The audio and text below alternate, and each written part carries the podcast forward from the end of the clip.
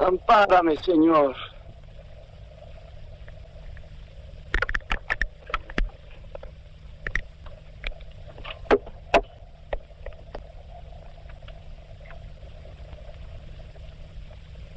Te prometí que volvería. Y esta vez es la última. Va de retro, Satán. Ni vade, ni retro, ni nada.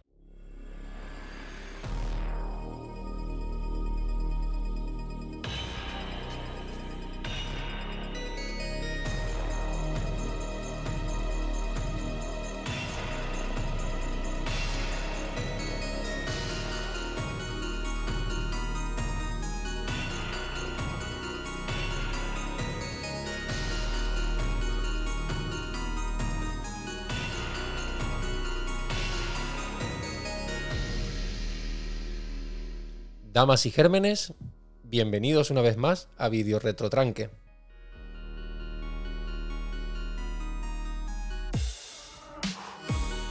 Video Retrotranque ya saben que es el podcast de cine de terror, de cine bizarro, de serie Z. Y hoy también traemos novedades, traemos amigos. Pero como siempre, vamos a darle la bienvenida aquí a nuestro siempre amigo y familiar primo segundo, tercero, don Eduardo Gorostiza. Bienvenido, don Eduardo. Bien hallado, primo segundo amigo Raúl. Gracias, tío. ¿Cómo estás? Bien, bien, yo estoy bien, tío, aquí de, de festivo, que me tocó librar un festivo por fin. Ey, ¿qué has ¿Has visto? Hoy lunes 1, Día del Trabajador. ¿Has visto que Dios aprieta, aprieta pero no ahoga, eh? Sí, sí, aprieta, aprieta bastante. Y también, una vez más, con aquí con el brujo digital, el amigo Ventura Mendoza. Bienvenido, Ventura. Bien hallado, don Raúl. ¿Cómo vamos? Bien, bien. ¿Tú, tú cómo estás? Yo bien, bien, bien. Fantástico. Yo estoy de vacaciones. Yo- ¿En serio? Sí, tío. Hombre, es que Nueve días. los asalariados, ¿eh? ¿Has visto? Total. Es que no hay nada como ser asalariado. ¿Traes Eso la, es así, tienes eso es la- así. la ca- la cadena engrasada para salir con la bicicleta? Pues a puntito estuve de salir esta mañana, pero me controlé, me controlé. Porque si no, no, no, no podía montar el set de... No pierdas, no pierdas- no pierdas el ritmo por nuestra culpa, tío. Nada, nada, tranquilito. Y hoy tenemos un invitado muy, muy, muy especial, eh, el amigo Gas de Dime Pelis y de muchas cosas más que ahora comentará él. Bienvenido, Gas. Hola chicos, ¿cómo estamos? Estoy encantado de estar aquí. Muchas gracias. Gracias a ti, gracias a ti por venir. Entonces, nada, cuéntanos un poco sobre tus andaduras sobre, con, con el podcast, qué, qué es lo que haces, por qué se te conoce aquí en Tenerife, en Canarias en general. Eh, uf, eh, uf, chicos, Ya, bueno, ya. bueno, o sea, Primer aquí aprieto. Puedo, puedo estar aquí un buen rato. ¿eh? Hacemos el episodio con eso. Dale, dale, A mí dale. me encanta hablar de mí, ¿eh? o sea, eso es un peligro. Eh, nada, eh, bueno, yo soy, pa- para el que no lo sepa, ¿no? Si nos está escuchando, mi nombre es Gas, eh, soy cómico. Y aparte de eso, tengo un podcast de cine, Dime Pelis, que es un, un podcast que hago con mi mejor amigo, que es Edgar Aponte, un, un- gran. Yo lo llamo como el sabio del cine, porque él siempre ve cine de todo tipo y de hace mil años. Y claro, nos echamos mucho de menos porque nos conocimos en Madrid y él se mudó hace casi 10 años ahora a otros países.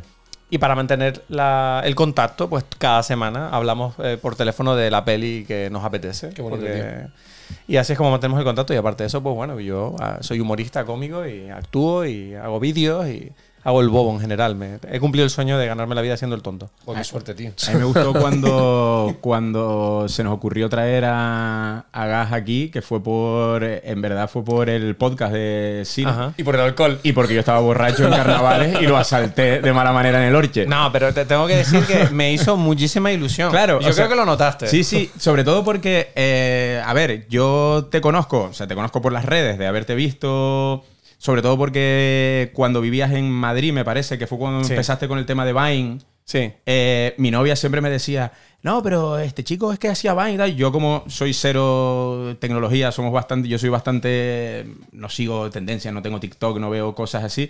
Ella me lo contaba, pero cuando te empecé a seguir vi que hacías un podcast de cine. A mí es que el cine es una de las cosas que me flipa y por eso hacemos también este programa y tal. Lo que te empecé a escuchar y por lo que te conocía era por escuchar los programas de cine. Entonces cuando te vi dije, hostia, estoy borracho, me da menos vergüenza porque es una cosa que de por sí Claro. me da vergüenza porque digo, pienso, coño, eh, tiene un montón de seguidores, se le acercará seguramente un montón de gente, como le pasa a Víctor, por ejemplo, a Bucaca, que la gente se acerca a hacerle chistes Sí. de sus sketches, muchas Sí, cosas sí, y tal. Y yo dije, ah, Un pero clásico. yo para traerlo al programa le, voy a saltar, le, voy a decir, le tiré la caña. La, clase- la clásica ficha del Orche en carnavales, ¿eh? Hombre, exacto. Porque, sí, porque sí, según la historia me contaste que al día siguiente fuiste a pedirle como disculpas. Sí, sí, por, digo, por Entonces, Twitter de loco, a lo mejor. es como ligar en carnavales. Al día siguiente le Claro. el Instagram y dice, oye, mira, perdona por lo Pero de porque tú sabes qué, tal". pa- ¿sabes qué pasó esa noche. Esa noche estaba muy venido arriba porque Eh, a mí me gusta mucho el baloncesto y el Canarias había gana- eh, quedado finalista en la Copa del Rey y estaban los jugadores del Canarias. Y fui borracho a Claro. abrazarlos.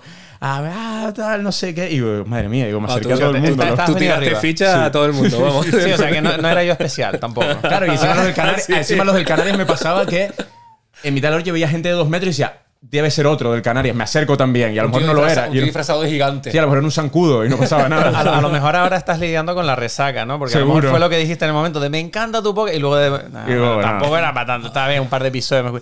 No, pero te, te tengo que decir que me hizo mucha ilusión, tío. O sea, porque nadie me lo suele nombrar. Y es verdad que es el único proyecto que tengo que es como, supongo para ustedes, ¿no? Que es como de pasión pura. De Sí. no, no lo hago pa- plan pensando, igual le saco pata, eh, pasta a esto en el futuro. Y, ¿sabes? Es una cosa que el cine a mí me flipa. Y eh, en realidad el podcast que yo hago, que hoy voy a descubrir cómo lo hacen ustedes, ¿no? Que tengo muchas ganas. Pero es verdad que lo, lo- lo- hago porque yo, yo no sé si a ustedes les pasa, pero a mí me cuesta mucho hablar de cine con la gente. Sí. O sea, en el sentido de que la gente es como muy cabezona. o sea, no sé, tienen como una forma de hablar de cine que muchas veces a mí no invita a conversación porque es como mis películas son las buenas. ¿Y qué coño estás diciendo que esa película te gusta a ti? O sea, eso no puede ser, eso no es una buena película. Y es como, no, esto no es una conversación que a mí me interesa. O sea, no es un choque de egos, es explícame por qué te gusta y me interesa saber eso. No me expliques o por qué no. ¿Sabes? Sí, sobre todo además, además a nosotros a la hora de hacer el podcast y de juntarnos nosotros tres, que somos amigos hace un montón de años, pero a lo mejor nunca nos habíamos juntado para hablar de cine tanto, es que creo que es un ejercicio que todo el mundo debería coger, esto de sentarse con tres amigos o con gente a hablar, porque te abre miras, porque sobre todo te hace escuchar al otro de... Oye, pues cuéntame qué, qué has visto tú de la peli. O lo que nos Exacto. pasó ahora Sí. con, con la peli cuando Raúl la presenta a continuación. Es una peli que de entrada cuando Ventura la vio no le gustó. Y a lo mejor ahora la ha visto y sigue sin gustarle, pero la ve desde otra perspectiva. O, o- o Ventura ha visto cosas que no le han gustado, que a mí sí. Y Claro, claro, pienso, claro. Sí, coño, sí. pero es que Ventura tiene razón en lo que dice. Exacto. Y el que ha estado equivocado soy yo todo este tiempo. ejemplo, a mí, por ejemplo, en el caso que tengo, por ejemplo, con el podcast, y se nota mucho en, la, en Instagram, en la, en donde empecé, que yo empezaba, a publi- yo publicaba siempre, eran películas de los 70, 80, pelicu- unos, claro, que vienen a ser tranques. Claro. Y las ponía siempre para ir. Y últimamente me está costando un montón, por culpa del podcast, publicar. No, no, me cuesta un montón publicar porque ahora las películas las veo con un montón de capas y me, me cuesta ponerlas a parir. Y es complicado porque estoy perdiendo la, la esencia de lo que es el, el- el- Bueno, el pero- per- el perfil de Instagram. Y, Claro. y, y- y claro, y, y lees más y, entonces le ves un montón de capas y ahora rara vez una película me parece mala como las me parecían antes. Claro, y sobre Claro. todo esa rotundidad, ¿no? Lo que decía Gas, de cuando la gente dice, no, es que esta película es una mierda. No, Y pero, es su pero no, decisión y ya está. Pero no es que te parezca una mierda, es, vale, qué guay que te parezca una mierda, explícame por qué. Lo que no me vale es que una opinión sea, no, es que me parece una mierda porque no, es, no me da lo que a mí me gusta. Y es como, bueno, pero a ver, la el cine no está aquí para cuidarte a ti. El cine está para ofrecerte un reto. Quieres sumarte al reto y entenderlo y averiguar hasta dónde llega en esa propuesta. Porque es que, por ejemplo, eh, te decía, mi hermano el otro día me decía que no le gustó Banshees. Y él me decía, no, es que yo ya sé qué tipo de películas me gustan y a mí esta película no. Y es como, bueno, pero entonces tú vas por la vida diciendo, es que yo quiero lo que yo quiero. Y a mí si una película me ofrece cualquier otra cosa, o sea, loco, abre tu cabeza un poco. Puedes decir que no te gusta una película, pero, o sea, disfruta del hecho de que no te gusta. Diga, ah, bueno, pero ¿por qué no me gusta? ¿Quién soy yo? ¿Qué me ha pasado a mí en la vida para que esto no me guste? ¿Sabes? Sí, y además luego hay películas que ves y es en el momento en que te coja la peli. O sea, el momento También, eh, eso, eh, totalmente. eh, anímico. O sea, yo, ¿Y cómo la ves? Yo he visto películas que, que no me han gustado por el momento en el que la vi, por las circunstancias y tal. Y creo que no hay que cerrarse a darle otra vez una oportunidad y tres y cuatro. ¿Tú y... sabes, ¿Tú sabes cómo yo vi Interstellar? ¿Cómo? Inter- te, te lo voy a contar. O sea, Interstellar es una película que yo la tengo marcada porque... Tú sabes que Interstellar es una película emocional. Sí, una película sí. que tú la ves... Hombre, lloras un poquito. O sea, a menos que seas un muerto por dentro. Un poquito, un poquito se puede llorar. Es, es probable. Pues yo la vi habiendo roto con mi novia eh, como un mes antes. A lo mejor un mes y medio antes. Y la fui a ver con ella. ¿Por qué? Porque estamos en ese periodo de yo rompí con ella, ella está ya polvo, ella me decía de quedar de vez en cuando para, para sobrellevar la ruptura, en plan no te vayas muy lejos, tal y cual. Y yo me acuerdo de, de estar con ella en plan medio incómodo, en plan, bueno, venga, vamos a ver la nueva de Christopher Nolan. Y estar en la peli viendo el sentido de la vida, eh, tienes un tiempo finito, te vas a morir, nosotros aquí hemos roto, ella echa polvo, y salimos del cine, me acuerdo, como que, ¿sabes? Estaba todo en su lugar como para o nos mm, dejamos Claro. de vernos o nos volvemos juntos. Y me acuerdo de que ella me dejó en casa, porque el coche era suyo, obviamente, en Madrid yo no tenía coche. Y me acuerdo de llegar a casa, estar hecho polvo y decir, menos mal, menos mal. Y la tía me escribe, Me dice, mira, baja un momento que tenemos que hablar. Y yo, hostia puta. Tía. Y bajamos y de hecho fue cuando ella me dijo de, mira, no puedo seguir quedando contigo, tal, me he dado cuenta que, que esto no está bueno, o sea, no quiero volver a quedar nunca más y creo que es mejor que rompamos el contacto. Y yo, ok. ¿Sabes? Le dije, aquí estoy para lo que necesites siempre, entiendo que este es el momento de hacer eso. Y se fue. Y claro, tú imagínate eso unido a Interstellar para siempre. Claro, tú dijiste, Claro, puto Nolan. claro, puto Nolan. Ahora pues, me salí Interstellar en, en Telecinco y yo... "Ah". No, no, no puedo. Ya, Claro, pasa mucho también con, con la, con la música, por ejemplo. Claro. ¿no? Que amor son, no, no son dos horas de, de- de tiempo, pero bueno, como lo- lo- muchas, muchas temas de canciones y tal van Todo. asociadas a, a una época de, de- de tu vida. Claro.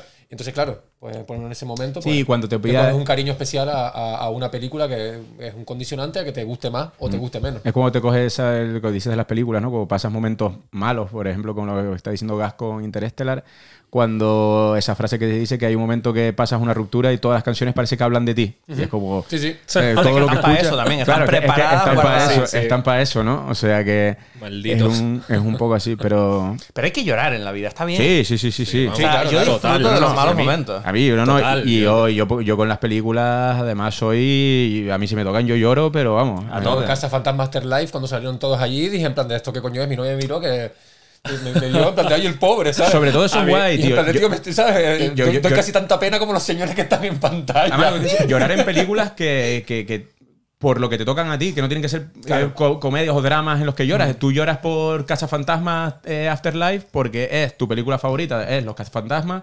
Le hacen el homenaje que le hacen ahí a Claro. Harold Ramis y es, es que vamos, es, que tiene, es lo que dice, ah, si no lloras ahí estás Bueno, muerto. Pero que, o sea, pero que es básicamente lo que está pasando ahora con el cine, que ahora se están aprovechando de toda esa nostalgia que Es que está, decir, está- sí. está- está tan de moda. Eh, Vamos a jugar con los sentimientos de la gente. Se Creo está que- prostituyendo un poco el Sí. rollo, yo creo. Es un poco Sí. heavy, porque a veces es como llega a un punto que dices, loco, y ya está. Sí. O sea, se nota que me estás intentando sacar la pasta aquí jugando con mi corazón. No me hagas eso. claro. No me hagas eso. sí, no, es, no, es no, como decirle. ¿Quién a- se gasta la pasta ahora? es que decir. eh, Los boomers de 40 años. Venga, vamos a meterle. mira, mira, mira, Hay que, hay que decirle a, Lu- a Lucasfilm hay que decirle eh, no te queda gente ya para que hagan apariciones estelares o sea ya es como ya me sacaste a Han Solo y lloramos sacaste a Leia y lloramos sacaste a Luke ahora ya me estás sacando como a los ultra secundarios y es como Ah, Jar Jar Jin. hombre eh, claro es que te iba a decir en el Mandaloriano sale Bueno, el sale. actor de Jar Jar, de Jar Jar Binks ¿La como, qué? En la, en la última temporada del Es que Mandaloriano no la he visto la última, yo me Vale. bajé ya. eh, sale el actor que le hacía la captura de movimiento a Jar Ah, Jar Binks verdad, me lo- lo leí. para reivindicar la figura y es como, Como- y además sale como un personaje cool, ¿no? Como Sí, un como Jedi. un Jedi super molón, que es el Claro. que rescata a Grogu Por del todo lo que Jedi. sufrió, ¿no? Como personaje de Jar Jar Y es Binks como- le, dieron este regalo. Y es ¿no? como, a ver, esto ya es café para los muy cafeteros. Ya no, esa, no- esa nostalgia ya no vamos Sí, a llorar ya. por ver al actor de Jar Jar Binks. Pero, pero es que Star Wars vive de eso ya. Sí, sí, no, O sea, tú cuando ves los eso. eventos de presentación de Star Wars, o sea, ya ni siquiera son de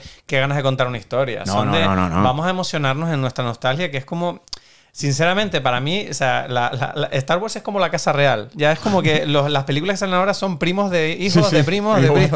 Que es como que ya va siendo. A mí me dio mucha pena la última trilogía de Star Wars, porque en la segunda, Ryan Johnson tuvo los cojones Mm. de plantear la idea de, oye, basta ya de Skywalkers y de mierdas, el universo es grande. Y en la tercera, Abrams dijo, no, no, no, no, que la gente no le gustó. Entonces, venga, más Skywalker y todo. Y Rey es una Skywalker. Y yo, me está a tomar por el culo, tenga a un mí, huevo. a mí la de Ryan Johnson debo decir que es la que más me gusta. Ahí Además, a mí perdieron. me, parece que es un peliculón de... Eh, Estamos aquí, somos la Luego, resistencia. no seguir por ahí, yo creo que fue un error. Sí, sí, sí. que fue un error. Volver a la nostalgia de, de la tercera. Bueno, pero sí. Y no hay más- No, pero aquí. ahí lo que se demuestra es que Star Wars está secuestrada por los fans. Sí, o sea, sí, los total. creadores, o sea, los Total. directores y Lucasfilm no tienen huevos de hacer las historias que quieren contar. y Quieren hacer solo lo que le gusta a los fans. Y los fans, con todo el perdón, la mayoría, son gilipollas. No tienen ni idea de hacer una película. Sí, sí, sí. O sea, no, no, no decidan ustedes cómo tiene que ir la Total, historia. totalmente, totalmente. Bueno, Raúl, reconduce porque... Sí, no, y no, Raúl odia Star Wars, o sea... Yo que no soy nada fanático de Star Wars. Yo quería hacer un inciso No, que, se- seguramente. me gusta, me gusta. Yo, yo lo perdí. Yo No, lo a mí me gustan la- las tres primeras, pero porque me gustan porque, bueno. Pues pero bueno, que- son buenas. Pero ya de resto no le sigo el, Claro. el, el- el juego a, a tal. Sí, no, ya ¿Tú sé qué que tienes ahí, a ver? Él tiene todo, él tiene Todo. todo. Ah, o sea, tú Ay, tienes que- esta tu- hostia puta, tú estás perdido. Pero de tri- trilogía clásica, ¿eh? Tú estás Por favor. perdido. y, no, y la- oye, las precuelas están cogiendo co- color ahora. dicen. Ahora. Ahora de repente se, se- se han puesto como de moda. Sí, o sea, sí, como sí, no sí. son tan malas en verdad. Sí. Son- Y, tiene, y todavía hay cosas en las que tienen un rollo campi, ¿no? Y, y ahora, por ejemplo, se hacen cosas muy malas de Star Wars que están prostituyendo mucho el tal, pero se hacen cosas muy guay. Yo Andor no me esperaba nada. Sí, No, eh, sí. Y es una cosa que me ha sorprendido gratamente. He oído que es increíble y que precisamente no la está viendo nadie. Nadie. Y esa- eso te dice cómo está Star Wars. En En cambio, todo el mundo sí, vio Obi-Wan y Obi-Wan es Por eso, por eso, yo terrorífica. creo, por eso yo creo que Star Wars tiene que quemarse. Sí, o sea, tiene que morirse. Bueno, está, pas- está pasando con, con Marvel, ¿no? Por lo que Eh, he entendido. No sí, soy sí, nada sí. seguidor de Marvel, pero está pasando algo por el estilo. Sí, que la gente está hasta la polla ya de, de, de Marvel. Pero ¿quién no va a estar hasta la polla si llevan 35 películas? ¿Cuántas pelis de superhéroes donde el superhéroe es problemas? es lo que digo yo, yo que no soy seguidor de Marvel. ¿Qui- ¿Quién se sube al carro ahora con tanto universo detrás? Yo, Claro. no, yo no me voy a ver 20 Es que películas Encima, o te- 30 encima series han hecho una de cosa mucho para joder, o sea, no para joder, sino para no enganchar a gente que quiera un, un ejercicio de evasión, quiero ver esta peli, evadirme y tal, sino que ahora te obligan a que absolutamente todos los productos de Marvel tienen conexión entre ellos, con lo cual claro, claro. no puedes ver y disfrutar plenamente, o ellos te dicen por lo menos, eh, Doctor Extraño 2, porque si no has visto una serie entera que es WandaVision, Para que te venga el es típico como, gilipollas de me tengo te que comer "Es que no- nueve capítulos de mierda. Yo lo vi sin WandaVision. No, y, yo sí, sí, me, igual. y me dio igual porque lo único que no entendí fue, ah, no, pero es que no entendiste por qué ella lleva esa diadema. Me la suda la diadema de los Y a ¿sabes? mí, claro, por eso te digo, te llega el típico gilipollas y te dice, no, es que claro, tendrías que ver tal rollo y es que tú no lo entiendes porque no has visto. Mira, tío, eh, me suda la polla. Entonces, Ya. claro, ahí le hago, le hago cruz y raya para toda la batalla a todo el universo. Mi padre en su día dijo, el, el pobre, que cuando se empezaron a todas estas pelis de superhéroes y tal, él dijo, dice, lo que estás viviendo tú con esto, dice, es lo que viví yo cuando era joven con las pelis del oeste. Que de vez en cuando hay una que es mejor que otra, que es cuando venía John Ford o Howard Hawks y hacían una, pero te vas a tener que comer eh, eh, pues 40 películas casposas por medio. Pues está pasando lo mismo. Aquí ahora estrenan Guardianes de la Galaxia 3, que es donde la ves, pero te has tenido que comer, o la gente que haya querido comerse por el camino, Quantum Manía con Ant-Man eh, y 40 subproductos eh, que A ver, son así. En defensa de Marvel, yo tengo que decir que hasta el final de la saga de Thanos, a mí me pareció que estaba todo muy bien. Me parece, de hecho, las pelis de Infinity War las volví a ver hace poco y son una mierda. Pero te, te explico por qué me parecen una mierda. Cuando las vi en el cine, flipé en colores. O sea, de, de emocionarme. Pero es que son películas que se nota que cuando las editan, las hacen para cine. Porque cuando la ves en casa, hay pausas en las escenas de acción y en los diálogos que se nota que están ahí para los aplausos.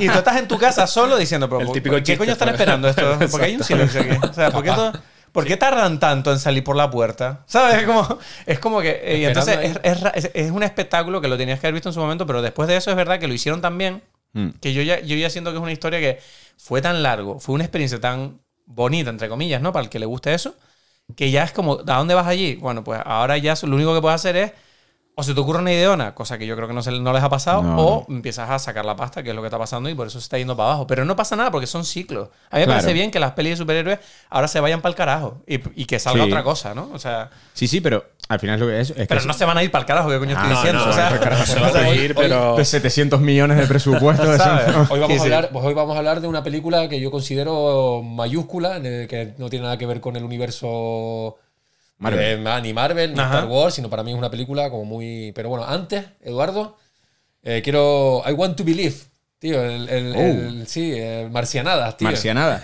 Hombre, yo antes de eso, y ya reconducimos y hablamos, Sí. pasamos de Star Wars y de Marvel, yo lo- antes de que entremos en el tema que vamos a hablar hoy, como nosotros somos un podcast de cine de terror y cine bizarro, y es de lo que más hablamos, el fantástico cine de género, a mí me gustaría preguntarle a Gas eh, su, digamos, experiencia o qué le parece a él el cine de terror. Vale. Porque al final en Dime Pelis hablan de mucho cine, pero sí es verdad que el cine de terror lo tocáis bastante poco. Y como te hemos traído a nuestro terreno, pues Sí. hablar un poco de, sobre todo aquí puedes saber que puedes hablar que si no te gusta, pues no te gusta. Si, ¿Qué experiencia has tenido con el cine de terror? A ver, el cine de terror, yo admito que no soy demasiado fan. Lo que pasa es que yo creo que el, el género de terror es un género que es, es especial Ujú. porque creo que tiene. Es, es un género que funciona de una forma que en general es efectista. Es decir, busca asustarte de la manera que sea y, y por general la gente va por caminos que son bastante eh, a nivel de historia, que es lo que a nosotros nos flipa, que es eh, la complejidad de una historia o emocionalmente, son ligeras. Mm. Porque la intención no es contarte una gran historia, la intención es hacerte sentir emociones. Entonces, ¿qué pasa? Que ahora sí que es verdad que yo creo que el cine de terror ahora mismo está en una fase muy interesante, porque están empezando a salir autores que están haciendo películas que están haciendo que el género esté destacando muchísimo, pero por ciertas joyas que arrastran al resto. Por ejemplo, yo me he visto, bueno, ustedes lo sabrán, que ya saben a quién les voy a nombrar, que es Ari Aster, Mm. que Ari Aster me parece un genio. O sea, es el, para mí es como una especie de, de Hitchcock, pero, pero de moderno, ¿sabes? Es un máquina. Y las películas de él, sí, son de terror, pero además de ser terroríficas, son películas que emocionalmente y a nivel de historia tienen un- una temática y un peso en su guion que, que mola un montón, que Además- refuerza el terror. El mal llamado terror elevado. Bueno, mal llamado. No sé cómo se llama, yo no sé Lo llaman, no, le, le han puesto la etiqueta esa de, Claro, de terror de elevado. terror elevado. Exacto, pero porque tiene un interés más allá de simplemente ver a gente morir o gente Sí. pasándolo Mm, mal. Sí, es verdad. Y, y ahora, pues, o sea, creo que está influenciando una nueva ola, que esto es una palabra muy de profesor, pero la voy a usar, que yo, por ejemplo, hace poco, el otro día me vi de Barbarian Mm. y me gustó mucho. Me gustó mucho porque además eh, me gusta el cine de terror, que son historias, por lo general, sencillas. De Barbarian, por ejemplo, que es un sótano que hay una, en una casa, que es muy raro que pasan movidas ahí. Pero la forma en que te presentan esta historia está tan currada que, te, que te lo comes, te lo comes con papa. A nosotros con Barbarian lo que nos pasó es que la primera parte de la película nos encantó porque me encantó. Y la segunda ya te- se- Pero es que eso pasa siempre. Porque la terror. segunda se vuelve muy convencional. O sea, Claro. es una, es una- pero la primera parte, ese tema de el terror surgido de una cosa tan moderna como es el alquiler vacacional. Sí. El irte a quedar en una casa donde Claro, de repente llegas y hay claro. un tío y no sabes No, quién y es. cómo juega con la energía de Eso esa es brutal. situación Eso incómoda. ya es Claro, más te- te- terrorífico te que, quedas tú, que el te sótano. el- ¿Quién se queda en la habitación? ¿Quién se queda en la- Y de no saber quién es el Claro, villano. rollo del- Mm. sí. A mí eso, a mí por ejemplo de Barbarian, esa primera parte me flipó. Esa está muy bien. Y yo la vi con, con mi chica, con Maui, y él estaba flipando y cuando acabó me miró y me dijo, esta la llevas al podcast por la mierda que es el final. Le digo, no, digo, el final sí es verdad que, que hace aguas, pero el principio es espectacular. Sí. Cierto, Y- es, cierto es que también la película le da cabida a una segunda parte, que es lo que se está comentando. Sí. Al dejar ese vacío entre medias, entre una parte y la otra, al parecer creo, no, Pero- ahí va a haber- va- hay, hay secuela y va a explicar un poco más todo. Pero sí es verdad que el, el Cosa terror- el- totalmente innecesaria. Explicar las cosas. Innecesaria. Sí, Pero- sí, pero, pero- eh, pero el mercado ahora está así, ahora hay que explicar todo. Pero por norma general, yo creo que, eh, por terminar, ¿sabes? El género de terror a mí me parece que lo más interesante que tiene es que las mitologías que se crean en las películas, a mí sí me interesan. O sea, por ejemplo, todo lo que estábamos hablando ahora de Star Wars, a mí las mitologías de Star Wars no me gustan porque siento que el propio autor siempre tiene muchas ganas de que tú te involucres en la mitología. Es como quiero que te interese el, el diseño de este arma y cómo se viste. En cambio, en las pelis de terror, a mí, a mí sí me gusta, por ejemplo, pues yo qué sé, volviendo a Barbarian, en plan, pero ¿por qué este monstruo existe? Mm. Ah, vale, porque hay un tipo que se dedicaba a hacer esto y entonces pasó tal, no sé qué. Ah, y es como que saber de dónde viene el miedo, ¿sabes? De por qué tenemos miedo a esto y, de- y que tenga una raíz además que mole. Eso siempre es interesante porque a como espectador, o sea, saber por qué te dan miedo las cosas y por qué te asusta, es una cosa que yo creo que es muy interesante y por eso, bueno, el O cine sea, es le- increíble, ¿no? Le gustó, le gustó Prometheus y Covenant. No, no, Hombre, al no sé. Oye, pero Covenant mm, Tiene su cosa. La compré, la compré. Co- eh, Prometheus lo pasé muy mal cuando la vi. Al final, Ok. de lo que vamos a hablar, hablando de Covenant y de eso, de lo que vamos a hablar hoy, que es de una película de extraterrestres, de terror, pues tiene tener guiños al terror y extraterrestres. Eh, Alien, eh, o sea, es obra cumbre del cine de terror Sí. y es obra cumbre del cine de ciencia ficción. Sí. Sí. Y es un claro ejemplo de una película que sí es efectista, que busca esa situación, crearte ese sentimiento, pero luego encima es una película que está muy bien hecha. Que te interesa el universo. Y, te interesa el universo y quieres saber más. O sea, cuando la gente, no, nosotros no por edad, pero cuando se estrenó en el. Es del 78, ¿no? Me Nueve. parece, 79. 79. Cuando se estrenó Alien en el 79, si yo la hubiera visto en el 79, para, entendiendo cómo me gustan a mí las películas o lo que dice Gas de la mitología, cuando se vio la primera vez ese Space Jockey y esa cultura o subcultura espacial, lo que te dan ganas es saber No, más y de to- eso, y ¿no? Entonces, y la creo que lo que te interesa es saber más. Y todo el ¿no? lore que tiene atrás de, de lo- los antiguos astronautas. Eso, eso, los primigenios, ¿sabes? Sí, sí, ¿no? de dónde viene la raza humana, tal, todo, claro, que te yo me acuerdo Entonces- de verla de, pequeño y verla luego mayor y, y verle ese coño. Joder, va- vaya mi. Sí, sí, sí. para- Entonces creo que es eso, que es, es el ejemplo de una película de terror bien hecha en que en, en cuanto, aparte de forma, eh, fondo de, joder, aquí hay un universo expandido que, que podríamos eh, eh, tocar, que no es, no es Mike Myers con un cuchillo matando gente. ¿sabes? No, no, Pero sabes que me, estás, me, acabas, me acabas de dar la idea, además, de que alguien precisamente habla sobre el, el origen del universo, o bueno, del- de, la raza humana, en cierta forma, que es lo más interesante, ¿no? Que una peli Sí. así de un monstruo, a medida que van pasando las películas, van tocando cada vez más al tema de ¿de dónde venimos nosotros? La, pan- Exacto. la panspermia. Y- pa- pa- panspermia. Mm. Que es con lo de. Cuando se mezcla- cuando, no, cuando, cuando- no, de que la, cuando se va expandiendo, Sí, la- la- las distintas razas ¿sabes? se van Pero es que, pero es que yo creo que precisamente... asentando en los, en los planetas, la panspermia, creo que. Sí. Y, y yo creo que precisamente esta saga, o sea, hace exactamente, define lo que es el cine de terror, porque es que, y esto Sí. aquí, perdóname si me vengo arriba, pero es una cosa que pienso de verdad, es que la vida es terrorífica. Sí. Nosotros tenemos la suerte de vivir en una época y en un lugar donde hemos sido capaces de crear un entorno que no es terrorífico, está bien, pero el mundo es terrorífico. Tú sales al espacio, eso es terrorífico. Total, total. Vete a un bosque, eso es terrorífico. o sea, cualquier cosa que... La vida es terror puro. Entonces, hemos perdido ese punto y yo creo que el cine de terror está muy bien porque nos recuerda un poco en, eso. En el evento especial de Isla Calavera, que fue hace El tres viernes. días, el viernes, eh, recalcaban mucho de Alien eso, el, el, el término social que, que tenía la peli, que no, no solo era terror, sino cómo mostraba las relaciones sociales en grupos reducidos, que era totalmente mm, ciertas. Vamos, que, eh, era como realmente eran lo- los experimentos que se hacían con pocas personas, de encerrarlos en un sitio totalmente Ah, aislados de todo, Claro. y que eso se reflejaba en la peli de forma, vamos, brutal en la, en la primera escena que se ven todos ahí Mm. hablando y tal, que, que además iba a ser un inciso antes con los Jedi, porque decía que en Alien casi que era la primera peli en la que se trataba, en la que se hablaba de, del salario y de las diferencias Salariales. salariales, de, de los trabajadores de, de Mm. eso. Y creo que fue Jesús Palacio que dijo, ¿cuándo han oído a los Jedi hablar de sueldo? Claro. Nunca. Dice, es que son castas. Y Claro, digo, claro. pues, pues sí, es cierto. Sí, pero bien que se pasaron en las precuelas hablando de comerciantes y de Sí, Sí, vamos, tratados sí, sí, eso vamos. Cierto es que una de, la- de, la- de la- de las premisas siempre son de la. Bueno, las premisas no. En las películas de terror siempre suele pasar que siempre el, el humano es el auténtico terror. En las películas de zombies es verdad. tienes una amenaza que es totalmente directa, que son los zombies, pero al final siempre el malo es tu compañero que te has vendido. O que, ¿sabes? Siempre es el, el ser humano el, el auténtico Sí, siempre lo que decimos terror. de las pelis que analizamos aquí, muchas de ellas siempre acabamos diciendo que estamos más de parte del monstruo Sí. que del humano, porque el humano lo único que ha ido es a tocarle los cojones al monstruo, Claro. que él estaba muy tranquilo en su planeta y has venido... Bueno, en este caso Alien... En, en este caso Alien no, pero, estaba tranquilo, pero por ejemplo, incluso fíjate si Alien es una película de terror eh, cumbre y juega con el terror incluso en su propio rodaje, que Ridley Scott en la secuencia esta en la que John Hart le sale el alien del pecho, que es la primera secuencia en la que Sí. un alien sale, a la mitad del reparto no les había dicho lo que iba a pasar, para que su reacción ante el miedo fuera lo más natural posible. Entonces, eh, de hecho, hay dos de las chicas, eh, Ripley no, sino las otras dos chicas, cuando John Hart empieza a convulsionar, prácticamente salen del, del escenario donde están grabando, del miedo que les da, porque no sabían lo que cojones iba a pasar en esa igual secuencia. está pasando de verdad, Sí, sí, sí, claro. Entonces, a lo mejor este señor le está dando un infarto y nadie dice corten, ¿no? Para mí eso me parece un poco de hijo de puta. Sí, claro. Porque para, para algo son actores. ¿Sabes? Que si, si les estás pagando para que finjan que hagan algo, debería. Sí, sí, sí. Pero bueno, entiendo que a veces son ejercicios divertidos. Bueno, Raúl, Vamos a reconducir un poco. venga. Vamos a hablar entonces de marcianos y de cine de En, terror. princi- en principio sí. ¿Qué tienes tú por ahí? Ah, yo, bueno, hablar de cine de marcianos y, de Alien, y sí. de terror, pues citar un par de ejemplos antes de meternos en la peli a la que vamos a analizar.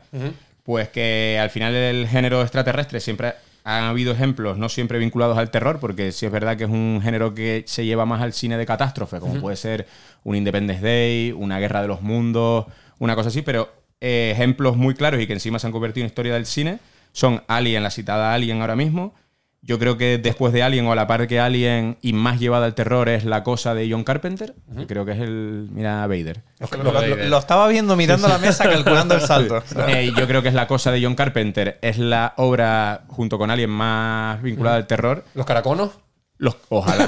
Ojalá hiciéramos un programa sobre los caraconos porque me parece Los una obra maestra del cine. Y la tengo en casa en DVD, o sea que la podíamos, la podíamos traer y todo. Eh, luego la que tengo un poco así, por ejemplo, y hemos citado en programas anteriores, es Señales de Shyamalan.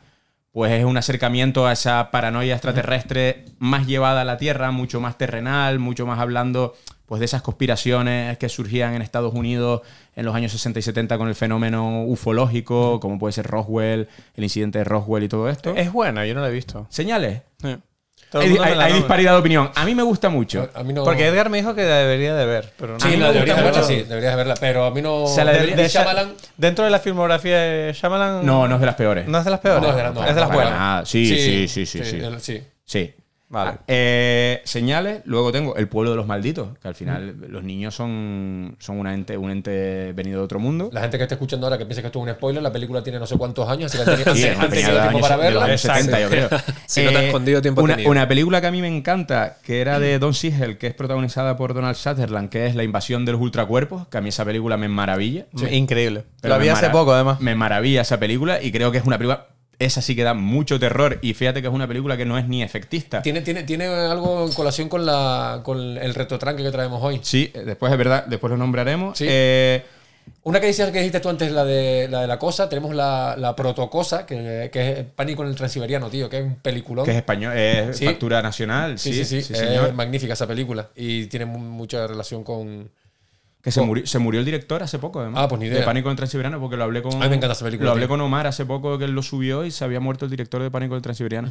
Eh, y luego, bueno, pues por acabar, por dar un par de ejemplos más, una película de serie B que a mí me encanta con Sam Neill que se llama Horizonte Final. ah, Es joder, una bueno, me- pero me flipa Eh, esa película. Clásico. Y Sí, creo que es una película de esos ejemplos de película infravalorada. Sí. ¿No sale Lauren Fishburne en esa? Sí, son Es Lauren Fishburne y, y Sam Neill. Uf. Eh, Es un película. Hay, un, hay un cliente, bueno, no sé si tú lo has visto, Sergio, que una vez le inventó, le, le Sí. una aventura, una aventura a, una, a una cerveza. Por Cerveza ser y chupito. por- por- sí. Ah, ¿verdad? Si tú eres el líder de voy a Mi- invitar una cerveza. Que Raúl tiene un bar, que no te hemos contado. ¿Tienes un- tienes un Es- bar? Es el dueño del Barbas Bar, Barba. en la avenida Naga. Ah, la- pero yo voy al Barbas cada dos por tres. Lo sé, bueno, pues lo sé. ahí tienes Hostia propi- puta. propi- al propietario del Barbas Bar. Lo sé, lo sé. Hostia, o sea, contactazo. Entonces, pues Sergio me lo. Tío, eh, Horizonte Final y tal. Y hace poco la, la revisioné gracias a- al amigo Sergio, que aquí le mando un fuerte Y saludo. por, y por acabar, eh, hablando de extraterrestres, obra cumbre de la televisión y del mundo de las series, Expediente X. Sí. O sea, es que terror y. Tío, nunca la he visto, marciano. O sea, he visto algún episodio suelto. Yo lo he visto Yo la- eso. yo lo intenté suelto y. Yo sin, creo- sí, yo Es que a mí creo de que sin niño, me, da- orden, a mí de niño me daba miedo. Claro. Yo lo intenté revisionar hace poco y casi me dan un, un patatú. Pues muy mal, ¿Sí? ¿eh? Está muy mal hecho. Sí, hay, hay cosas que están muy bien, pero hay otras cosas que están Sí, Yo pero creo eso- que pero- seguramente irá, irá creciendo. Pero, pero las pelis de Expediente X no dan tanto miedo, ¿verdad? No. Porque yo la vi, la primera que sacaron, y recuerdo que más, dijo encima. Pero son claros ejemplos de cosas que en su día fueron un bombazo Son y son, y son historia de la televisión, pero Eh. han envejecido muy mal. Son cosas que con ah, el no, no, tiempo. no, no ha aguantado y eh, de Expediente X. A mí, yo lo que dice Raúl, yo cuando la, la subieron una plataforma, eh, de esta, cuando fue el boom de las plataformas, la subieron completa y yo le intenté empezar otra vez. Ahora voy a empezar al principio y tal. Y a mí se me hizo cuesta arriba. ¿Sí? Sí, sí, sí. No, que te Son, mucho- ¿eh? son muchas temporadas, hay muchos capítulos. Son Hay, 10, rey- hay 11, mucho ¿no? relleno a lo mejor, Eh, ¿no? sí. 10, sí. 11 temporadas. En cambio, ser. hay una, hay una que no es, al- no es de marcianos, pero sí es de reivindicar que es como la, la hermana joven de Expediente X que intentaron hacer, que es Fringe. Y a mí Fringe es una cosa que me entretiene, mu- es una serie que me entretiene muchísimo. La conozco, no la he visto. pero y me parece que es una cosa muy entretenida y es- bebe mucho de, de Expediente X. Va como de dos dimensiones, ¿no? Algo Sí. así. Vale, sí. Pues, Raúl. Pues un poco más, vamos a entrar ya un poco en materia. Antes, primero, el amigo Ventura. va a Ladies and gentlemen, the director of the Mercury Theater and star of these broadcasts, Orson Welles. We know now that in the early years of the 20th century, this world was being watched closely by intelligences greater than man's, and yet as mortal as his own. We know now that as human beings busied themselves about their various concerns, they were scrutinized and studied, perhaps almost as narrowly as a man with a microscope might scrutinize the transient creatures that swarm and multiply in a drop of water. Pues un corte de La Guerra de los Mundos de Orson Welles. Eh, y ahora pues vamos a empezar ya con la película que principal, con la película como llamo yo, película gancho. Hoy vamos a hablar de un peliculón eh, a segundas, porque la primera vez que la vi me quedé un poco, que creo que le suele pasar mucha, le pasó a mucha gente. Y mm, vamos a hablar nada más y nada menos que de, que de Nope. Así que en, el, en Dime Peli, al parecer también tú trataron esta, Sí. esta maravillosa película. Sí. Muy completa, para mí muy, una película que es muy, muy, muy completa. Ajá. Y, y sobre todo también su, su director también, que es un poco está en la, no es la onda de Ari Aster, pero sí que está de esta nueva Sí. oleada de, direc- de directores que están trayendo como un poco más de, de tacto o de seriedad al, al mundo de- del género, del género de terror. Sí, que están reivindicando un poco eh, un género que, que estaba, llevaba años denostado en, en películas de serie B, eh, slasher baratos, películas muy malas, y Jordan Peele en este caso junto con Ari Aster o con Robert Edgers, eh, están como dignificando este, este género con propuestas, la verdad que bastante interesantes y aparte de interesantes en el caso de Jordan Peele, eh, para mí muy originales, dentro de, de que las premisas pueden ser más o menos conocidas. En este caso Nope, una película de una amenaza invasora de otro mundo, pero creo que son gente que están haciendo películas muy, muy, muy interesantes. Yo, yo creo que lo interesante de Jordan es que, en cierta forma, él enfoca toda su filmografía a hacer una reivindica- reivindicación social. O sea, hay una, o sea, y yo creo que es una de las cosas que hablamos en Demon Bellis, que yo no sé hasta qué punto, en cierta forma, es un, es un corsé creativo para este hombre. Porque a veces. Lo es. ves- Y para el público también. El Lo público es. también le, le coge un poco de tirria también. Claro, porque yo veo, por veo eso. tres pelis de Jordan Peele y llega un punto y digo, ok, entiendo que hay racismo en esta. Ya lo entendí, Jordan, pero vas a hablar solo de esto. Y digo, ok, si tú de verdad este es tu rollo, lo, lo respeto, pero sí siento que te repites un poco. Hay partes de mí que piensa eso, ¿sabes? Y en esta película, Nope, yo quiero dejarles hablar primero, pero siento que es un detrimento a la película. Yo, yo totalmente de acuerdo, porque yo la he visto por segunda vez y, Te sigue sin gustar. y no, no le he dado media estrella más en Letterboxd. o sea, que- Hostia, ¿tienen Letterboxd ustedes? Tengo que seguirle. Tengo que seguirle. tenemos, por ahí. ahí. Y, mm, Nada. no, ¿No te gusta? no, me, no me llegó a gustar. Ajá. No me llegó. Eh, sí es verdad que esta segunda vez que la vi, ya vi más cosas que, no, que no había visto la, la primera vez y tal, pero como dicen ustedes, el tercer acto mm, no me dice nada. Al final. eh, Cuando se convierte en tiburón. cuando se así- por convierte en un, sí, en un gato y un ratón, Sí. un predator, un alien, A mí eso un me lo que gustó. sea. A mí, a mí me gustó mucho. A mí me gustó eso. lo de tiburón. Sí, sí, a mí me Es encanta. como- pero, pero no sé, me- y, y viene a colación de lo que dices, de que venía influenciado por las otras dos. Mm. De que igual esperaba un, un giro menos, menos evidente. A mí, lo que, ¿sabes? a mí lo que me pasa con Y No. entonces fue como, vale, sí, va a pasar esto durante toda la peli, van hacia ahí. Mm. En las otras dos van hacia ahí y de repente te hacen, te, te van para acá. El girito. El girito. Es que eh, yo viendo la, la- la de Nope y re- repisa- repasando mentalmente un poco la, la filmografía de Jordan Peele, para mí es un Shyamalan bien.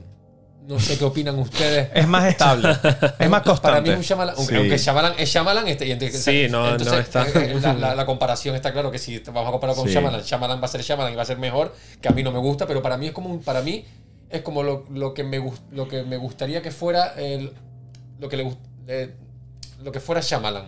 También es verdad No sé, me que comparar, fatal, pero- comparar a Peel con Shyamalan, eh, Peel tiene tres películas a día de hoy, Shyamalan tiene una carrera mucho más extensa. Al final compararlo Y es un es, es complicado compararlos porque porque ha- habría que hablar cuando dentro de un par de años, cuando Peel tenga una carrera a lo mejor Sí, mucho sí, más, más extensa extensa. y ver por dónde deriva. Pero igualmente yo creo que Shyamalan ha demostrado su- sus def- no defectos, pero sí sus carencias. Sí, con- como no Y no voy a decir como director, sus carencias como creativo. Mm. Porque yo creo que es un tipo muy inseguro Mm.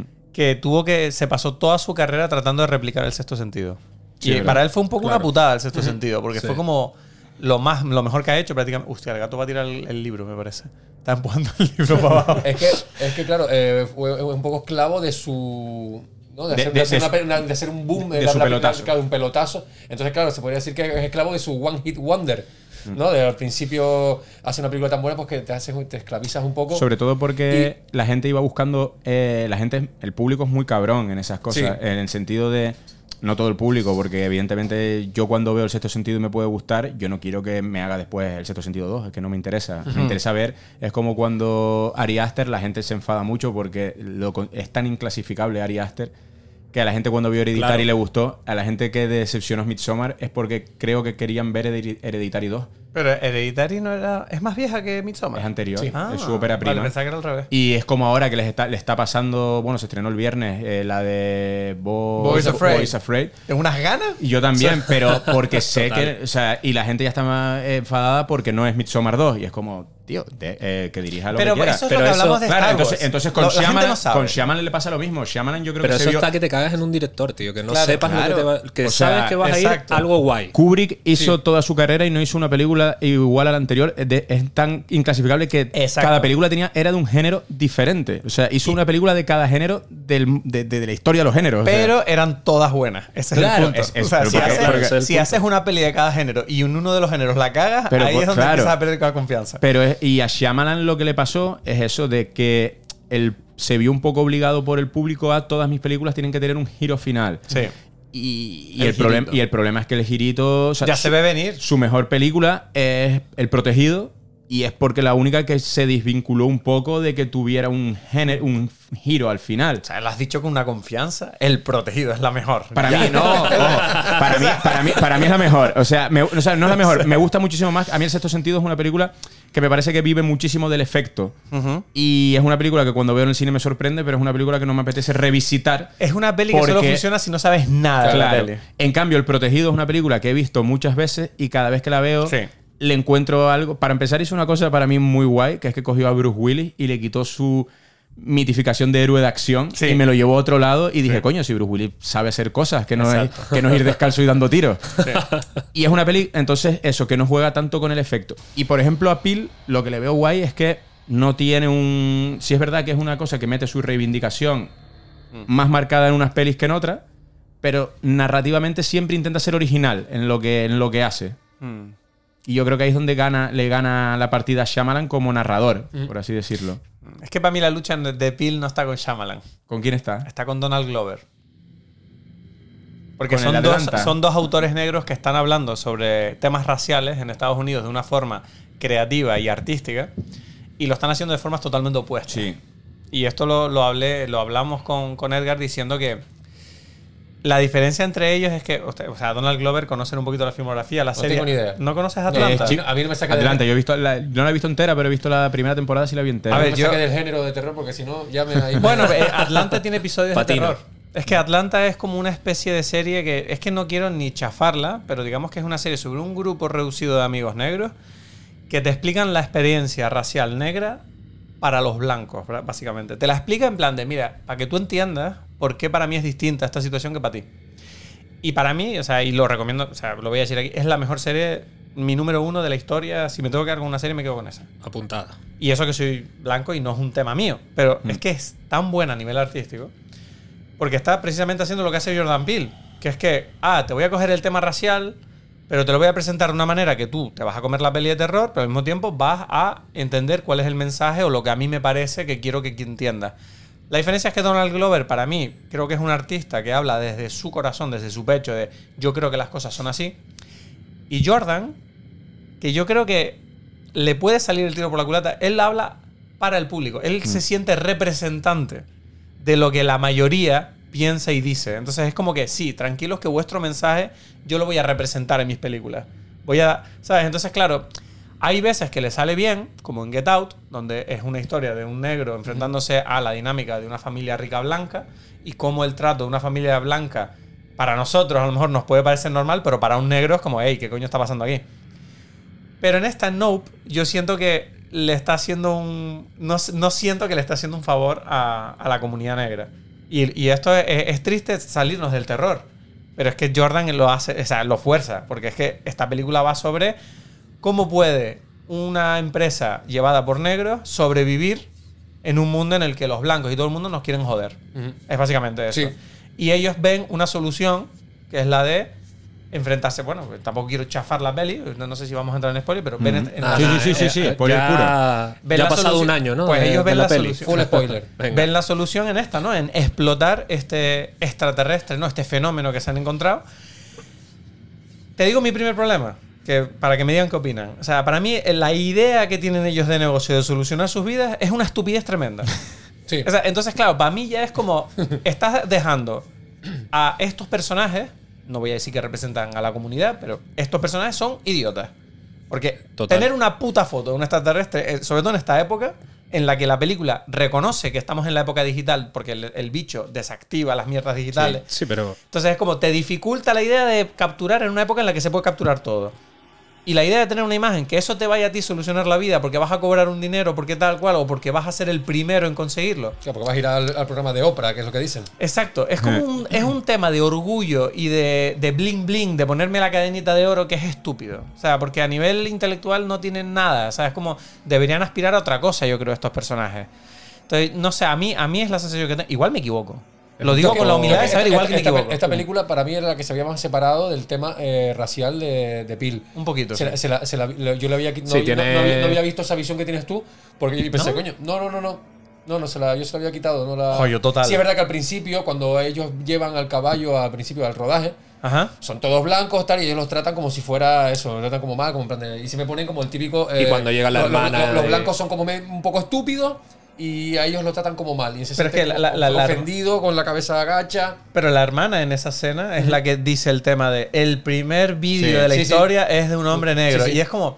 Ese momento a mí me molestó especialmente porque me parece muy efectista. Muy con calzador está metido. No, sí. no con calzado, pero es como. Es muy efectista que tú quieras prestarle atención a ese detalle cuando lo revolucionario de ese momento fue que es un puto vídeo. O sea, ni siquiera la gente está hablando del caballo.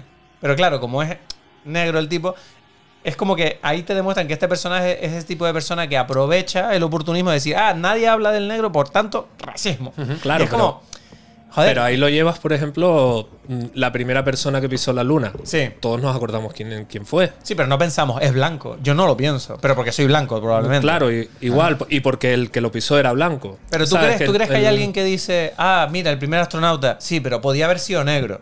Bueno, no sé, quiero decir. Lo importante es que alguien llegó a la luna, no sé si me explico. No, no sé, pero yo lo vi por, por ese lado de la primera persona que han grabado en movimiento Sí. es negro Ajá. y nadie se acuerda de él. Claro. El- en cambio, si te vas a otros hitos históricos en el que Sí. es verdad que, que lo importante es la tecnología y, y el, y el hito que se consigue, pero de repente todo el mundo sabemos quién fue el primero que pisó Pero, la luna, sabemos quién fue ¿Cuál es el hito en el primero- vídeo? El hito era que era un vídeo, no era que alguien montara caballo. No, no, claro, pero, pero el hito es llegar a la luna, no que alguien... Sí, pero si, si, si tú me dijeras que la primera vez que alguien monta caballo es ese vídeo, entonces dice, vale, y el hito de que alguien consiguió domar un caballo, entonces ahí sí que hablas de la persona. Pero si el hito es que Claro, pero la primera que la primera. una imagen, la prim- sí, si no hubiese, si no hubiese ¿sabes? habido persona Hmm. en, en ese vídeo, no hubiese pasado nada, evidentemente. Quiero decir, mira, imagínate, te, Si lo pongo, hay- te lo pongo con otro ejemplo. Si hubieran, si el hito fuera el primer vídeo de la historia, fue el del hombre caminando sobre la, luna, nadie estaría hablando de si el tipo es blanco o no. Estarían pensando, yo, es un puto vídeo. ¿Sabes lo que te digo?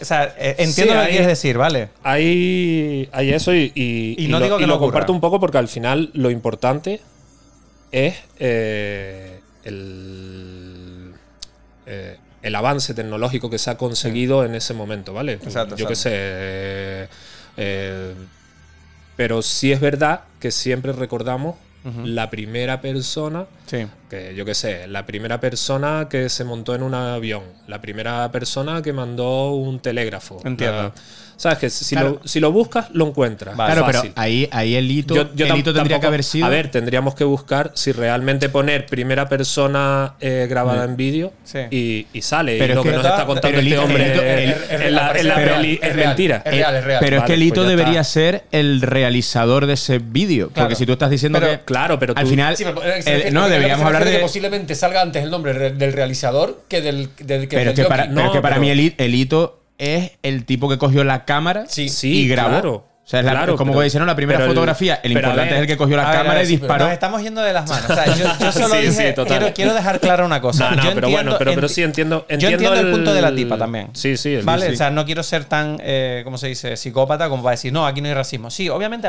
seguramente No, no, habría no, habido algo. Lo, que, lo único que yo me refería es que este detalle, para mí, permea toda la psicología de este grupo de gente. Y que además es como es- esta idea de buscar la... Siento que la película promueve mucho esta idea de cualquier... Si a mí no me va bien algo, es que me están haciendo racismo. Y es como... mm, Sí, que, que es, no me lo vendas metido- tan fácil, Jordan. Tú puedes hacerlo mejor. Es, metido con calzador, porque además Sí. no. mm, a ver, que estás llevando. eh, tienes una empresa de caballos para, para cine. Que además es una empresa que está, tradicionalmente no es de negro. Claro, Ese es el punto. exactamente. Exactamente, ya está. Ya es como. Pero bueno. Vamos, Vamos un a, poquito a- con sí, el vamos a refrescarnos un tráiler. poco y, y darle ahí el trailer de Rope. y vamos a, a darle uno. a refrescarnos el carnate. Did Did you know that the very first assembly of photographs to create a motion picture was a two second clip of a black man on a horse? And that man is my great great grandfather. Great. There's another great grandfather. But that's why, back at the Haywood Ranch, as the only black owned horse trainers in Hollywood, we like to say since the moment pictures could move, had skin in the game.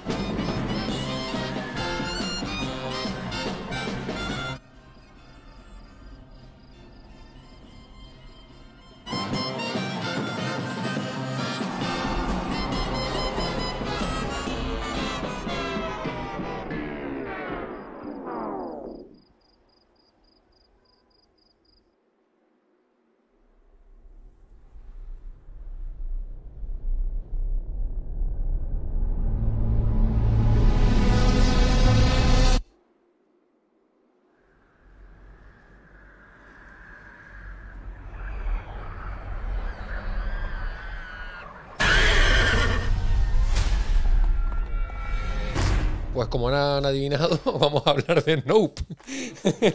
Película de 2022 del director Jordan Peele, productor Jordan Peele, guionista Jordan Peele, de Monkey Paw, yo me lo guiso, yo me lo como. ¿De qué va entonces de qué va un poco Nope, don Eduardo?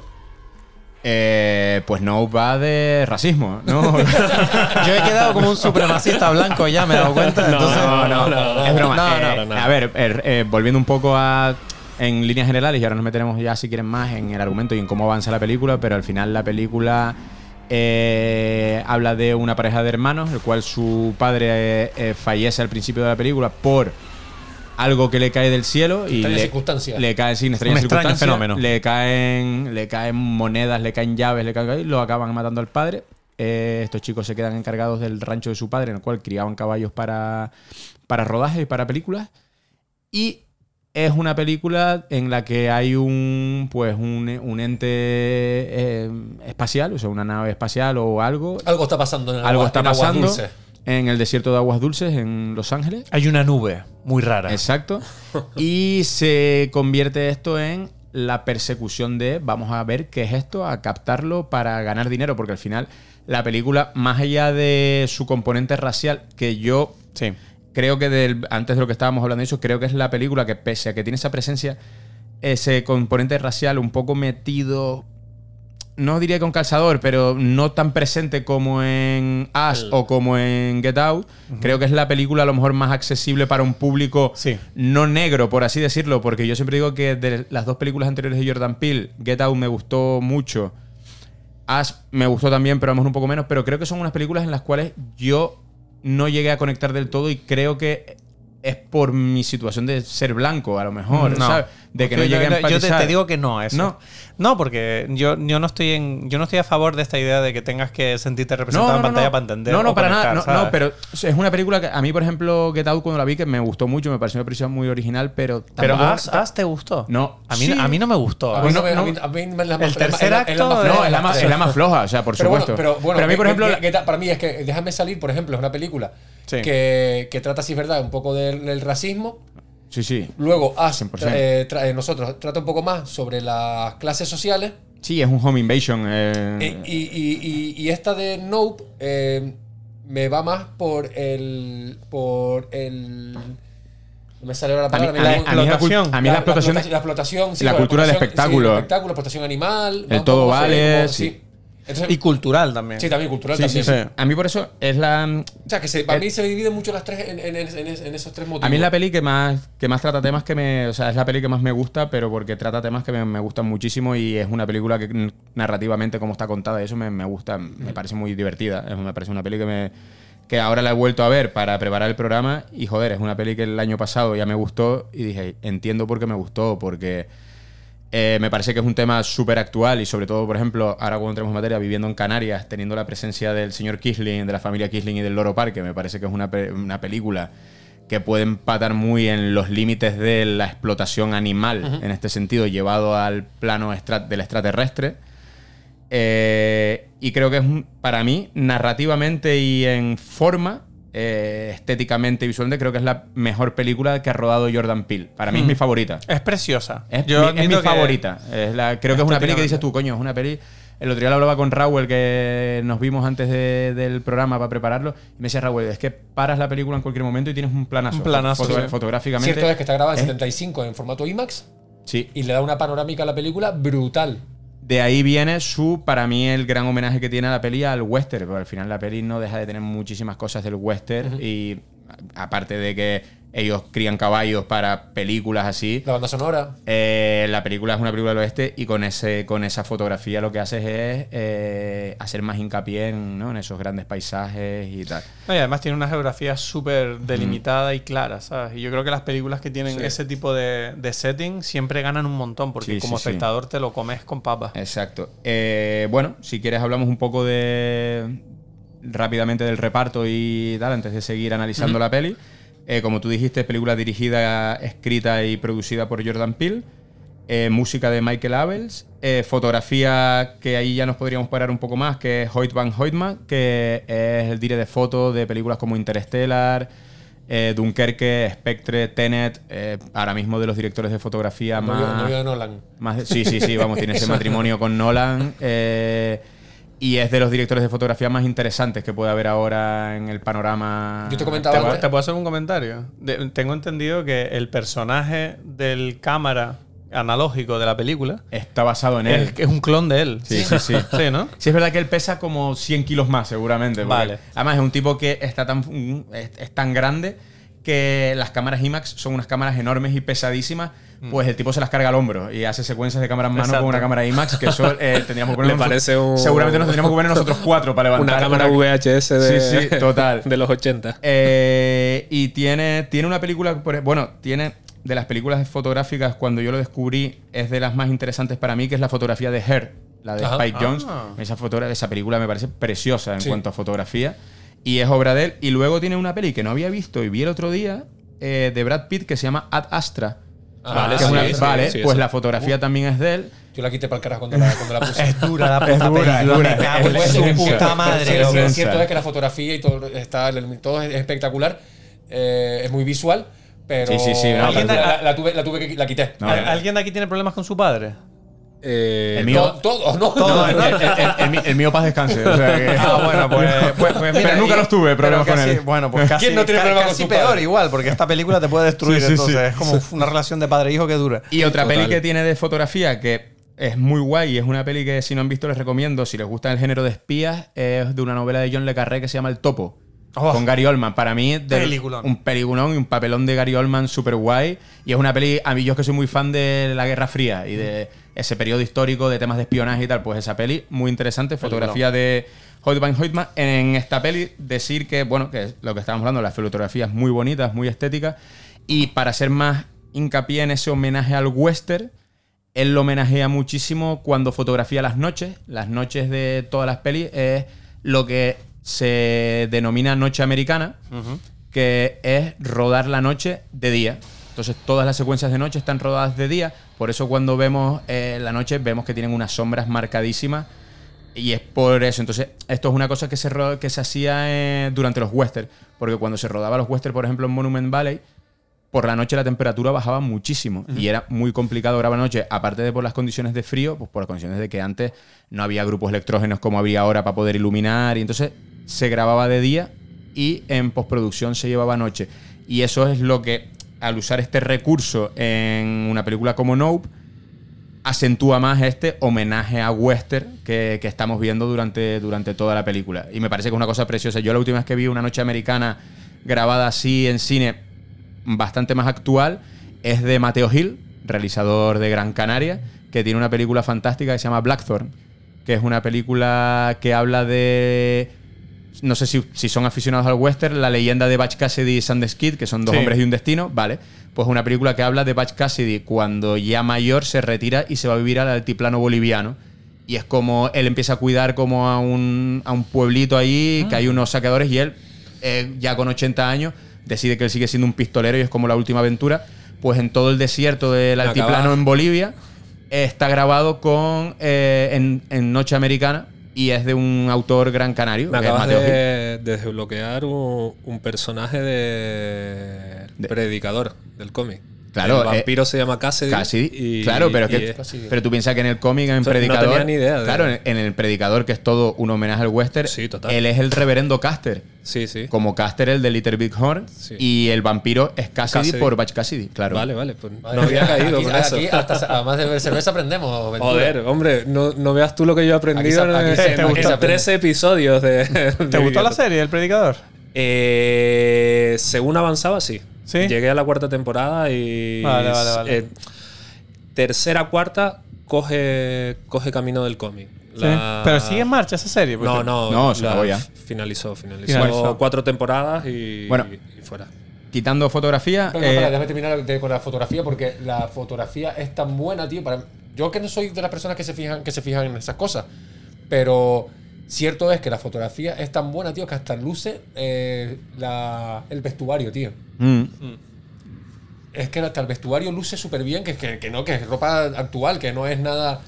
Y mm, son cosas que, que en, en esta película, para mí, que yo no soy una persona que, que se, da, que se fija en, en lo- en- en las cosas técnicas de, de un film, mm. pues con esta película, la verdad que de las dos, a ver, tres veces que la he visto, he aprendido, Mm. ¿sabes? Lo- los- ¿Sabes? Sí, valora- sí, val- valo- valoras más la- valoras la- esas sí, cosas. ¿eh? Sí. A mí lo que me gusta es que no me di cuenta que era noche americana, tío. O sea, yo pensaba que me usaba un globo. Ujú.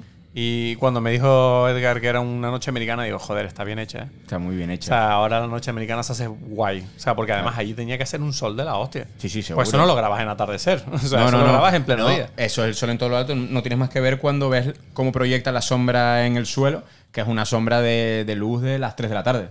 Bueno, pero supongo que usarían una sombra, ¿no? Un palio, seguramente. Sí. Unos palios flotantes sí. o algo. Tiene ¿no? que haber, seguramente. Pero igualmente está. O sea, yo recuerdo que es, es agradable esa imagen nocturna. Porque te recuerda esas noches de luna llena, ¿sabes? Total. Cuando, todo- cuando ves todo. está- Bueno, hay, hay una de las noches, no, bueno, una, no pueden haber más, que es luna llena, ¿no? Mm. Una de las noches. Ah, claro, porque aprovecharon. Sí, sí, es que hay una que, que enfoca en la luna, La luna. luna llena. Luego, hablando del reparto, tenemos a el protagonista, Daniel Kaluuya, que ya había trabajado con Jordan Peele en, en Déjame salir. Déjame salir, en la cual recibe la nominación a- al Oscar, aunque Sí. él ganaría un Oscar después a Mejor Actor de Reparto por Judas y el Mesías Negro. Esa sí que está de puta madre, ¿eh? Sí, esa está la, muy- la tengo, la tengo pendiente. Esa No la he mola, visto. Esa mola mucho. A, a la gente no le suele gustar el Caluya este por, por, al parecer, por su rostro, que es un poco como. Me da igual un poco todo. A mí debo decir que es un actor que no me, es- no me dice mucho. Pero Nunca me había dicho pero sí- mucho. pero sí es una cosa que, que a, a pesar de tener esa cara como de. Me suda la polla un poco todo, a mí sí que me, retrans- o sea, me transmite un montón de, de sentimiento, digamos, porque es como un poco un triste. A mí en esta peli es donde más me ha gustado de todas las que lo he visto. Y, Mira de- que- y desde, y desde el episodio de Black Mirror de. De la eh, bici, ¿no? De la, sí, de, la, de conseguir los, pu- la- las puntuaciones y tal. Sí. Me daba ese me daba como ese- tiene como esa cara de buena gente. Mm. y me transmite un montón. Y simple, sí, sus actuaciones me transmiten un montón. No A sé mí- por qué. a- me pasa eso. Y hay gente que le tiene manía. A mí, más que buena gente, me parece un tío herido. O sea, se, se da la impresión de que es un tío que le ha pasado algo y es como que se guarda Sí, sus haces en la como, sí, manga, tiene- ¿sabes? tiene como un peso encima. Mm. Pero a mí no me, a mí no me, a mí me gusta lo que hace en esta película. A Edgar no le gustó, por ejemplo. Dicen, ah, es que este tío no me transmite tampoco, ¿no? Lo que dicen. Yo siento que lo que él hace en esta película, el- a mí sí me gusta porque creo que pega con el personaje del cowboy. El Mm. cowboy es un tío con las cosas pegadas al pecho, que no dice, que no transmite, que tal. Pero sí que es verdad que siento que su, su interpretación puede ser que a, a- a mucha gente le eche para atrás porque se parece mucho a lo que suele hacer en todas las pelis que hace. Pero para. Sí, sí. Pero en esta peli está muy justificado. Es como un actor de esos de Sobre verdad, todo porque. De que para- siempre hace lo mismo. Para empezar, es una película que desde el minuto uno Él tiene que vivir el, proceso de un duelo de que se, se le acaba de morir su padre Claro. delante de Y él. que, y que es un niño que, ha- que- que ha- que ha crecido en medio de un desierto criando caballos, ¿sabes? Que, lo, que lo único que ha estado es con su padre criando putos caballos. Exacto, porque no la, tiene relación. la relación de la, hij- de la hermana eh, tiene bastante desapego con el padre por esas cosas que cuando ella está diciendo y mi caballo favorito se lo llevaron por un rodaje y el que estaba entrenando el caballo eras tú con papá y yo estaba aquí en casa. Entonces, claro, al final él era el hijo favorito del padre. Él tendría una relación con el padre, pues de eso, de mi padre me enseñó este oficio, llevo con él toda la vida. Y claro, aquí él está muy bien porque ¿qué cara va a tener si se le acaba de morir el padre delante y él tiene que encargarse de un negocio y está, bien- que va a la y- y deriva? está vendiendo los- todos los caballos. Claro, todo- todo entonces, su entonces sustento, aquí, vamos. aquí es donde veo que está bastante mejor. Porque sí, porque luego- la hermana vive en la ciudad. Sí, en, en la, Ella está más desapegada, en Exacto, forma. la, la hermana empieza a vivir con él cuando ve que él está solo y un poco quiere capturar este alien y ella ya lleva como su caravana a vivir a, a Sí. la casa al lado, ¿no? Y luego es que si te pones a pensar en otros papeles que él tiene, él sale en Black Panther, que como yo digo es el único de Wakanda que no pelea y es como manda cojones en esta película que pelea todo Cristo y tú no peleas. Y digo, pues vas- claro que tienes esa cara de triste que no te dejan ni pelear. Y luego en Sicario, él sale en Sicario, que es, la, es el compañero de Emily Blunt. Y es al único al que la CIA y todo dan de lado. Que es que hay un momento, es que el otro día vi un sicario otra vez, y en un momento llega a la base de la CIA y le dicen.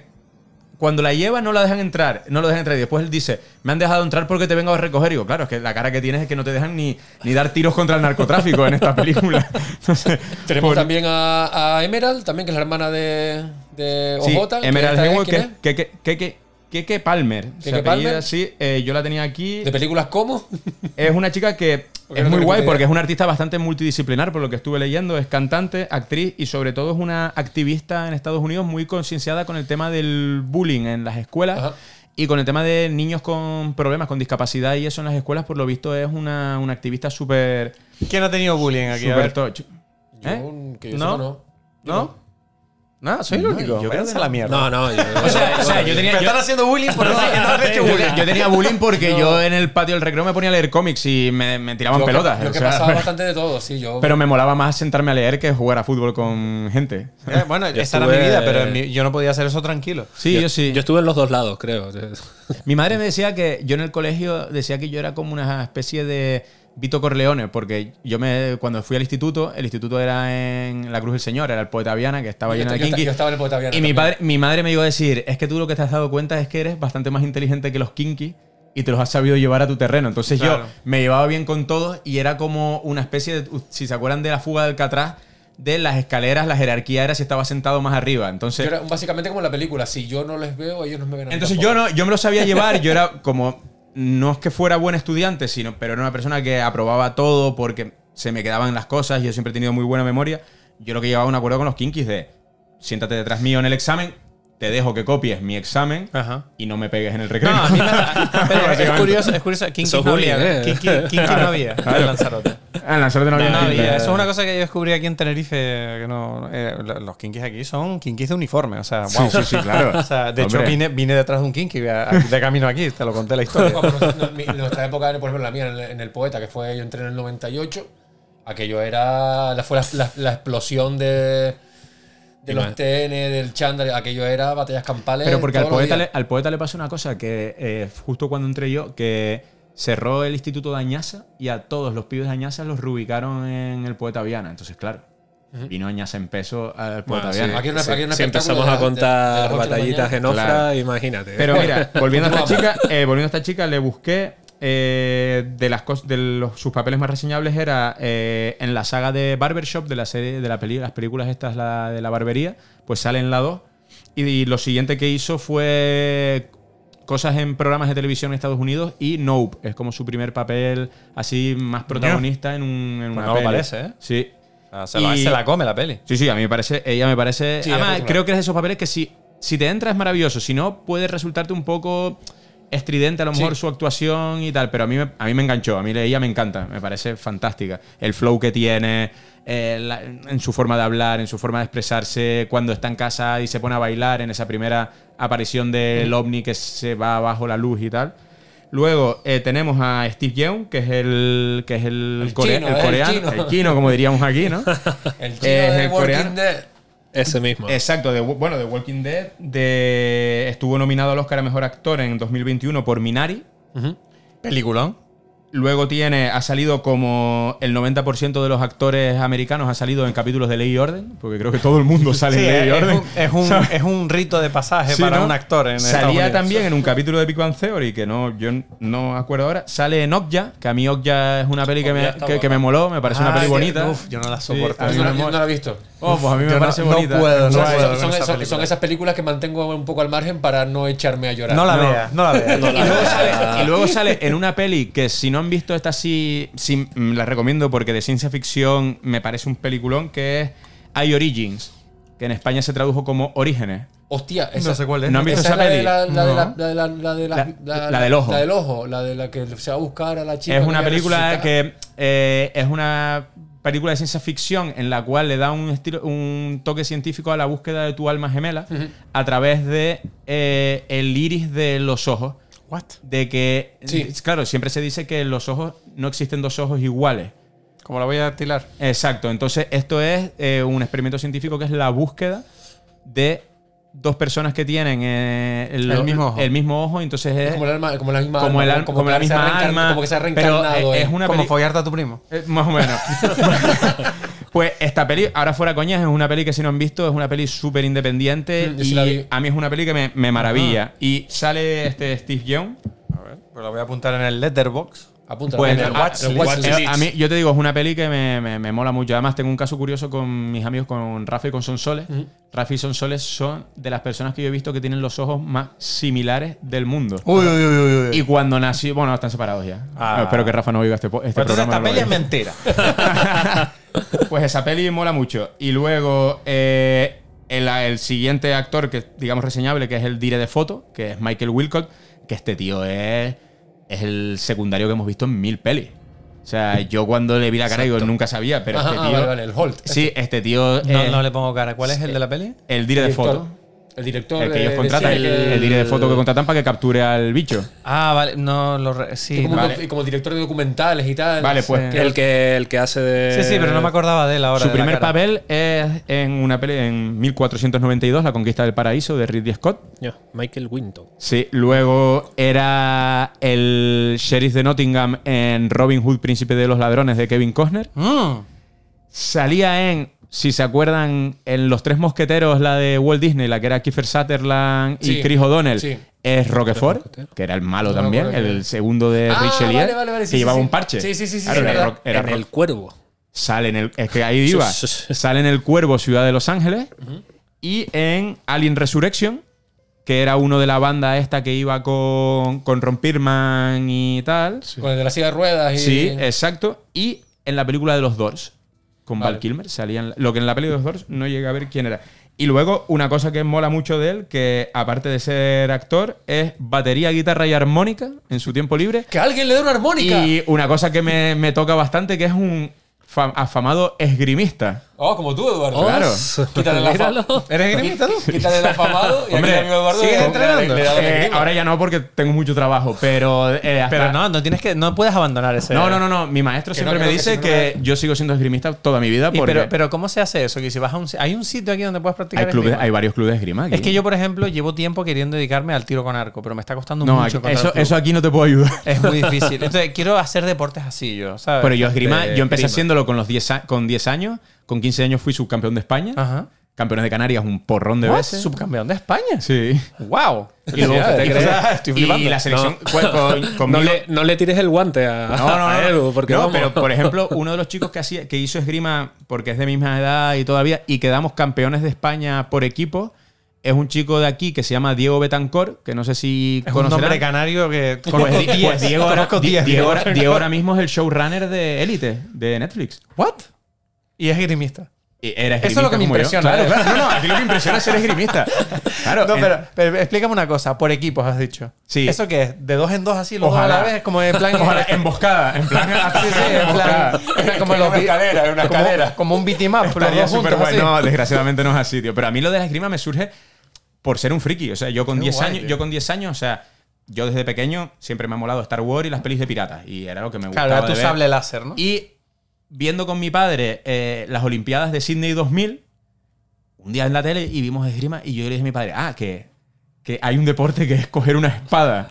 Y le dije a mi padre, yo quiero hacer eso. Y mi padre, hostia, ¿y esto qué? Y entonces, claro, ¿Y dónde metemos tuvo este que buscar este en las páginas amarillas y apareció Club Esgrima Tenerife y era, es el club mío en Santa Cruz, pero aquí hay La Laguna. la, la- pero la- sigue la u- activo este club. Y Sí. te puedes apuntar a cualquier Hombre, edad. mi maestro ahora tiene 86 años, pero sigue dando clases. Es que me gustaría saber si yo con 38 años puedo entrar y Sí, decir, sí, sí. me gustaría mi tío, aprender. con, mi tío con 50 años empezó a hacer esgrima porque yo se lo recomendé y sigue haciendo y sigue practicándolo. Sí, sí, sí, sí puedes, puedes. Dime, dime una dentro cosa. de- dentro una- de un mes llamamos a Gas de nuevo. Exacto. y- Diga, hoy no, hoy no, que, hoy no que compito. Y viene con una máscara de Bueno, esgrima. Exacto. Este, O sea, este, este tatu de aquí, lo que pasa no se ve, es una calavera dentro de una máscara de esgrima y tiene las iniciales de mi Ah, club lo aquí. veo, lo veo, lo veo, lo sí, veo. sí, sí. Pero entonces, pero, eh, confiésame una cosa, y perdón por irnos por lo de la No, esgrima, no, pero es que no, me parece muy gracioso, me parece vamos. muy interesante. Eh, o sea, pero cuando los esgrimistas están haciendo todas las cosas que hacen, confiésame, hay un poquito de. Bueno, yo le doy hacia la mano y ya, porque no estás viendo todo, lo- ¿Estás viendo los movimientos o cómo va el rollo? Si los ves, si los ves. ¿Sí los ves, o Los qué? llegas a ver todos. Si los Vamos. llegas, los llegas a ver. O sea, este tío es Kenshin, es un Total. samurái, loco. Edu, si Ventura tiene un podcast de ciclismo, te podrías mandar un. ¿Te imaginas? un Un podcast de podcast grima. de Podcast de grima. grima. Creo que, creo que esa- ser hasta más aburrido que el esa- ciclismo. Gas, cuando te apuntas a esgrima, ya sabes, monta un podcast está, de tío. Sí, sí, día 2 de Eso- grima. Eso Todo más de nicho que, que el ciclismo Hombre, todavía. imagínate, ¿eh? yo fui súper feliz cuando veía Big Bang y hay un capítulo que hacen esgrima y dije, menos mal que se reivindica este deporte aquí. ¿Dónde está la, pe- la gran película sobre la esgrima? El maestro de esgrima. Hay una peli- Es una novela de Arturo Pérez Reverte. Pero está esa y, película. y tiene película, sí, sí, sí. Española. Claro, Sí, eso sí, es- española. Y la película no, no está mal, es de, Pero- es de los 80, me Pero parece. es la única peli de esgrima que hay. Creo que sí. Bueno, De- ¿dónde está la peli? Bueno, y en, No, en hay- Muere hay- otro hay- día. hay Coño, Star Wars. Espera, espera, espera, espera. En Muere otro día, eh, 007 Pierce Brosnan, la última película de Pierce Brosnan, Le dedican. hay una pelea dentro de un club de esgrima que la maestra de esgrima es Madonna. ¿No hay una de Brad Pitt también que es de esgrima? Me suena a mí Brad Pitt. ¿De Brad Pitt? Sí, vestido de esgrima. Bueno, no Eh, sí. John Wick me- me no suena. sabe esgrima. Me suena algo. Bueno, da ¿Eh? igual, John inventando. Wick. ¿Sale No. algo de esgrima? No lo sé. qué entre- presión. Sale katana, John Wick, pero John, Wick, no sé. John Wick sabe de todo. No, que Maui me dijo el otro día que en la serie de miércoles ella hay un momento que está Sí, practicando sí, esgrima no, no, vestida. Yo es que no la he visto todavía. Es mierda. Y- miércoles practica Y esgrima. en sí. gran película a reivindicar, eh, Secreto de la Pirámide, joven Sherlock Holmes, El es- está sí. practicando esgrima. Hostia, jugador de- Y la vi hace nada. La vi- jugador de De esgrima. hecho, la vi en el Jugador, cine de en. Calavera. Sí, la vi- claro, porque La vino, vi. vino el actor. Es Es verdad. verdad, y estuvimos con él. Súper majo. Bueno, eh, volvemos a Nope, dejemos este. Vale, sí, volvamos a Vamos no. a hacer Vamos un inciso a, a vamos a a refrescar.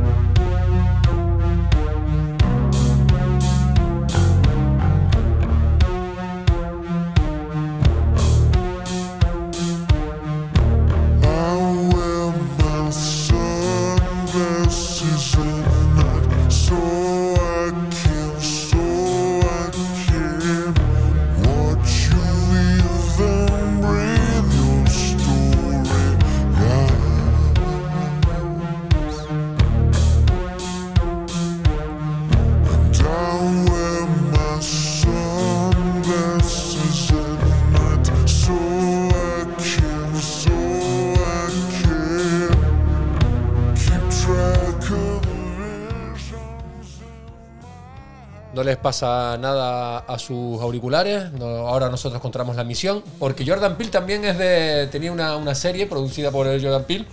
eh, de Twilight Zone, que también trae aquí el amigo Eduardo la, la camiseta. De la original traigo De yo. original, la con, Bob, con Bob Serling. Sí, señor. Eh, en los sí, límites de la realidad. Él hizo el remake de Los Límites de la Realidad, que al final es. La- una, se- tra- hizo una serie hace un par de años, pero que no fue nada. Aquí por lo menos en España no hubo mucho bombo. Un par de episodios, no, la verdad que yo, yo la vi, pero no me acuerdo de casi nada. Además, él, él hacía la. Él, él hizo hacer una copia exactamente, un homenaje igual al- a la versión original y él presentaba Él cada capítulo, él- ¿verdad? sí, él así, era, era el presentador, era como Es que el, Bo- el Bob Serling negro. Es que de las cosas guays que tenía Los Límites de la Realidad es esa presentación de Sí. Bob Serling, ¿no? De cómo presentaba los capítulos Sí, y tal. los Que de- y tal, que al final yo, creo- yo creo que de Twilight Zone es de donde después salen cosas como Crip Show. eh, yo creo que es un poco precursor de. sí. ¿Cómo se llamaba? Historia- la- Historias de la cripta. ¿Y cómo se llamaba? Porque Twilight Zone no es cuentos asombrosos. No. No. Pero No, cuentos asombrosos al final también Pero- es una versión sí, de Twilight Historias Zone. de la cripta no es Twilight Zone tampoco. No. No. Hostia, yo siempre los he confundido. Historias de la cripta es la que tiene el guardián de la cripta, que tiene el, Que es un- la calavera. es que chunga. la calavera aquella que Y presenta luego cada capítulo. Claro, la calavera, la calavera. ¿No es Twilight Zone? No. Hostia puta, los tengo confundidos, tío. Sí. Pero es, es normal, es normal confundirse porque al final son todos productos que surgieron de Twilight Zone. Tú piensas que Twilight Zone, la primera temporada, creo que es de los años 40 o de los años Sí. 50. Es una cosa que yo me compré hace un par de años la primera temporada. Y, y- y es que es, vamos, son los, los marcianos son señores con traje y corbata. O sea, Sí. y no había prácticamente dinero para hacer nada. Y, no, pero, y, y- y si la, y la primera temporada la ves y dices, coño, es que eh, de película- el cine de terror ha mamado de esa serie muchísimo. Bu- claro, claro. muchísimo. es que De- los- los- el rollo de los, de los maniquíes. Es que está todo inventado. Sí, sí, sí. Es que es una, una puta pasada. Seguimos con. Pero la nueva de Jordan, perdón por interrumpirte. ¿La nueva de Jordan la han visto? Sí. sí, Es buena. Eh, Yo vi un par de capítulos- Es, un poco floja. sí, pero el, por ejemplo, el primer Sí, capítulo creo que es, lo la mancha en la, en el trabajo, en la obra de, Es, bast- de es ba- Jordan. es bastante floja porque. ¿Cuál es? Porque te digo. La serie de Twilight Zone, que le hizo un Ah, remake. no. Sí, No, pues. no porque re- no recuerdo ni un solo. Ninguna solo. Yo recuerdo el del historia. cómico. ¿Te acuerdas el del Sí, que cómico? es el, el primer El primero. Y, Y, no, es, no es este tío, no es Steve Young. Sí, no. No, era un hindú. Es un hindú, es un chico hindú. Pero el primer capítulo no está mal, que es el chico este que hace stand-up comedy. Sí, sí, sí, sí, sí, Ese sí. está muy guay. Pero no, no, no tiene. No. está bien, la, la puedes ver, la puedes tener ahí como un poco de, sobremesa y tal. La puedes. Nah, Pero me, no- me- pero- me veo historias de la cripta de nuevo. Pues sí, Eh, muy bien. es mucho más divertido. Sí. Que sale Schwarzenegger. ¿En la última temporada? En Historias de la Cripta. Coño, se presen- presenta con el Guardián de la Cripta, presenta ¿Sí? un episodio de Schwarzenegger, sí, sí. Estaba hasta dentro de poco en Movistar, ¿no? Cripshow, la primera. ah, no, pero Cripshow es otra. Ah, vale. Claro, es que Crip- Historias Crip- de la Cripta y Cripshow son. Encima son dos cosas diferentes. Sí, también. Claro, claro. Nada, pues más confundido yo todavía. A mí siempre, de toda la vida, desde que era pequeño, a mí lo que me gustaba era Cripshow y Creepshow. Cripshow 2, que es lo que Sí. siempre más me ha gustado, Sí. y Cuentos Asombrosos. Cuentos asombrosos. Yo no me acuerdo, lo, lo- lo alquilaba en el videoclub Cuencos, tío. Además, Cuentos Asombrosos es la que dirigió Spielberg, que es la de la misión, la de la Segunda Guerra Mundial. Eh, esa me molaba un montón. Y la del nazi. Pero eso, eso es de los límites de realidad de la película. La, Madre de- mía. la, de- la de- la del tío que se que va a Vietnam, Que que, es como- que es judío, que, Sí, que es como un, fa- es como un racista, que está que en un de- bar. que es de la John Landy. Sí, está en un bar, que es como un Sí. racista, y sale y está en un gueto. Esa es, esa es los límites de realidad la película. Vale. Que, es la, que, es la de la, que es la del avión. Que tiene el último segmento, que es la del avión, que hay un, un ser eh, rompiendo los motores. Vale. Reconduciendo Venga, un sí. poco a No. Gracias, eh, Gracias. Eh, de las cosas, por ejemplo, que creo que son importantes que tratemos ahora, de, dentro de que es una película que lo que reivindica mucho es ese. De lo que trata mucho es eh, al final de un tema de la explotación, sobre todo de los límites en el, el mundo del espectáculo, de dónde están los límites.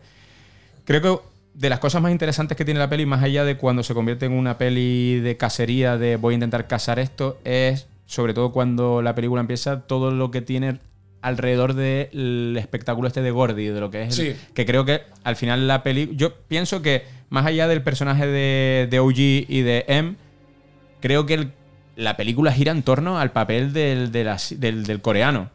Porque al final el coreano es.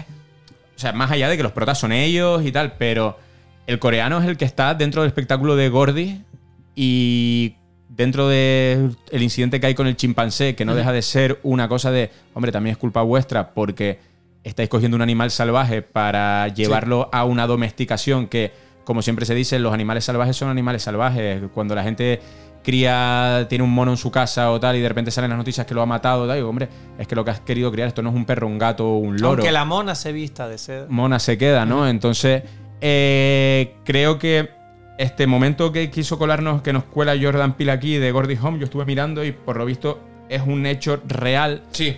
No, no, no, no dentro de un programa de televisión, pero, por lo visto en Estados Unidos hubo un caso de un chimpancé llamado Travis, que lo crió una mujer, la mujer lo ay, el monito lo tengo yo y esto como yo lo quiero y tal, y por lo visto la señora se fue de viaje y le dijo a una vecina, vete y cuídame al mono, que también manda cojones como si fuera a ir a cuidar un caniche. Y cuando llegó ya el mono era adulto y por lo visto, eh, por muy domesticado que sea, la vecina entró, el mono la atacó y le desfiguró la cara, no la mató y hay imágenes reales, yo las estuve buscando. Coño, ahí-. Y es el personaje este que cuando el, el coreano está con su espectáculo del oeste y llega a visitarla, ay, ha venido a visitarnos una de las que trabajó conmigo de la superviviente y la tipa está desfigurada Sí. completamente y tal.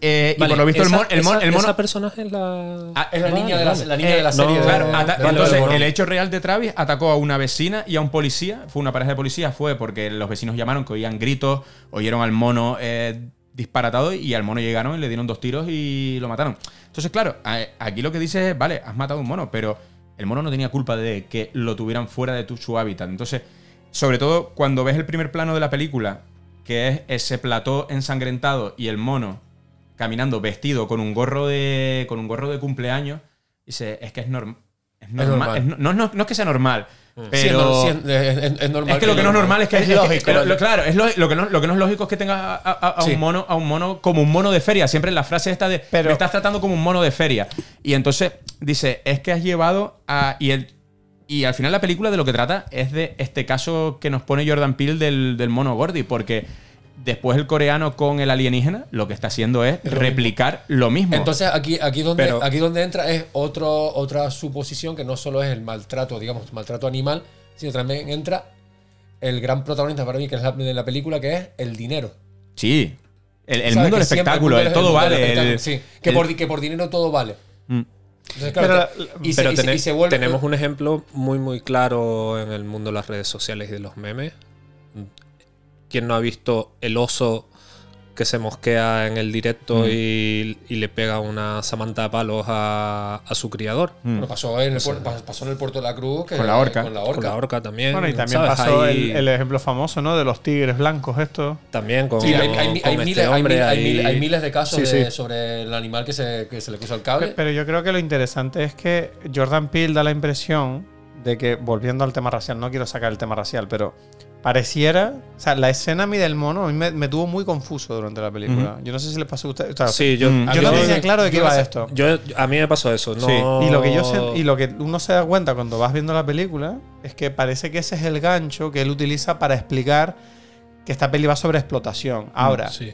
va sobre el tema de la explotación en todos los sentidos, ¿no? O sea, Mm. tanto de- yo creo que desde su punto de vista él está hablando del hecho de que pues la comunidad negra ha sido explotada durante históricamente por los blancos como esclavos, etcétera, etcétera, y ahora en cierta forma ahora eh, esto, este grupo de personajes están intentando explotar a este extraterrestre para su propio beneficio. Mm. Entonces, claro, ¿dónde está la ética de eso? Pero a mí lo que me- la pregunta que me parece interesante es hasta qué punto es interesante eh, que tú estás explotando el tema racial en tu propia filmografía Mm. para crear cultura y espectáculo.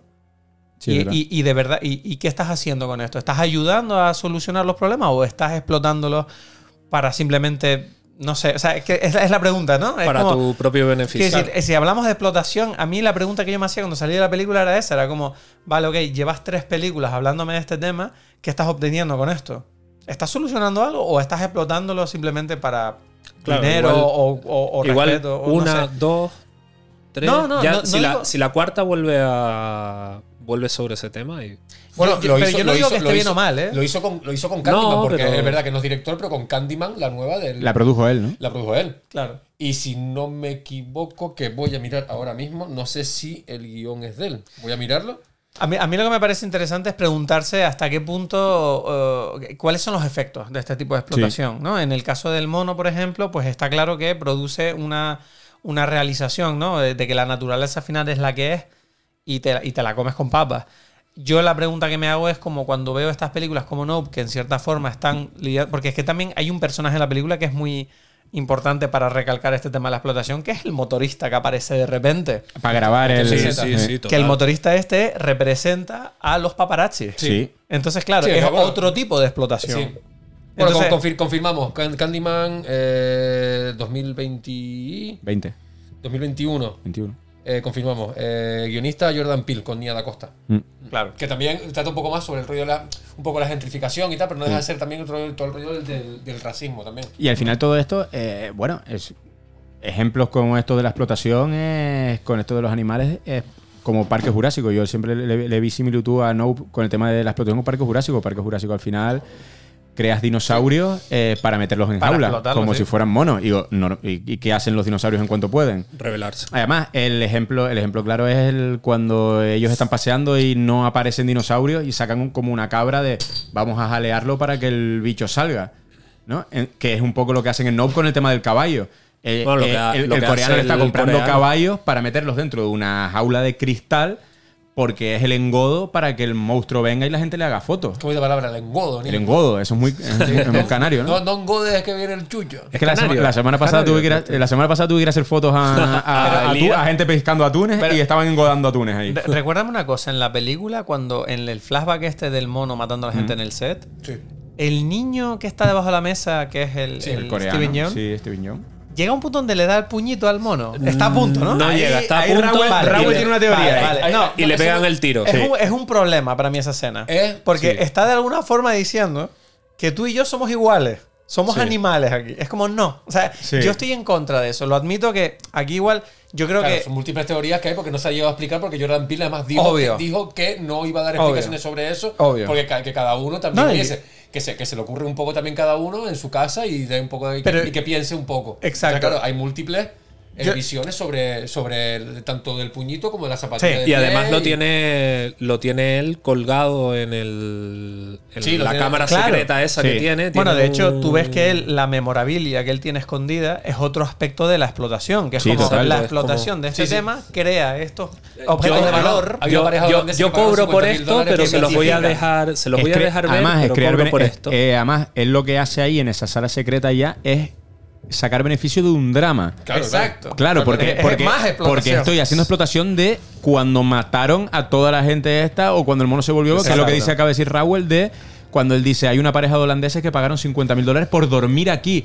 Que es como esas cosas cuando se convierten en sitios de peregrinaje. Nunca le pregunté. Eh, la gente Sí. que va a Austria, ay, me voy a hacer una foto por fuera de la casa del monstruo de Amstetten. Y es como, eh, este señor tenía gente Coño, así- ve- o sea, mi- mira la foto que estuvo haciendo ruido en Twitter el otro día, que era una, una, chi- una chica posando por fuera de Auschwitz, que, se, que Claro. en Twitter reventó. Es- es o, que- o, o sea, a, mí, por ejemplo. Pero hay que sacarse la foto en Auschwitz. Sí, pero hay que sacarse la foto sonriendo, ¿no, Luis? Vas hasta Pero- Auschwitz pero y no quieres decir qué horror. O sea, el problema es que es cómo te sacas la foto. Claro, esa es o sea, tienes que sacártela triste, aunque no lo estés. Tienes que estar triste y diciendo, mira qué horror. O no salir tú y ponerle un filtro en blanco y negro Porque a la yo, puerta. yo me tal, saqué claro. una foto en el monumento de los judíos en Berlín. Todos, sí, sí, todos pero- lo hemos hecho. Pero pensé, pero pensé, espérate un momento, yo no me puedo sacar una foto aquí en plan, hey, qué guay, estoy en Berlín. No, tienes que sacártela No. en plan, chicos, vaya mierda, ¿no? Lo que pasó aquí, ¿no? ¿Cuánta gente mataron? Exacto, tienes, tienes, que, conocer el sitio. Hay que, que te- jugar al que- juego cultural que te propone Sí, la sí, vida. claro. Sí. No, no. y yo total, voy a sacarme, yo total. voy a ir a Auschwitz ahora. Es dentro de como- poco. Sí, sí, sí, sí, voy en un La- mes. También fue- Etiquétanos en la foto, por favor. Sí, sí, yo les aviso, yo les aviso. Muy triste voy a estar. En el. La niña esta que salió bailando un baile típico delante de un incendio. También, ¿sabes? Son esos. A ver, Vale. ¿tú te sacarías una foto feliz delante de un accidente de coche? Eh, no. Es lo mismo. No, pues ya no. está. Eh, Cuando vas a Auschwitz no está el accidente, no está la sangre, pero la huele. Pero tienes. Tiene que estar ahí. Exacto. Tienes que conocer eh, dónde te sacas la foto. No, no es lo mismo sacarte la foto en la calle Castillo que en medio de Coño, monumentos. o cómo hagas la foto, tío. Yo, por ejemplo, cuando fui con Maui a Nueva York, yo le hice una foto al monumento del 11S. Le hice una foto al monumento y digo, coño, me apetece porque me apetece hacer una foto y tal. Pero es que yo veía a la gente haciéndose selfies, sonriendo, y lo que había aquí eran ya. los nombres de las personas que habían fallecido. Ya. Hostia, me cago en la puta. Pero, pero oye, pero es genial eso. Sí, O sea, no, porque es yo creo que representa mucho cómo es la sociedad. Que es Claro. como- eh, de hecho, volvemos a la película. Es que es explotación. Es explotación. Porque una persona que se saca una foto así está explotando un monumento para conseguir likes para su vida personal o pública. Entonces, al final es como entras en este juego en el que qué es lo que tiene valor y qué quieres obtener de ello. Y yo me pregunto eso de la filmografía de Jordan Peele cuando hace esta película, porque él mismo está haciendo esto, hablando de estos temas raciales, del tema de, de- de dónde estamos como sociedad en esta historia, en este momento. Y yo no tengo clara la respuesta, porque yo no sé si es éticamente mm, productivo que él esté todo el rato justificando estas historias. O sea, no sé hasta qué punto estamos cambiando como sociedad hacia un lugar mejor. No lo tengo claro. Me- yo quiero que pase. Pero Si no, se- sé, no sé, no sé si, se estamos encasilla cayendo. ahí, si se encasilla ahí, Es que tú crees que. eh, Quiero decir. puede ser peligroso para él. es que para mí No instrumentalizar la cultura siempre me ha parecido un poquito peligroso. O sea, me parece que la, la cultura tiene que plantear preguntas, cosa que esta película yo siento que hace. Mm. Pero cuando a a partir del momento en que siento que cuando van avanzando las películas, pareciera que la respuesta va cogiendo forma y no me gusta eso. Mm. O sea, creo que la respuesta tiene que venir De de uno la- mi- del espectador. Claro. ¿Sabes? Sí, no me, la tienes que, tú no me tienes que decir tú cómo Claro. tengo que acabar pensando después de ver la, Por la película. cierta por por eso digo poco. que, mucha- que- que el- que el- por ejemplo, lo del el show de Gordy, pues tiene, tú lo verás de una manera, otra gente la verá de otra, otra gente dirá no lo entiendo, no lo quiero entender. Entonces, claro, hay, pues, claro, según como tú lo veas. Sí, es verdad que deja muchas cosas ambiguas que es lo que Claro, decíamos, que no también- explica. O sea, por ejemplo, es lo que hablábamos, eh, el tema de la zapatilla, que está eh, eh, De pie. De pie. Y que luego la tiene. La, la tiene en una vitrina de pie. Y es como, no me estás explicando. Pero Porque, no entiendo esto de la salida, no me acuerdo yo de ¿Tú te esto. acuerdas? Cuando- En, Cuando- en la memorabilia del. A ver, No, cuando, cuando- cuando es el incidente de Gordy, estamos en el plató, ¿vale? Sí. Y estamos, tenemos como una vista subjetiva de lo Sí. que está viendo él y hay una zapatilla. Que un- está puesta de una manera muy está rara. así. Está de pie. que está de Pero pie. después, en la, en la en cuando él tiene el, el, Vale. el- el museo este, Sí. la sigue teniendo de pie y además le ha Vale. puesto como dos focos. Pero yo creo que es, es simbología, Es para mostrar el drama del momento, yo creo. Es para crear ese. esa- porque podría pasar que la zapatilla caiga así, de casualidad. Y eso es- significa que algo raro está pasando aquí. O sea, yo creo que Sí. no hay que buscarle más. Y de las cosas que leí es que de este Steve- el personaje del coreano, Steve Young, cuando está a punto de chocarle el puño a Gordy, eh, el que él se haya convertido en esta figura del espectáculo en el cual explota a un animal es que él se sintió como un elegido. De soy el único al que el mono no ha atacado y ha matado porque ha dicho, hey, Él pero- no lo sabe eso. no, pero es de Pero las él cosas que he cree- leído que cree, él quiere Claro. creer eso. No, de- pero es que, claro, él está haciendo lo mismo que estamos hablando. Él está explotando lo que él vivió para. Él creó su identidad con Mm. eso. Es como esta es mi identidad y voy a vivir de esto. Exacto. Entonces, cada uno. Es que al final la explotación es que lo interesante de esta película es que te está enseñando que no hay. Hay víctimas y hay explotadores. Sí. Pero todos podemos ser explotadores de, de- Mm. de- de ser víctimas al mismo tiempo. Y sobre todo en el momento histórico que estamos ahora mismo social, Sí. donde pareciera que el victimismo también es una herramienta poderosísima de explotación. No, no, lo es. y que a donde O sea, nos lleva- yo lo digo, lo, digo con, lo digo con un poquito de cuidado porque entiendo que esto es un tema sensible para muchas personas. Mm. Y, y tengo la. ¿Sabes qué decir? A- me abro a hablarlo. Pero es que esta película está tratando eso y por eso yo siento que lo único que me da pena es que los protagonistas, que son los que en cierta forma yo creo que representan su mensaje más cercano a nivel Mm. personal, eh, son unos tontos. O sea, me parecen unos tontitos. O sea, o sea, y es como. Porque, o sea, me, me habría gustado que fueran más allá que simplemente decir vamos a sacarle una foto, sino vamos a casarlo o vamos a. Sí. eh, o intentar comunicarnos con él, porque tampoco lo intentan. Él Pero se comporta como un con- tomador de caballo. Sí, es como la versión, es como la versión rural de la llegada, que en la llegada, en Arrival todo el No, rato pero- se quieren comunicar y desarrollar una vía de lenguaje con los extraterrestres. Pero eso aquí porque no. los blancos- Aquí queremos una foto. y, va- y- y vamos, y vamos más allá, conociendo cómo son los rodajes de cine, ¿no habrá habido, no, ha- no- no ha habido explotación en ese rodaje de Jordan Peele? No, yo creo que eso lo tienen medido. Imagina. O sea, esto es muy medidito, ¿eh? El extraterrestre yo creo que no lo explotaron. No, pero, pero es No, pero en el equipo de- de- de- detrás de las cámaras, ¿no ha- ¿alguien no habrá explotado a alguien como para estar criticando la explotación? Vamos- Yo, yo creo que tal y como está Estados Unidos ahora mismo, los rodajes están bastante controlados. ¿eh? Sí, Están- sí. yo, creo, que, sí. cobra, si cobra, la gente en Canarias cobra bien. Cobra. Pero échale horas, ¿eh? Yo, Ya, hombre. joder, eh, y tanto. Ey, ojo. Y la explotación, bueno, voy a entrar, bueno, voy a- no, voy, no voy a entrar en temas. Metámonos en la mierda. no voy a entrar en el tema Dreamland. Vamos a salir. Salgamos en, No voy a entrar en Dreamland. salgamos en el Canarias no, 7. Me cago en Dios. O en el diario de aviso. Exacto. Hablando de cosas de la peli, analizando cosas de la peli que están muy guays, antes de que tengamos todo este, sepamos claro que es el, el alienígena este y que forma parte de este de cultura de espectáculo y tal, de los momentos eh, que llegamos a tener más de terror, nos acercamos más al terror, que es un poco de lo que estamos hablando aquí y tal. A mí me moló mucho la secuencia cuando él llega al establo de noche y ve a esos hombrecillos verdes y en el momento en el que te das cuenta que los hombrecillos verdes son los hijos del coreano, dices, vale, y entonces a partir de aquí, ¿hacia dónde va la película? Porque ya, te- ya me acabas de decir que que, el no coreano- que no y que lo de arriba no es un ovni, porque al final se descubre que no es un ovni, que es un animal, que es un alienígena. Exacto. Pero cuando aparece, a mí esa secuencia, en cuanto a terror, además, cómo está realizada, cómo está montada, esa secuencia, Yo la- cuando la vi en el cine, da miedo, ¿eh? Yo la primera vez que la vi, mm, no está la conseguida.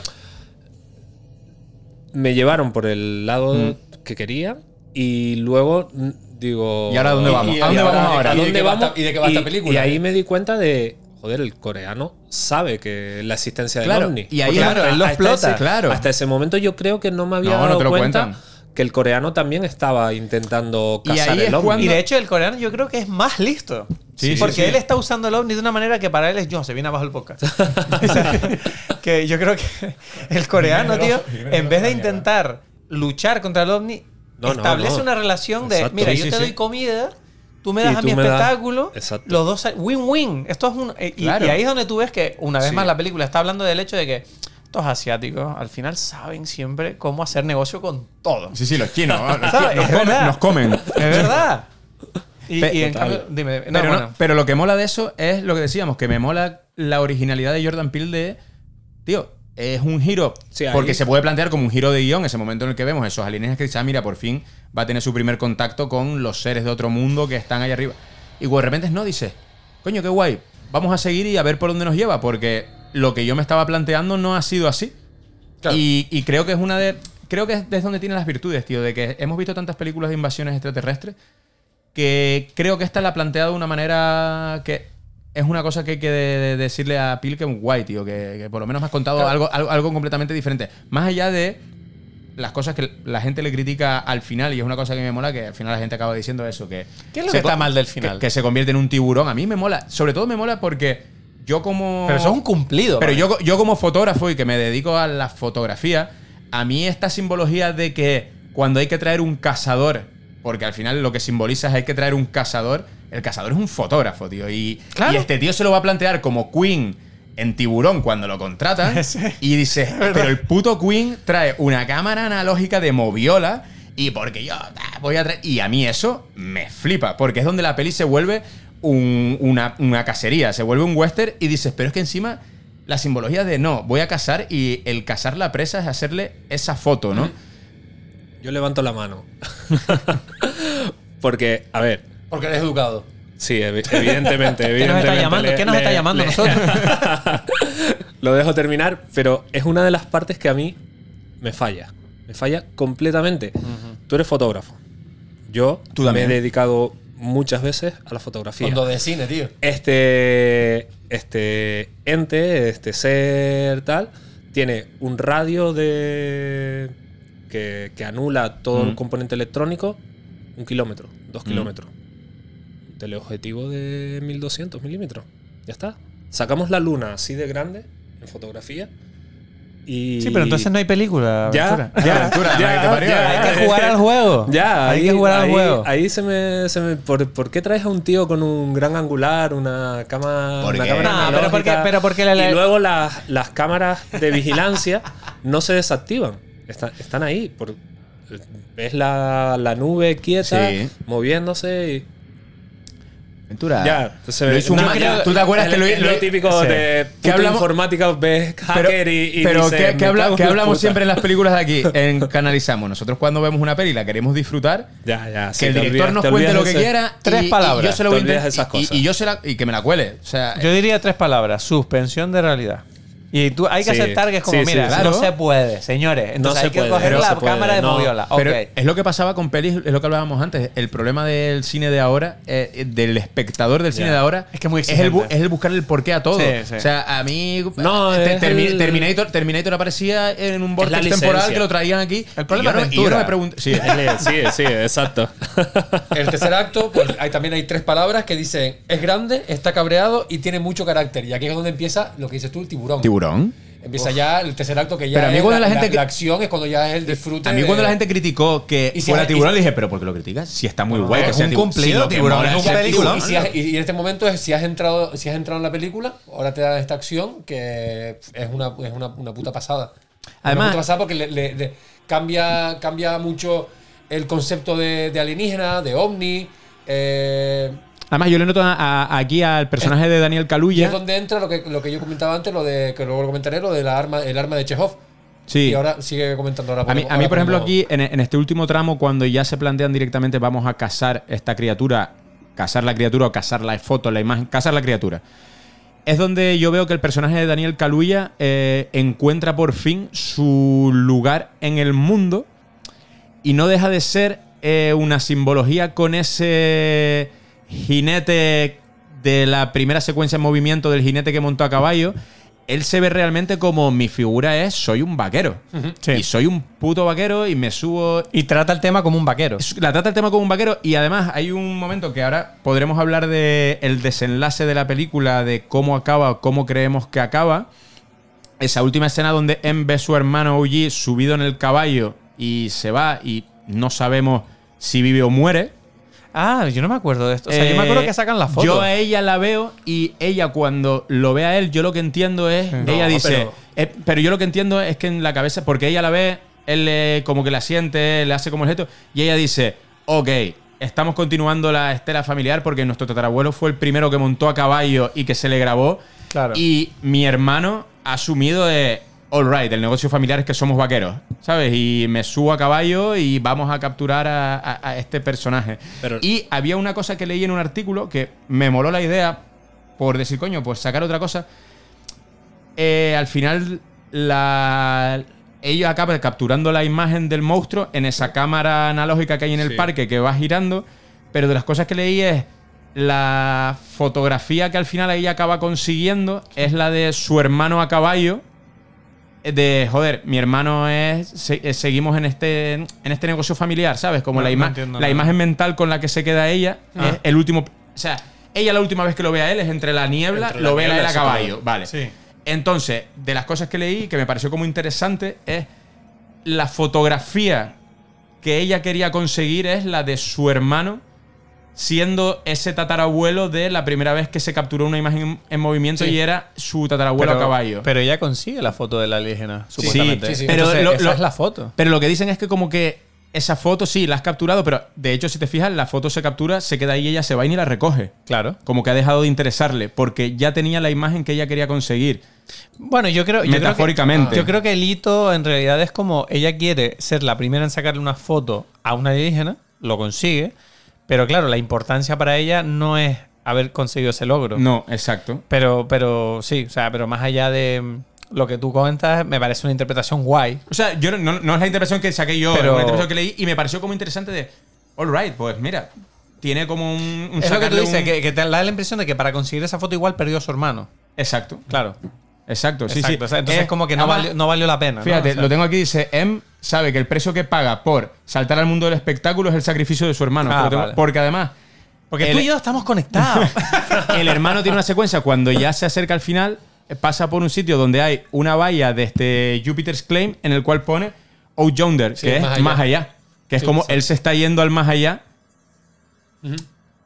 Es guay, tío. Las películas que tienen cosas de estas a mí me A molan ver, a ver, mucho, eh, o Que, sea, que ahí es donde entraba yo con lo de el arma de Chekhov, que básicamente es el corte que vamos a poner ahora. ¿Para qué se saca la pistola? La pistola cuando se saca para disparar, el que la saca para enseñarle es un parguela. A 9 milímetros. No, yo ya te he dicho que se la saca para dispararle, que me dispare, ¿eh? Si la saca. Pues, el, arma, el arma de Chekhov es básicamente eso. El arma es la pistola cuando se saca es para dispararla. El que la saca para enseñar es un parguela. ¿Qué dice el, esto, que es la famosa arma de Chekhov? Para que sí, para que veas que nosotros aquí le enseñamos a la gente para que la cosas, gente aprende, cosas, ¿eh? cosas nuevas. Aquí. Aquí, se aprende, además que respeten. esto nos dime ¿Sabes peli, lo que es? pero... Esto es, esto es una, una técnica, una, técnica, una técnica narrativa que dice que cualquier elemento dentro de una historia tendrá impacto en la trama. claro. Como es la bola que refleja el ojo del caballo, Mm. como es el, el- como es el la, la- la- el- la- la cámara de fotos del con la moviola. coño, sí. del ¿cómo se llama? De- Del parque. El pozo, la Sí. cámara del pozo. Entonces hay un montón de armas de Chekhov. Entonces, claro. Que además hay un rollo muy guay en esa cámara que es la primera vez que ellos llegan porque él va a comerciar con los caballos, a vender los caballos. Ella se pone en ese pozo y le jode la foto como unos turistas porque claro. se les mete en medio. Claro, entonces eso es, por ejemplo, para que la gente esté más pendiente, en, la- en las películas, por ejemplo, lo que como les comentaba antes, en, en Alien, cuando Ripley está manejando la, el montacargas, pues eso es un arma de Chekhov. Sí, porque el montacarga se ve al principio de la Claro, peli. la, di- la también. discu- la discusión en, en el amanecer de los muertos, cuando en el remake, cuando están discutiendo sobre si el arma del bar está cargada o no está cargada, Mm. eso es un arma de Chekhov. Entonces, claro, enseñan esos elementos para que sepas tú que están ahí. Pero lo interesante es cuando también te los enseñan y no los usan. Mm. Es que, que, como, ah, como despiste. Claro, ahí es donde ya no, eso ya no sería ya. Ahí ya te joden, el- ya. Sí, ahí ya no sería ya el arma de. Que yo, por ejemplo, de siempre, siempre he tenido esta Porque idea. eso- de- pues, eso- cuando te pase eso, dirás, pues este tío, este tío es un parguela. Claro, no, pero, pero porque yo, por, yo, por ejemplo, he visto, no sé si esto es una idea que la ha hecho algún cómico, pero es la idea de salir a actuar con, un- con una guitarra al lado, puesta en, un- en un estante, y siempre como dar la impresión de que la va a tocar, pero termina Pero el show y no. la toca nunca. Te la lleva. Lelutier, Lelutier lo tiene en un sketch. Eh, sí, ¿no? Lelutier en un sketch Seguro. que es añoralgias, que están cantando como a su tierra, entonces están todos con instrumentos y hay uno que es Carlos López Pucho que tiene un bombo en el suelo. Entonces están actuando y cuando acaba, él mira el bombo y se echa las manos a la cabeza y dice, ya, yo no lo toqué. Se van. Claro. Entonces, eso lo tiene Entonces, Lelutier, ahí- lo tiene. Ahí está. Pero, pero lo bueno es no decir Ni chacho, no, no, No, no, no lo dice, ni referenciarlo, está ahí. terminar Sí, sí, el, sí. terminar Exacto, el show, exacto. coger la guitarra y largarte. y, te, lle- y irte. Y cogerla. Sí, Sí, sí, cogerla y largarte. bueno, Iván, Iván- diciendo, esto estaba aquí, Iván- claro. Iván Ferreiro en algún o sea, que- concierto que, tú, eres, tú eres consciente de que la guitarra está ahí, que la has puesto sí. ahí, pero Iván, Iván, Pero no Ferreiro. Iván Ferreiro en algún concierto que le vi una vez, él salió a tocar, salió a cantar con una guitarra y la guitarra no tenía cuerdas. Y estuvo todo el concierto con la guitarra puesta aquí. viva el playback. Claro, y la guitarra. No, no, no, no tenía cuerdas y. Porque él no, la- no tenía necesidad de tocar, tenía su banda que estaba tocando y él estuvo todo el rato con la guitarra aquí sin cuerdas. Pues eso. Eso, eso. Pues continuamos con Nope, que uh, se, nos, se nos alarga, se nos alarga. Bueno, estamos disfrutando. Sí, estamos no, disfrutando, supuesto. ¿no? O eso, o estamos borrachos, no sé. También, que, tam- que también. Que también puede ser un lunes Bueno, a se- se- la, eh, la película la costó la friolera 68 kilos, recaudó 171. Sí. Que no está, que no está mal. Creo que es la que más ha recaudado. Si les sobra algo, yo me lo llevo. O sea, yo. 171 millones. Tiene un 6 con 8 en IMDB y un 6 en Film Affinity. tiene casi lo mismo que Apocalipsis Voodoo. Nos importa. Tú sabes que yo todo lo comparo con los chicos. No, ahora ya. Hay que comparar con Apocalipsis. O sea, ¿cuál es mejor? ¿Nope o Apocalipsis? Ese Apocalipsis Voodoo. es mejor Apocalipsis. Voodoo. Hombre, Apocalipsis Voodoo es mejor porque Es mejor. Basni y Gerson han venido a este programa y Jordan Peele no ha querido venir. Ya, Con lo cual, eh, banco más Apocalipsis ¿Tú, Voodoo. tú le has escrito a Jordan Peele? ¿Quién te dice que no? ¿A, a quién le escribimos? A... Que nunca te contestó. el- Ah, Andy Muschietti. Cabrón. A Muschietti no, le- no nos ha contestado. Y tenemos el número de Andrés- Fresnadillo, Andrés- pero perdón, no- nos, da Andrés, vergüenza, ya- nos da vergüenza llamarlo. Andrés- Andrés Muschietti. Yo ya nos tengo, da yo igual. tengo amigos en común con Fresnadillo. Yo también. Y, Sí, sí, y es sí. como- y- y se- vive en Santa Cruz, tengo entendido. Hombre, tú piensas que a Fresnadillo, Núñez, mi, por padre, Núñez vive. mi padre lo llevaba al colegio de la mano, a Fresnadillo. Sí, ¿no? Mi padre era íntimo amigo del, Pero del Fresnadillo lleva mucho tiempo en proyectos que nunca salen, tengo la impresión, ¿no? Lleva un tiempo que no ha salido nada. de Él, él. lo último que iba a hacer, pero lo cancelaron, él iba a rodar además aquí en Anaga y eso el remake de Los Inmortales. Estaba con el remake de Los Inmortales. Y De momento voy a calmarme con la cerveza que tengo que conducir. Que no, que viene lo bueno, que vamos a terminar aquí con nombres. Buah, madre mía. Ah, Venga, la última. Ventura, Ventura después saca unos colchones y nos podemos acostar. Pero sí, los inmortales. Oye, qué curioso que me hayas nombrado los inmortales, porque yo ahora mismo estoy viéndome toda la filmografía de Yoshiaki Kawajiri. Ujú. ¿Sabes quién es? No. Es, el, es un director de animación muy famoso Ajá. porque hizo Ninja Scroll, Cyber City, Uedo 808 y eh, Wicked City. Y les recomiendo, si les gusta el anime, está para ti, ¿no? ¿O es para mí? Ah, Pa' ti, pa' ya ti. hay, que empezar a compartir ya porque ya no quedan más. Sí, Vale. ya. Pero hay vasos. ¿O si Eh, no? sí, sí. atrás, Pero claro. hay, Ah, vale. hay águilas también, ¿no? Sí, yo traje águilas y las pusieron en un congelador para adelante. Águila. Incabe. Pero, pero filtrada o sin filtrar. Ah, ¿tienes una? Bueno. ¿Águila dorada o águila sin filtrar? Águila dorada. Porque está guay cuando la gente te dice, Ponme- oye, ponme una dorada. ponme un Y yo, poco, "Eh, una Águila águila". dorada. Toma, o sea, yo te puse una dorada. Yo- Lo que- lo que Raúl, era decir- Raúl, tú en el bar tienes Incabe también. o sea. Sí, claro, sin cabe. No, no, yo al barbas voy porque. tope, loco. Porque me obligan. ¿Qué te iba a decir? Entonces, Yoshiaki Kawajiri eh, es un director que ha hecho literalmente tres películas, creo, más o menos. Y es de animación y son espectaculares. Son, para mí son como pequeñas perlas del cyberpunk de los 80 y 90 y de la ciencia ficción y de la acción y tal. ¿Y por qué te estaba contando esto? Ah, Por algún motivo te lo estaba contando. Sí, uf. Eh, Por los inmortales. ah, Los Inmortales, Y él trabajó eh, precisamente en el remake de animación de las. Hicieron una secuela animada de las películas de los Inmortales y dicen que es lo mejor que ha hecho los Inmortales nunca. Ah, pues eso no lo... Y tengo unas ganas de verla tremenda. O sea, que creo que no trabajo como director de animación, pero sí trabajo en el guion. Entonces tengo ganas de verla. Pues a Fresnadillo, a ver si algún día... ¿Eh, don Raúl? Sí, sí. Ya sabes que nosotros, pues. Yo ahora dos garimbas más y lo llamo. Ca- Cara, cara, cara, lo, conecta a la aventura Oye, pero, y lo llamamos. pero a ver, con todo el cariño, estoy seguro que Fresnadillo, Sí. si tiene un rato, se apunta. En verdad, y además la idea que teníamos con Fresnadillo, que era muy guay, era en base a 28 semanas después venir a hablar de pelis de zombies. Pero además para decirle, es que si no, no quieres, no hables ni de tu peli. Vamos a hablar de pelis de zombies porque, Claro. porque al final, cuando hiciste la peli, seguramente hiciste una labor de, bañarte, de claro. documentación y vamos a hablar de pelis de zombies. Que por cierto, todo se ha dicho. Peliculón Sí, 28 sí, sí, sí. semanas después, ¿eh? O sea, Sí. mejor que la primera, que era difícil de Sí, sí, superar. sí, sí. A mí me- a mí me encanta esa A peli. mí me gustó muchísimo la segunda. Y yo no sabía, no supe hasta años después de que Fresnadillo era canario. Fresnadillo, o sí, sea, sí, ni sí. me enteré. Él tiene, él tiene una película muy buena que a mí me encanta, que es Intacto. Que además él siempre ha dicho en un montón de entrevistas que es una película que le habría encantado hacer ahora.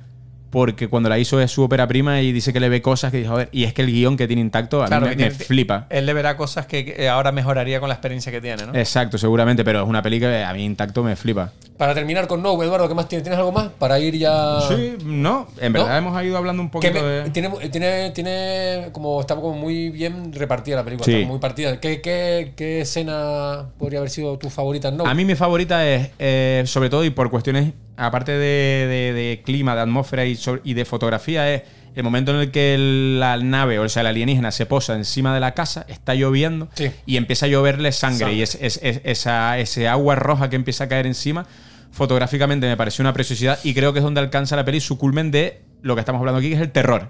O sea, creo que es su escena de terror, si tiene que tener una, es la de porque al final es más lo que tenemos reconocible lo que es una peli de terror. Está este, el personaje de Gabriel, que tampoco hemos. ¿Gabriel es? No.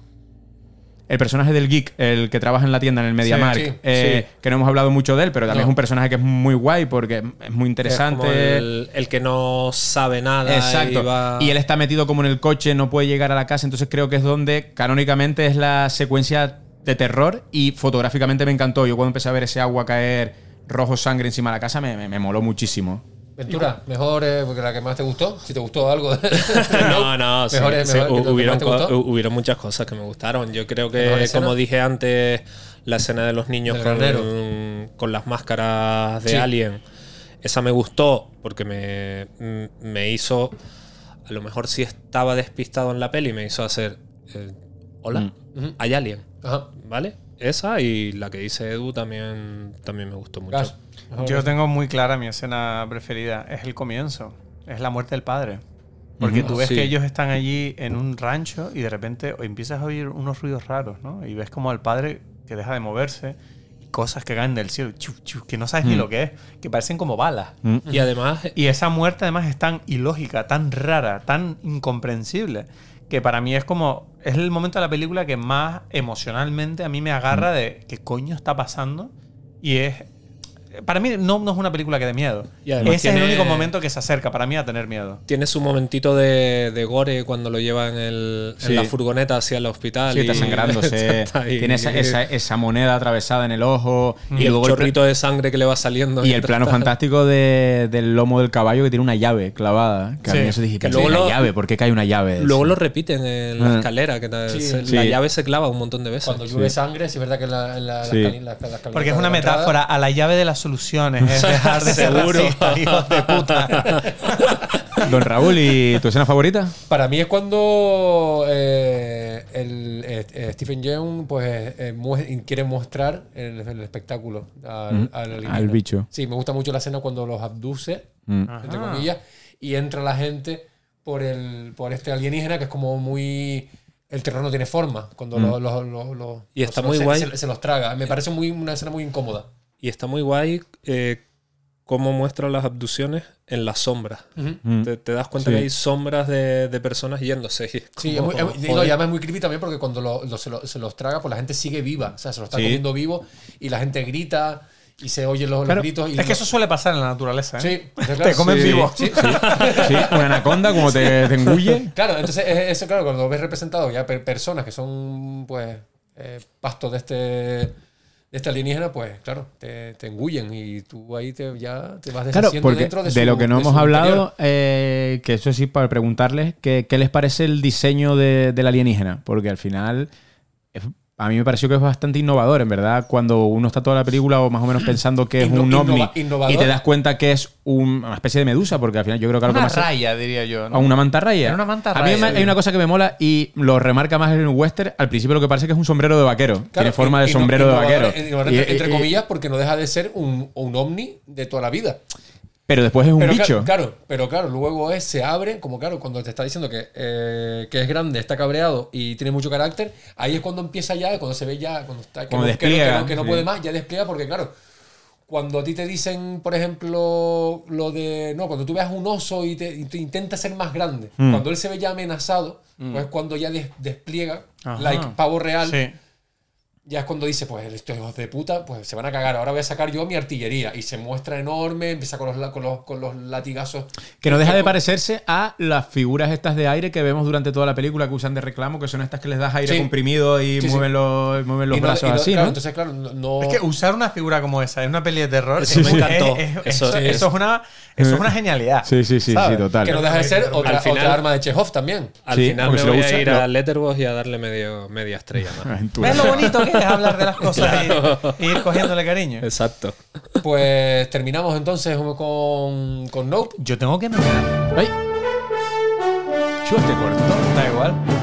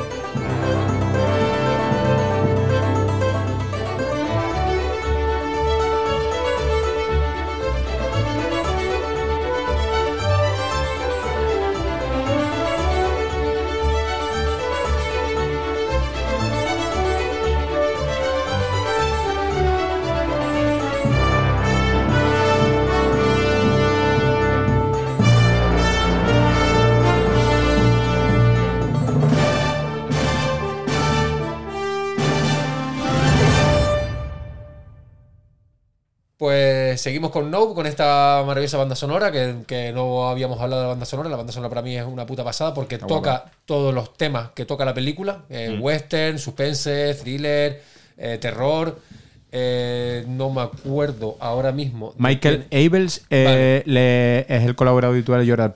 Eh, la de As y la de Eduardo. eh, es también suya. Me parece una banda sonora que es espectacular, que vuelve otra vez tanto como la, el vestuario, la fotografía, Mm. la, la banda sonora, pues como que luce mucho en, en esta película que, toma mu- que toca muchos palos. Es lo que hablábamos, es una película para mí que es bastante redonda, es muy completa. Yo creo que es una película que. El que no le quiera haber gustado, yo no, no sé por qué, pero creo que es una película que. que es Y, muy. es- y es- te vuelvo, y no, y te- y te vuelvo a decir también que es una película que yo cuando la vi en el cine salí como muy perdido, no la entendí muy bien y se agradece mucho con el segundo visionado. Entonces, pues creo que desde Video Retrotranque invitamos a algo, A invitamos a, a- a verla y sobre todo a revisionarla. Entonces, pues, Gas, ¿qué más querías Te decir? cortamos Que te cortamos ahí con el Eh, Bonanza ahí. No, yo estaba. eh, ¿Que me cortaste antes? ¿Te cortó Ventura? Sí, que tenía ganas de ir a mear. ah, Ah, era vale. eso. Sí, no, era eso. Ah, vale, vale, vale. Yo, bueno, de las cosas que, mm, que ¿Estamos hablamos- hablando ya de otra No, película? no, no, no. Seguimos no, no. Nope. No, porque tenemos un, vamos a decir un par de apuntes más y, y tal. Yo lo que quería Perfecto. decir es que es una peli que el año pasado, sobre todo, o sea, cuando hablamos de ah, las- hacer ranking, lo que hablamos Sí. siempre de la gente que hace ranking, nosotros el año pasado hicimos un ranking de Sí, nuestras 10 películas de- de- del año pasado. Sí, las pusimos. ¿eh? Y Ajá. yo a Nope la puse la número. tienes en yo, yo en el caso, a Nope la, yo a Nope la puse la número 2 de mi del ranking del año pasado. Pero porque cuarto a mí me pasan las cosas, tío, que me parece que es una película interesante. Sobre todo, mejor o peor, es una película que, lo que estamos diciendo, es una película que ha dado para que estemos aquí hablando dos horas de esta película. Con lo cual ya es una película que si ha merecido la atención para poder hablar. A mí lo que me gusta del cine, más allá de que me entretenga, más allá de- es coño, que, que podamos hablar de, de cosas. Y entonces yo la puse la número, la número uno desde septiembre que la vi de manera ilegal, debo decir, eh, toda la vez en todas partes. Me pareció que fue la propuesta más interesante de lo que pude ver el año pasado. Yo no estoy diciendo ni que sea la mejor ni tal. Pero a Nope, yo me acuerdo, ¿te acuerdas cuando dijimos lo mejor del año? Que tú me dijiste, pero ¿cómo? Tal? Y yo Sí. dije, pues es la segunda más interesante. Yo la puse la quinta. Por lo menos porque también es verdad que luego son ¿Cómo lo haces para saber eso? No, No, a- a- Letterboxd. aquí lo hicimos Letterboxd, manual. La lista lo es, la top 10 Edu, top 10 Ventura. Pero las pusiste 10 No, pero lo- Sí, no, la no, no. sí. Ah, no, vale. No, no, la pus- no hace falta. No. Puse- Yo la puse Te manualmente. vas a, te vas a tu, Exacto, lo a generamos. tu watchlist, A ver, Exacto. watch. a la, a la- o bueno, a tus pelis que has visto, Sí. Al diario. al diario, sí. Le doy aquí a filtro. Ah, vale. Y Año. le das, Año. arriba tienes tres, tres Sí, sí, tal, y ordenas por, Ah, por, por tu- año. por año. Pero pongo 2020 o 2010. Eh, no, puedes ordenar. Esto es muy radiofónico. 2023. puedes Sí, lo que ordenar. estamos haciendo es súper radiofónico, ¿eh? 2022. Por tu puntuación y luego eh, solo mostrar las del 2023. Tú fíjate, es que es lo que te digo. ok, de- vamos a hacerlo esto. Yo tengo curiosidad por ver qué sale. Pero no- ustedes. Ah, mira, Raúl se la puso. Raúl la puso. quinto, es, la, es la quinta para Raúl del Sí, año pasado. sí. Ventura, evidentemente, no la puso. Vale, pero ¿cómo ordeno, ¿cómo ordeno las notas? Porque aquí me dice el- el- cinco estrellas, entonces tengo que buscar, ¿no? No, no. Le, eh, Pon la- pon la canción otra vez. También es verdad que hay que, también es verdad que, hay que Mira, hablar. yo tengo eh, Everything Everywhere y Banshees en, con cinco estrellas del año pasado. Muy bien, Ok. pues bien. pues tiene- Pero puedes ordenar. te gustó más? Puedes, De las dos, Banshees. Pues O sea, y me dolió, esa- eh, me dolió. Porque Everything. Everywhere. Hombre, ¿sabes lo que me pasó a mí con Banshees? Que no la vi el año pasado y la vi este año. Pero si las tengo que poner las dos, me gustó más Banshees que, te- que te- toda la vez en todas partes. Pero quiero decir una cosa, porque Everything Everywhere me pareció, cuando la vi, la mejor película del año, sin discusión, que ¿quién va a superar esto? Mm. Pero de repente llegó Banshees, y Banshees me parece que gana, pero solo por un motivo, y es el hecho de que hace casi prácticamente lo mismo que Everything Everywhere, que es hablar de algo de una forma tan profunda y emocional, además divertida, pero con muchísimo menos. Mm. Que es con, Sí, sí, claro. con dos personajes y Muchísimo una más playa y un, y un valle. Que podría, podría ser una obra de teatro, Banshees, si te lo propones. Entonces, me parece, yo siempre valoro eso, esa efectividad en, dentro de la historia, que además no te, no, te, no te exige tanto, porque Everything Everywhere se la pones a mi padre y mi padre a los cinco minutos dice, ¿qué coño es esta Mm. mierda? No la voy a ver más. No, no llega al mensaje. Pero Banshees yo creo que sí es efectista y funciona mucho mejor en ese sentido. Entonces, a pesar de que Everything Everywhere me parece más espectacular y más locura y tiene un mérito increíble lo que han hecho, Banshees hace, hace, eh, hace que sea mi número uno. O sea, es maravilloso. Yo te digo, Nope la tuve del año pasado el número 2 y vuelta a ver, viendo lo que tengo aquí, lo que puse en el top 10, sigue estando en el número 2. Oye, díganme sus nombres en Letterboxd. Da igual que la gente lo sepa en el programa, que nos sigan. ¿no? Ah, que nos Claro. sigan, yo- ¿Cómo se llaman ustedes en Letterboxd? Yo soy Edmore Blake, ¿no? Edmore Blake. A ver, te es que tú tienes un nombre como medio gótico en inglés. Edmore Blake es el comediante de los Es Watchmen. grimista, tío. Eres, tú eres un Es Sherlock Holmes en potencia. En verdad, Edmore Blake es Edward Morgan Blake, que Sí, es, es el persona- es el comediante de Watchmen. Es que es mi, de mis- es mi cómic Ah, favorito. yo- ah, no me acordaba. Yo, Claro. Edmore Blake no te encuentro aquí. Ah, pues a lo, mejor, Cast a, lo mejor, Crew, a lo mejor no soy Edmore Blake. Members, espérate. members, members. Espera, espera, espera. Yo no me acuerdo si estoy como. Lo vamos a hacer y No, lo perdón, a. Mendoza Mira, o. Mira, soy Ya, verás Blake. mañana. Así. Ed Blake. Ed Blake. Vale, síganle en Letterboxd, que estoy seguro que todos los que nos Y escuchan. está que te cago porque tengo en mi top 10, tengo el top 10 de Raúl y en mi favorita solo tengo Blade Runner. Nada más. Ah, muy bien. No hay nada más. nada más hay que ver. le, tienes que dar al like. Sí, sí, sí. Que- Ed Blake, aquí está. Ah, mira, está Evil Dead Rise, pues ahora mismo le voy a dar dos estrellas. Se voy a tomar por ¿Y culo. ustedes en Letterboxd cómo son? Vídeo retranque. Video retrotanque, Y yo creo que. Tú serás Murihausen. Murihausen. Video Oh. retro. Si pongo video retro, ¿tú crees que sale? Bueno, Yo creo en lo que Gas va haciendo esto, Raúl, una cosa que esto es parte del programa. Sí. En Nope Sí. no se ve que están viendo una película, pero se oye que están viendo una película. Sí. Y es tradición en este Sí, pero programa. Claro, pero hay, hay- Vamos a explicárselo, déjame explicárselo a Gas. Es tradición en este programa, todas las películas Ajá. que venimos a analizar. A Raúl hay una cosa que le gusta de cuando ve películas. Le encanta que en las películas los Sí. personajes estén viendo películas Y y, él, adivina- y él adivinar qué, qué película, película está es. viendo. Pero, eh, es porque un la que- película no te lo dice. No, o sea, vamos a ver, tú cuando estás viendo una peli, de repente los dos protagonistas están viendo una peli. Sí. Y ahí se ve en plano de. Entonces a Raúl Claro. le encanta adivinar qué película están viendo. Son difíciles de adivinar, por, por norma Sí, general. muchas veces sí. famosas, La ¿no? película de terror suele ser La Noche de los Muertos Vivientes, pero hemos explicado que es por los derechos. Es por los derechos, porque es, es libre de derechos ya. La, La noche primera. la- sí. Ah, Y entonces, la primera es un peliculón. Sí, sí. pues ya la sacan en todas las pelis. Cuando los personajes están viendo una peli, suele ser La Noche de los Muertos Vivientes porque es gratis ponerla. Claro, claro, claro. Pero en esta no se ve, pero, no se ve que pero que se decir, A mi oye. favor, tengo que decir que no se ve y por eso no la busqué, porque claro. Y entonces en esta es, es- Eduardo- es una película, la que, están la que están viendo que se oye, están viendo Back and the Preacher, que es una película del año 72 protagonizada por Sidney Poitier. Y es importante porque es la primera película del oeste en la que el protagonista es un vaquero negro. Negro. Una película de negros por negros y para negros. Al final Como va a ser cosa- que va de temas raciales esto. co- como Pues cosas de casa y que, lue- que luego, que luego, a ver, que luego hay ejemplos que es como lo que decíamos, que más allá de Django, o sea, eh, ya ni siquiera me voy a Sin Perdón que salía Morgan Freeman o Silverado que salía Danny Glover. Ya en una película como en El hombre que mató a Liberty Balance, que es de John Ford, eh, el que acompaña a John Wayne todo el rato es Pompey, que es negro, que después hizo una película que se- es El Sargento Negro, que es una película de la caballería que es famosísima. Y es eso, pero esta película con Sidney Poitier, que Sidney Poitier al final es, es un actor conocido Sí, por sí. todos, que es el de Rebelión en las Aulas. Alguna eh, cosa ha hecho. En El calor de la noche, sí, alguna cosita de ellos. Chacal, la de Bruce Willis también, por si no. Y pues eso, es la peli que es la, la, la cosas que le gustan a, a Raúl. Sí, esas son más pequeñas manías que tiene uno. No, a mí, a mí lo que me pone nervioso de las películas es cuando tratan temas tecnológicos. Cómo, cómo ilustrar los mensajes de móvil en, en- Sí. O sea, es una cosa que las películas que eh, dependen de la tecnología para la historia siempre tienen para mí un obstáculo gigante. Porque es como, no me interesa nada eh, qué puto mensaje te acaban de enviar o cómo... ¿Sabes? Esas películas... Por ejemplo, Kimi. ¿Han visto Kimi? No. Kimi no. No, la peli de Soderbergh, que es sobre una tipa que es como una hacker o algo así. Y toda la película va sobre como ella manda un mensaje a su vecino, porque es en la pandemia también, que ella está encerrada en su casa. Y todo es con SMS y tal. Y eso Ah, Ya. es una cosa que a nivel fílmico yo siento que la modernidad no se ha adaptado bien. Yo creo No que lo hace el- Por eso, pero por por eso molaba, por molaba la antes cuando había mensajes, ¿no? Que eran móvil. Eh, No, móvil no, teléfono fijo. Llamaba a la centralita de no sé dónde. esta- hay una película que es de terror que fue durante la pandemia que se llama Host. No sé si la has visto. pero está muy bien integrado en lo que es la Host tecnología. da un miedo. Pero que te de la ¿eh? coreana. No, no, no, no, no, no. No, The Host, que es la coreana, que es la del monstruo. Pero esa es, la- Esa eh, es otra. de- esa, esa está guapa. La que- de la llamada de Zoom. Sí, que hace, hace como, hace como una Ouija online. No, no, esa da un miedo. ¿Sí? Esa peli Esa- se pasa mal. Pero todo- toda la peli es como un- Son, una llamada 50, online. son Sí, 50 sí. minutos de una, de una, De una conversación Ouija. Una llamada Zoom.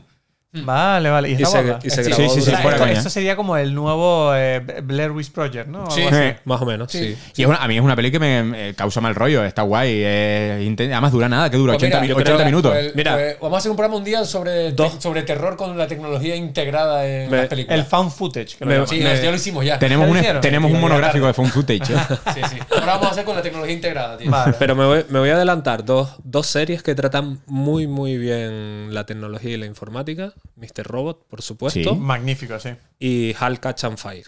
O sea, Esa yo no la he visto, que es la de Mackenzie Davis. Bueno, sí. Black- Black eh, eso, también, es, ¿no? eso es un serión, pero y además eh, ilustra casi 100% el, el nacimiento de, de toda esta vorágine que tenemos hoy. Yo esa, esa no la he visto, pero estoy muy enamorado de la prota, que es. Mackenzie Davis, que salía Sí, en. Terminator. Eh, Pues- sí, y no, ¿y cómo se llama? Coño, Pues la- ah, la de, Martian sale también, sí. Pues ahí, Bueno, el de Martian es el pibonazo. ahí es, ahí es por la punky, cara. ahí es punky al principio, con lo cual ya. Pero eh, Mr. Robot me encanta que la hayas nombrado porque precisamente es una peli que va sobre hackers. Pero si te das cuenta, el hacking no sale.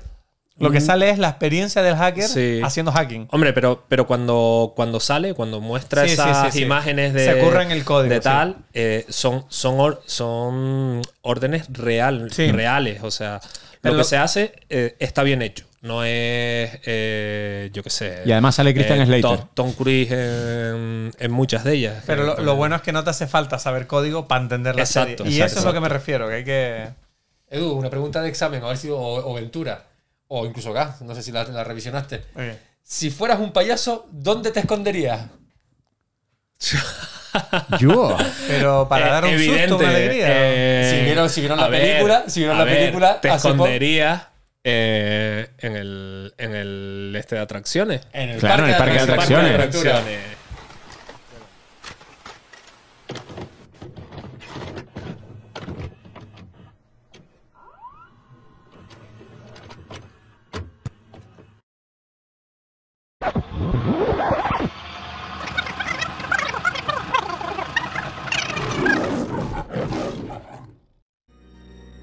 was a night like any other night. Then something happened.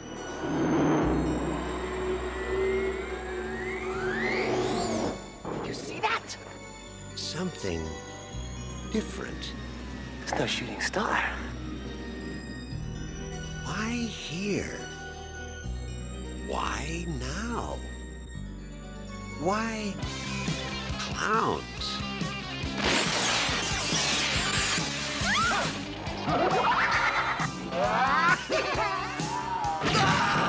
They've been knocking them dead all over the universe. What are you gonna do? Knock my block off?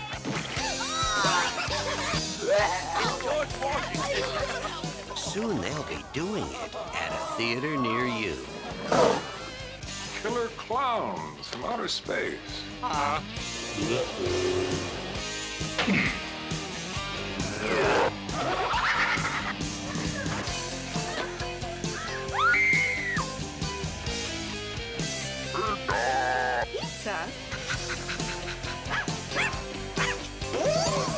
Maybe they're just cruising through the galaxy and stopped here for a bite to eat. You don't need a police pal, you need a psychiatrist.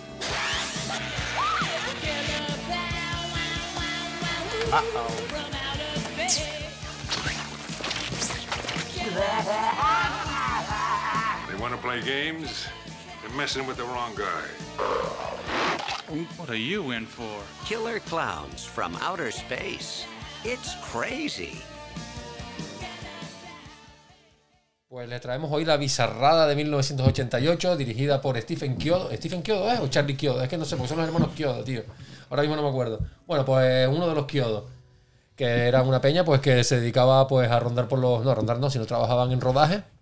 A rondarte. Efectos especiales, ¿no? Sí, de efectos Sí. especiales, pero que tampoco no tenían firma en las películas. Sino Stephen- era gente como que. que Stephen ronda- Pues no estaba equivocado. Como, como que sí, que trabajaban en, en- en rodaje. Y pues. Pues con una simple idea de. De un. De una. Sí, con, que era un adelantamiento durante una carretera que tú miraras por el retrovisor y que detrás de tu coche iba un payaso en coche, pues de ahí sacaron la película Payasos Asesinos del Espacio Exterior una obra de una obra de su tiempo, una pedazo de castaña, una bizarrada de serie B, pues de, pues de eso, de payasos asesinos del espacio exterior. Ya tiene una premisa bastante más original que, muchas producciones que vemos hoy en día. ¿eh? Sí. O sea, porque- Es que la peli es una premisa. Sí, sí, sí. en sí. de cierta forma. Y eso es un. Cumple, pues eso, que la película pues cumple con, con- pues con- como hablábamos antes, pues con muchas películas de terror de la, de la época, de los 80, 90. Básicamente es un meteorito que cae en un pueblo de mierda en Estados Unidos Y ya a raíz de ahí se empiezan o a comer a la gente. Es que esto, esto ya, la sección de del tranque, esto ya es así. Me gustó, me gustó que dijiste un pueblo de mierda. Sí, sí, porque, suele, porque suele así, porque, porque suele, suele- suele pasar en, muchas en muchas películas que no van directamente al grano, sino directamente van a, a- a invadir un pueblo de mierda. Sí, empieza en el segundo acto claro, esto. Sí. Recuerda, recuerden eh, en He-Man de la Canon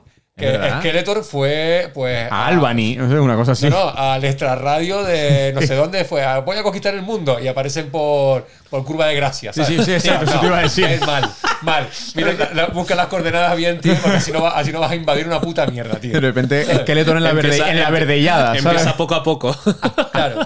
Pues entonces, básicamente, pues esto, pues de, los, de Stephen Kyodo, que después están los productores, que son los hermanos, que estaban pues en, en- en Critters, estaban Mm. metidos, pero no, te digo, no confirma, sino que, sino que simplemente trabajaron ahí en... en- Pero tiene mucho de Critter la peli, por ejemplo. o sea, tiene, tiene mucho y de cine de los y- sí, 80, sí, de videoclub. Y, de- y del terror no tiene forma, que lo nombré antes. Y luego, aparte del cine de terror, eh, eh, tiene, tiene del cine de, de adolescente De los años adolescente de los 80, 80, claro. Sporky, Desmadre Americana. Sí, sí, sí. Tiene Claro. muchas cosas. Es que además tiene los personajes característicos de esas películas. Cuando vemos a los dos hermanos estos que tienen el carrito de helado. Sí. eh, Los eh, sidekicks, eh, de, de- de gracia, de Exacto. gracioso. ¿no? hermanos, sí, Ter- sí, los sí. hermanos Terence. En una de las primeras escenas, cuando van los, los hermanos estos a, a, la- a las antenas de, Sí. de De los los campitos. Los a, campitos, ver- a ver a la gente follar. A la mesa mota ahí. Digo, No, dice- aquí no, no. Falta, falta un poco de, de tetas y rollos sí. De, de los porquis. ¿sabes? Sí, sí, A exacto. mí yo re- me, re- me vino a la mente porquis, no sé por qué. Ventura dijo, no da ni papajas. Acabó diciendo en la película esta. Sí, es muy, es muy- la verdad que ahora que lo dice, la película la verdad que es muy, es muy inocente, porque para, Sí. para, para, el- para la época pues solía salir muchas, un montón de películas, salían Sí, tetas. sí, y, en total. esta, y en esta es verdad que ni siquiera la chica, cuando la, una de las protagonistas, cuando va a meter en la ducha, ni siquiera salen tetas. No. Pero eso es porque lo- todos los adolescentes de esta película tienen 40 años. También, también es verdad. Están ya quemados de follar. Parece, parece el, el Instituto de los Serranos, parece que, ¿sabes? O sea, tío, te juro que yo estaba viendo la película y decía, pero esta gente, en serio, yo tengo 38 años y parezco más joven que este tío que se supone sí. que está en el instituto. Total, total, total, total. Totalmente. vamos. Pues, ¿qué tenemos en, en, en Payasos Asesinos? Es que el título lo, lo Tenemos explica. una maravilla de película, porque, Sí. a ver, eh, yo ahora viéndola como la vi, de hecho la acabé de ver esta mañana, eh, de- digo, ah, voy a terminarla esta mañana, eh, me, me parece divertidísima. Sí. Me parece que es una película divertidísima y que, pese a que, a ver, interpretada está justa, eh, tal, pero es una película que, que se disfruta y yo creo que, además, es que tiene el tiempo suficiente para que se disfrute, porque son 85 minutos, desde el minuto 4 eh, ya está la carpa de circo montada. Y, y- y además no, no esconde a los payasos. Los payasos No. salen todo el rato. Y lo que tú me decías, llega un momento que se convierte más en una película de, De gags, de de, payaso, de payasadas, de sí. qué divertido es esto. y porque al final vas viendo que, acabarán ganando los chicos, pero bueno. Y entonces es todo el rato payasos haciendo gamberradas por, por la ciudad. No deja de ser Un poco gremlins. un gremlins, Sí, un critter. sí, es, que, gremlin, es, que, critter, es que es es al final sí, no, un eh, de cosas es de- la, la película es eh, a los pies de que los payasos se diviertan y que hagan gamberradas y que cada plano es cada gamberrada sea mayor que la anterior. No deja de ser un poco lo que vemos cuando el otro día hablábamos de Terrifier. No deja de ser un poco la película de Arte el Payaso es a los pies de la que Arte el Payaso cada vez asesine de una forma más loca, más divertida y que nos divierta su forma de matar. Porque aquí poco nos importa de si vienen de algún planeta los payasos. Sí. Es, que no- es lo que hablábamos. No nos, era la generación en la que veíamos cine sin hacernos esas preguntas. No nos interesaba. Sí. Querían es- ese un cine dispuesto a entretener. No, a mí me o sea, ¿qué hay? ¿Un planeta con payasos? No lo sé, es que me da igual. Me da igual lo que pase. Yo solo quiero que, que- que me entretenga y que me divierta. Y creo que es un cine que también tiene que existir. O sea, existía antes y hay veces aquí que a mí me hace falta que exista un tipo de cine así, en el que no me plantee preguntas, que sea solo para entretenerme y para divertirme. Y es un cine que yo cuando estuve en el Festi de Sitges, es lo que hay muchas veces que el público de Sitges reclama. El público de Si- público de Sitges, cuando tú vas, tienes películas con muchísimas más capas, películas muchísimo mejores, pero el público te reclama siempre que haya una película en la que haya Claro. que gritar mucho y Claro. reírnos mucho y jalear a la pantalla. Y creo Exacto. que Payasos Asesinos lo que te da, Payasos Asesinos quiere pasar a la historia Esta- del cine. Por ejemplo, está la muestra Sci-Fi en Madrid, por ejemplo, que eso es aparecer. Yo me acuerdo que fui un año cuando estaba viviendo Yo fui allá. un montón de años a eso. Y me fui a una y me acuerdo que eso era la gente, pero con los, cali- con los calimochos Sí. para adentro, una, una puta armada, ¿sabes? Que Sí, si, sí, si- sí, si- sí. si fuera- si fue- si ibas al cine, voy a ver la película, tal. nada, no vayas. No. Pero eso Es era una un- fiesta. Era, era un disparate. No, era un me- puto disparate. Me acabas de recordar algo sí, yo súper. fui a ver la de la, de, la última de la, ¿Cuál que fue, la de Found Footage de George Romero. la ¿Pero del en qué el año Día fue? de los Muertos, en el 2000.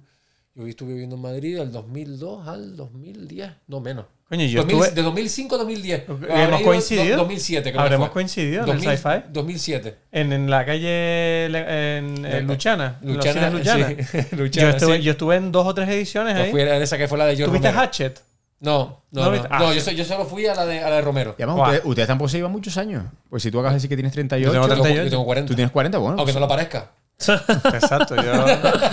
No, Ventura- me- me- Ventura- me- Ventura cuando tiene me has 100. dicho- Cuando me has dicho lo Pero, de, pero no La los sci-fi. lo de la muestra sci-fi fue Pues de lo mejor que ha habido sigue- nunca. Sigue, sigue- en pie la muestra sci-fi. ¿Sigue en pie? Sí, sí, sí, Sí. Y al parecer eso es un disparate. Es La- una locura y era genial, tío. Claro, es, es como por, es como por ejemplo en Scream 2, cuando entra la gente al cine, pues es un rollo así, la gente tirándose de todo, armando la calimochos, botellones, sí. es un disparate, un puto disparate. Pero, pero siempre con la película. Con la No era eh, pasando la película, era como Sí, sí, sí, sí. siempre reaccionando Sí, sí, a lo que pasa sí. en pantalla. Sí. Y eso elevaba la- el Sí, material de una manera que era Claro, muy son, loca. Son películas que se prestan a esta época, que son las películas de los, de los 80-90, esta película del 88, Payasos asesinos en el espacio exterior. Pero es que en Sitges, por Y ejemplo, Son películas muy en divertidas. Sitges cuando yo estuve, eh, Takeshi Mika presentó una peli y, la- y estaba allí para presentarla y tal, y de lo que le dijo al público es, esta película dura dos horas, eran dos horas cincuenta, era como un tal.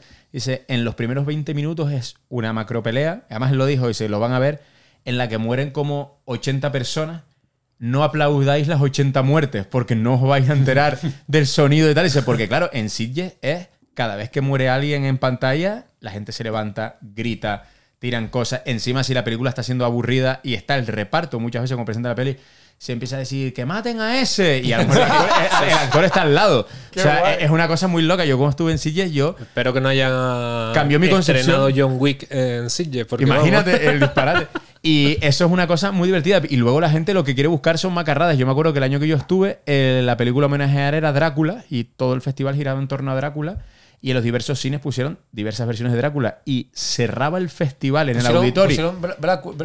con Demor. Cerraba el auditorio, sección oficial, el último día, Brácula de Condemor. No en el auditorio que casi caben casi 8.000 personas.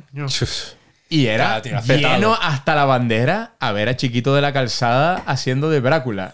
Y claro, y la gente cada vez que salía y bigote Rosé, la gente aplaudiendo, de pie, un disparate, pero un disparate.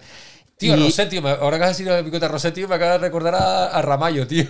Bigote Rosé a Ramallo por la cara. El, el- el de Apocalipsis Vudú, tío. Claro, Se parece mucho. se puede tío. parecer. una Sí, sí, sí, se puede parecer por Rosé. Cuando lo veas, se va a decir, ¿qué pasa, bigote Rosé? Pues volviendo a Payasos Asesinos, es que es un divertimento. Es que es una película. O sea, yo la, ahora cuando la hemos visto ahora para Es el es podcast, yo la he visto y digo, qué película más divertida. Claro. Y no me esperaba que fuera tan Es divertida. una película de, de- de- claro, es un, es un subgénero que es el horror comedy, Mm. que también se, se terció mucho en la época, y no es una película de terror, sino simplemente es, pues eso, pues.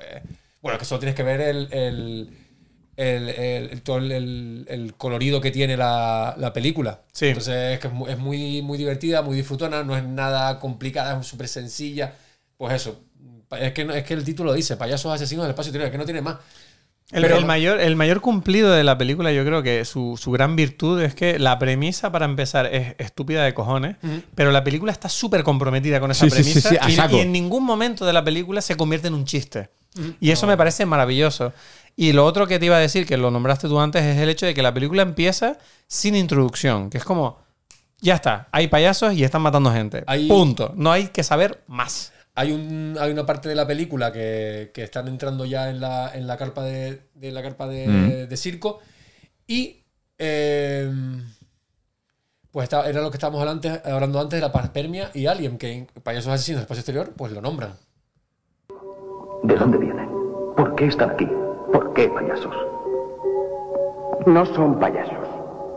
Son unos seres de otro mundo que parecen payasos. Joder, Dave. Dave.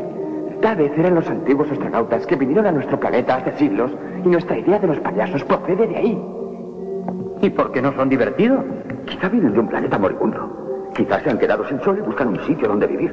Puede que nos usen para experimentos, abriéndonos y estudiándonos. Entonces son inteligentes. ¿Y por qué no se comunican con nosotros? ¿Por qué no nos hablan en vez de matarnos? Tal vez Están de crucero por la galaxia y han hecho una parada aquí para comer. Sí, bueno, escuchadme, ¿por qué, ¿por qué no nos dejamos de charlas? Ya basta de bobadas. Come, come, Joder, cómo me gusta el doblaje antiguo. come, come culos ahí, Prometeus, ¿eh? Que los primigenios, los dioses primigenios eran payasos. Pues claro, ahí, está, ahí está básicamente todo lo del Peyoki, tal, no sé qué. Esto lo acaban de decir ahí, payasos asesinos del espacio Pero es lo, que, es lo que dice Gas. ¿De qué año eh, es? Está, su- 88. Es lo que dice Gas, está súper comprometida con la premisa. Sí, o sea, claro. ah, no, aquí son payasos y... En ningún momento ningún personaje dice esto es una estupidez. No, no, no, nadie. Esto es. Bueno, está pasando. Excepto, excepto el, El el, sheriff. el- el policía. El jefe. El jefe de Sí, pero él, él todo le parece una estupidez. Sí, Él- sí, él- es el payaso. Claro, claro, Él exacto. está en contra de todo. Él está en contra de trabajar. Oye, una pregunta. ¿Ustedes la, ustedes la vieron en español? No, yo la vi en inglés. Porque me gustó mucho el doblaje. A mí también, yo la vi- Yo la he yo la visto en vi- inglés y me arrepiento. Yo la vi en español, Es yo la vi en español. doblaje que la- escucharlo, es que muchas películas de los Ah. 80, que si has crecido eh, en esa época, pues eh, te las pones en inglés y no tienes Yo la vi en inglés, yo la vi en inglés. No tiene ese sabor ochentero que tiene el ese Yo la vi.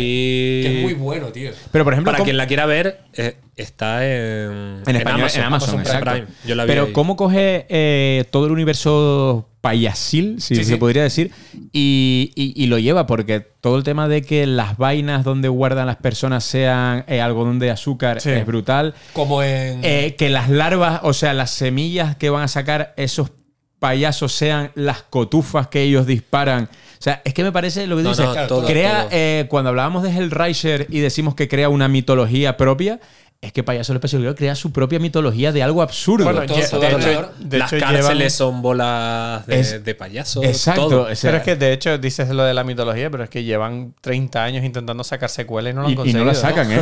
No lo han conseguido. Va a sacar tío. una en, en- en 3D. En 3D. E incluso han hablado de una serie de televisión, pero no lo han conseguido. O sea, yo, yo creo que en el fondo está guay que la película se quede sola. Sí, porque a lo mejor Porque, ya- gana- porque yo No, creo que estirarlo más ya te vas para la mierda. Ya tarde, o sea, tarde, yo creo que es mágico lo que pasó. Y además, y además que yo creo que tú decías que ganaban los chicos. Está por ver. ¿Cómo No, termina bueno, la peli? no, claro.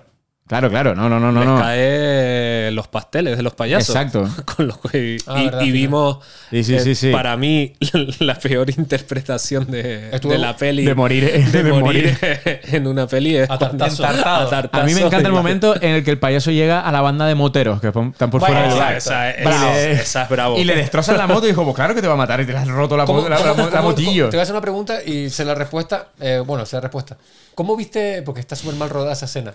¿Cómo lo, cómo, lo mató? Le vuelas la cabeza, pero de una manera horrible. Le pega. No, pues sale como el, el payaso vestido de. De con boxeador, con los guantes de boxeador. boxeo. Como que le pega la cabeza, como que le pega en la cabeza y le arranca la cabeza, pero en realidad está tan mal rodada porque la, la- la perspectiva evita que porque su- eh, sale eh, con el con un puño de resorte de esto. ¿Mm? Y eso no se nota en la película, pero si te la vuelves a ver, fíjate que sale Detalles perdidos, ¿no? Sí. Sí, Ah, pues, exacto. no, pues, pues tienes razón. Yo creía No, que no, le había dado un gancho un- él. sí, le da como un gancho, pero en realidad es que le, le, le- le tira Dispara como el un resorte. Claro. del, del puño de, de boxeador. Que todas, Nah. las- todas las armas son payasiles. Sí, Sí, son además, sin- a- sin sense. a mí me Hasta el perro, el perro, el perro, tío. perro el- perro, el perro oh, globo, qué grande. Es, es genial. ¿Sabes que le tuvieron que poner látex a las piernas del perro para llevarlo por el, por el foliaje para que no se pinchara? No. Sí, sí, tenían que hacer el globo, un Claro. de látex para que luego porque se les pinchaba todo el rato, tío. Es maravillosa. Es magia, tío. A mí me parece, a mí me parece maravillosa. A mí, incluso al principio, antes de que aparezcan los payasos y eso, cuando llevan a la comisaría detenidos a los dos punkis. Que también tienes 40 años. Claro, que tienen 40 años y, es como- y- y además, y son como los dos más educados de toda la película. son Porque súper son súper Eh, eh, educados. son y tan dicen, no, educados. es que estabais bebiendo. Y digo, hombre, pero recogimos las cosas. Sí, Como- sí, Es que son tan educados que solo llevaban una botella de vino. Exacto. Sí, sí, no, no, no, vamos, vamos a beber vino. Es que, eso, o sea, ni siquiera es un o sea, cartón lo- de los, vino. que está- los que estaban, cuando aparecen los de los helados eh, follando, le empiezan a tirar latas y a ensuciar todo aquello y no detienen a nadie. Y a esos dos pobres punkis, eh, en plan, no, porque. Es que hay muchas cosas de esta película. O sea, lo de la lancha metida en el coche, que están ellos metidos dentro de una Sí, lancha hinchable. una lancha hinchable. Por la Eso- puta. Nadie, a- nadie reconoce que ahí hay una lancha. Eso es, eh, Es lo más normal del mundo. hice. el pobre sonidista, porque cada vez que se mueven, Sí, el ¿sabes qué lo sonido es como que horror, loco. Yo me estaba imaginando la, la grabación de eso, de, de decir, qué incómodo como actor estar ahí en esa puta lancha haciendo tomas, tío. No sé, tío. Es- está, está muy bien y además me, me gusta mucho que eh, nadie reconoce el hecho de que estos putos payasos dan un asco que te cagas. Sí, sí, son Siempre que los ven, eh, es como, ah, mira un payaso. No, o sea, No, no, no, sobre eh. todo el payaso pederasta. Yo lo Sí, llamo el payaso sí, pederasta, sí. el del dedito. Ese No, se llama esa- Jumbo. esa- Se llama Jumbo. Pero es que esa Ese es horrible. esa escena lo hablamos antes. creepy. Es muy creepy. Es muy creepy. Porque la niña está yendo, él llamándola así, y porque la madre le dice, siéntate y cómete la hamburguesa. Exacto. Pero esa niña se iba con el payaso, además tenía un mazo aquí y haciéndole. Sí, sí, sí. sí. No, no, escena- es que esa- esa- esa- esos son los momentos donde la película sientes que de verdad se está volviendo terrorífica de verdad. ¿ves? sí, sí. Y se deja de comedia. Eso es un buen uso de los niños, no Sí. Evil Rise. Exacto. Evil Evil Dead Dead Rise. Rise. Usted- ¿Esa es la nueva? Sí. Sí. Está bien, es una mierda. Escucha nuestro programa. Hostia puta. Hostia puta. Hostia puta. Ya sabes, si estás escuchando esto, tienes que, Sabes tienes que ir para ese somos- episodio. Nos gusta usar. No, lo sacarle- hicimos- Sacarle máximo partido No, no, a. a tope. Yo a tope con eso. Lo hicimos el domingo del programa, fuimos a ver la peli y vinimos aquí a grabar según salimos. O sea, Ajá. súper en caliente y llamamos un par de un par de amigos que tienen podcast de terror también. ¿Qué vas a hacer? No, Llamamos. eh, sí. ¿Vas bueno. a llamar a la Sama? Y voy a llamar a la Sama porque. Venga, dale, a ver si lo coge. Vamos a ver. ¿Quién es? La- el hermano de Raúl. Ah. Que Raúl, tiene un- alguna, sie- Raúl siempre tiene historias que contar. Sí. Porque es como el mayor y. a ver Vamos a lo ver qué coge se Sama. cuenta de la Sama. Eh, estará resacado de, De la romería de la Tegueste. romería Tegueste. Él no va de este, ¿no? No, que va. él vive en Tegueste. Él vive en Tegueste. Es mala hora, o sea, son las 2 y 6. Estará echándose la siesta. Me- Creo que me va a mandar a la mierda. Cabrón. Ah, no, mira. Ahí va. Buzón Movistar. ¡Toma, buzón! Dos, Yo. cinco, siete, tres. Expulsado para siempre. 3, 7, 3. Nada. ¿Te imaginas? Yo, Pues es nada, es no, verdad, no, te- tenía- no- no tenía- me había dado cuenta que tenía una, te- tenía una, una anécdota porque justo debajo de mi casa Ujú. eh, estaba el videoclub Bolívar, que es regentado por la madre de nuestro colega Fran el Rosca. Y recuerdo. Ustedes que son unos personajes de película que tienen amigos que tienen motos así, ¿o qué? ¿Cómo mola su vida, tío? O sea, la mía es una mierda. Yo no Fran tengo el Rosca, también conocido con los Frank años el como, Rosca. como Fran el Spice. Ok. Pues- Oh, me gusta Frank el Spice, ¿eh? No, pero mejor era el Rosca. Eh, la madre, la madre regentaba el videoclub Bolívar en la calle Simón Bolívar, tío. Y me acuerdo de caminar por allí y ver el standy, like. eh, Como John Wayne. como John Wayne, pero de payasos asesinos. Yo me acuerdo de Pibito, claro, estamos hablando del 88, pues la película habrá llegado aquí a España, a Canarias, pues habrá llegado en el 91 por lo menos, Mm. Al, al, al videoclub. Y me acuerdo de ver el cacho de cartón, tío, y veía la puta mierda esa de los payasos y me daba una tirria, tío. Me Ah. cagaba, me cagaba da- encima. Es que hay gente que tiene mucho miedo a los payasos. ¿Cómo, se Esta llama, película. cómo se llama el miedo a los payasos, Eduardo? Yo. Yo lo digo, yo lo digo. Sí, dilo. Claurofobia. Claurofobia. Es que, es que recientemente yo estuve escuchando un podcast de, de- Porque yo escucho muchos podcasts de cómicos. Y hay un cómico, no sé si lo conocen, se llama Bert Kreischer, que es como el Quique Pérez americano, que es un pibe que actúa sin camiseta, que es medio gordo así. Y el tío tiene una, pero un problema gordo con los globos y los payasos. Pero tiene un terror absoluto. De hecho, hace como dos, tres semanas le invitaron a un programa, a un podcast, unos colegas, y alguien les había informado, oye, cuidado con el tema de los payasos. Y le dijeron, "Bah, tampoco será para tanto. Y contrataron a un payaso con globos. Oh. Y lo mataron, claro. Lo que pasó en el programa fue que se le jodió medio programa, porque el tío se quedó literalmente eh, petrificado. En plan, eh, me encuentro mal. ¿Sabes? De- y yo dije, "Chua", o sea, y yo pensaba ayer viendo esta película, digo, este tío ve esta película, se muere. Es que el otro día de- del anterior programa que hicimos hablamos de Terrifier y hablamos de la fobia a los payasos. De Claro. la cou- coulrofobia. Coulrofobia. Coulrofobia. Mm. Y que había un estudio que se había desarrollado en el cual habían hecho como preguntando a la gente y ha llegado ya a un punto, porque han ido pasando las generaciones, que es mayor el miedo al payaso Que que, el- que- la adoración del que te guste un Claro, payaso. el- ya la, la gente le da más miedo payaso. que la risa. Es que los payasos modernos ya no son tan payaso clásico de maquillaje, son payasos de nariz y, y poco más. Sí. yo tengo una amiga que es payasa. Yo, yo diría que los payasos ahora mismo son de cara dura, chaqueta y corbata. y están en el cabildo. En el cabildo. Buenas tardes, Casimiro Curvelo. ¿Qué tal? El día del trabajador, aquí todos trabajando, ¿por qué? Ay, Dios, Bueno, yo no. lo cuento, pues me acuerdo que pues, cuando, cuando me acuerdo que y mi hermano me comentó, no sé si fue con los años, y me dijo, payasos asesinos, de- payasos asesinos de espacio exterior, tienen pistolas que disparan cotufas que te muerden. Mm, es verdad. Sí, y, Y, se me, mueven. quedé- y, me, que- y me quedé como en plan de...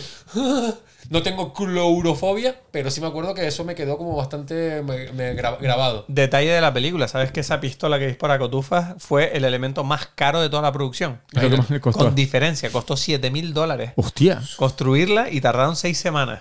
Pero si, una- si es una puta pistola de aire comprimido. No, bueno, construirla tú, a ver si le Exacto, eso iba a decir. Sin En la 7.000 época- dólares, gilipollas. En el 88, construyela. Coño, pero si habían pistolas de balines, no me estés jodiendo. Sí, aire y comprimido. de Tú clavo. piensa en una Pero época donde. disparaban no- un balín. pero tú explica, No. piensa una cosa, no había internet. No puedes saber cómo se construye algo, no puedes bu- buscar No, en Google cómo se construye una pistola. Hombre, yo me, yo me fabricaba pistolas con trozos de madera y con pinzas de la ropa.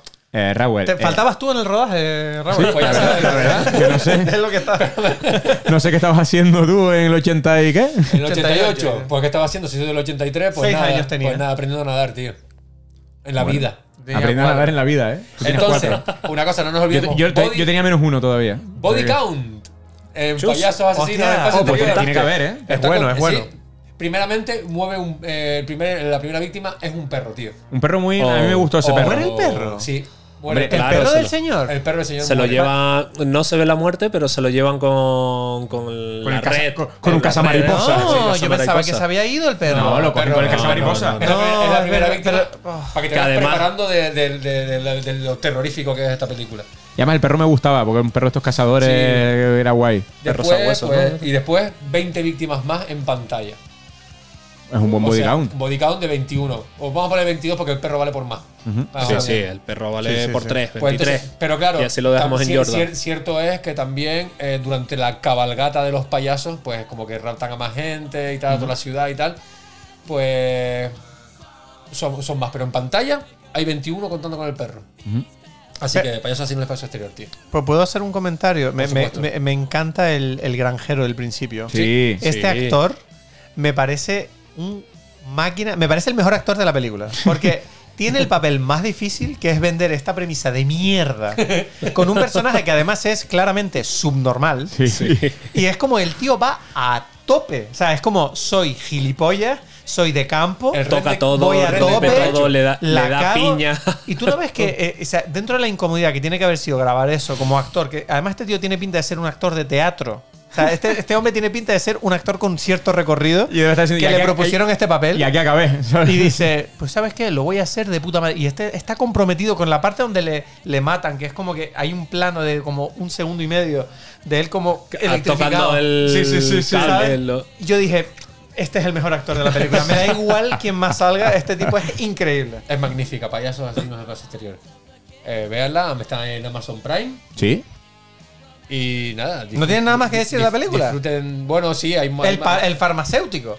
El farmacéutico Que está, está petrificado pero durante el farma- 20 minutos Además, viendo a- los payasos. A, mí me encanta como el payaso le trae como las cosas al mostrador para. Que las va a pagar. Voy a pagar y me llevo esto, caballero. Hay, un- hay un. Hay un He hay- destrozado hay una- todo hay esto. una- Coño, el- hay una Además, cagada en la además, película. el payaso en, en la farmacia destroza las cosas más por torpeza que por querer destrozar.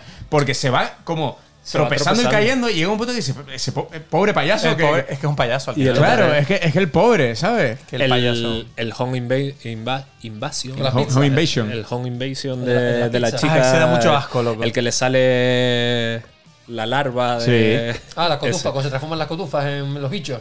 Que se estaba ya duchando. Eso es a la chica, Sí, ¿no? a En la, la, en chica, la ducha, la ¿no? chica esa. Pero está Escena vestida que- la piba. Que ella Ah. intenta huir por la ventana y Sí. están los. Venga, tírate, tírate. No, ahí hay un detalle muy guay cuando es. ella va a salir por la ventana, que están esperando que todos los payasos se han puesto eh, cascos de bombero. es Sí, sí, no, no, no. Pero es ¿Por qué que llevan, por qué llevan todo el atrezo curradísimo? Es como los Gremlins. Es un rollo A mí me gusta mucho la muerte, por ejemplo, la de. La de.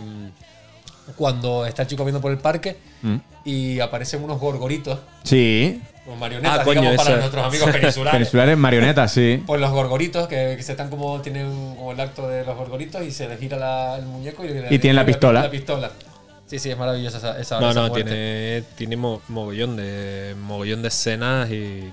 Bueno, y la banda sonora está muy guay. Sí, sí. Lo que pasa es que también es verdad que juega con ventaja porque en los, en los 80, Sí. que en los 80 le metes un riff ahí de rock con un Claro. poquito de Sí, la banda sintetizador. que es de. John Massari, es verdad que es, que es como Hombre, música que- circense eh, rockera. Sampleadas, sí. Exacto. Está muy guay, está muy guay esa banda Sí, sonora. sí. eh, m- musi- tienen un tema principal que es el que se está oyendo ahora de fondo de Ujú. los Dickies y luego ya todo por según veo aquí Michael Abels que es todo vamos No, pero Michael. Abel, Michael Abel es Snow.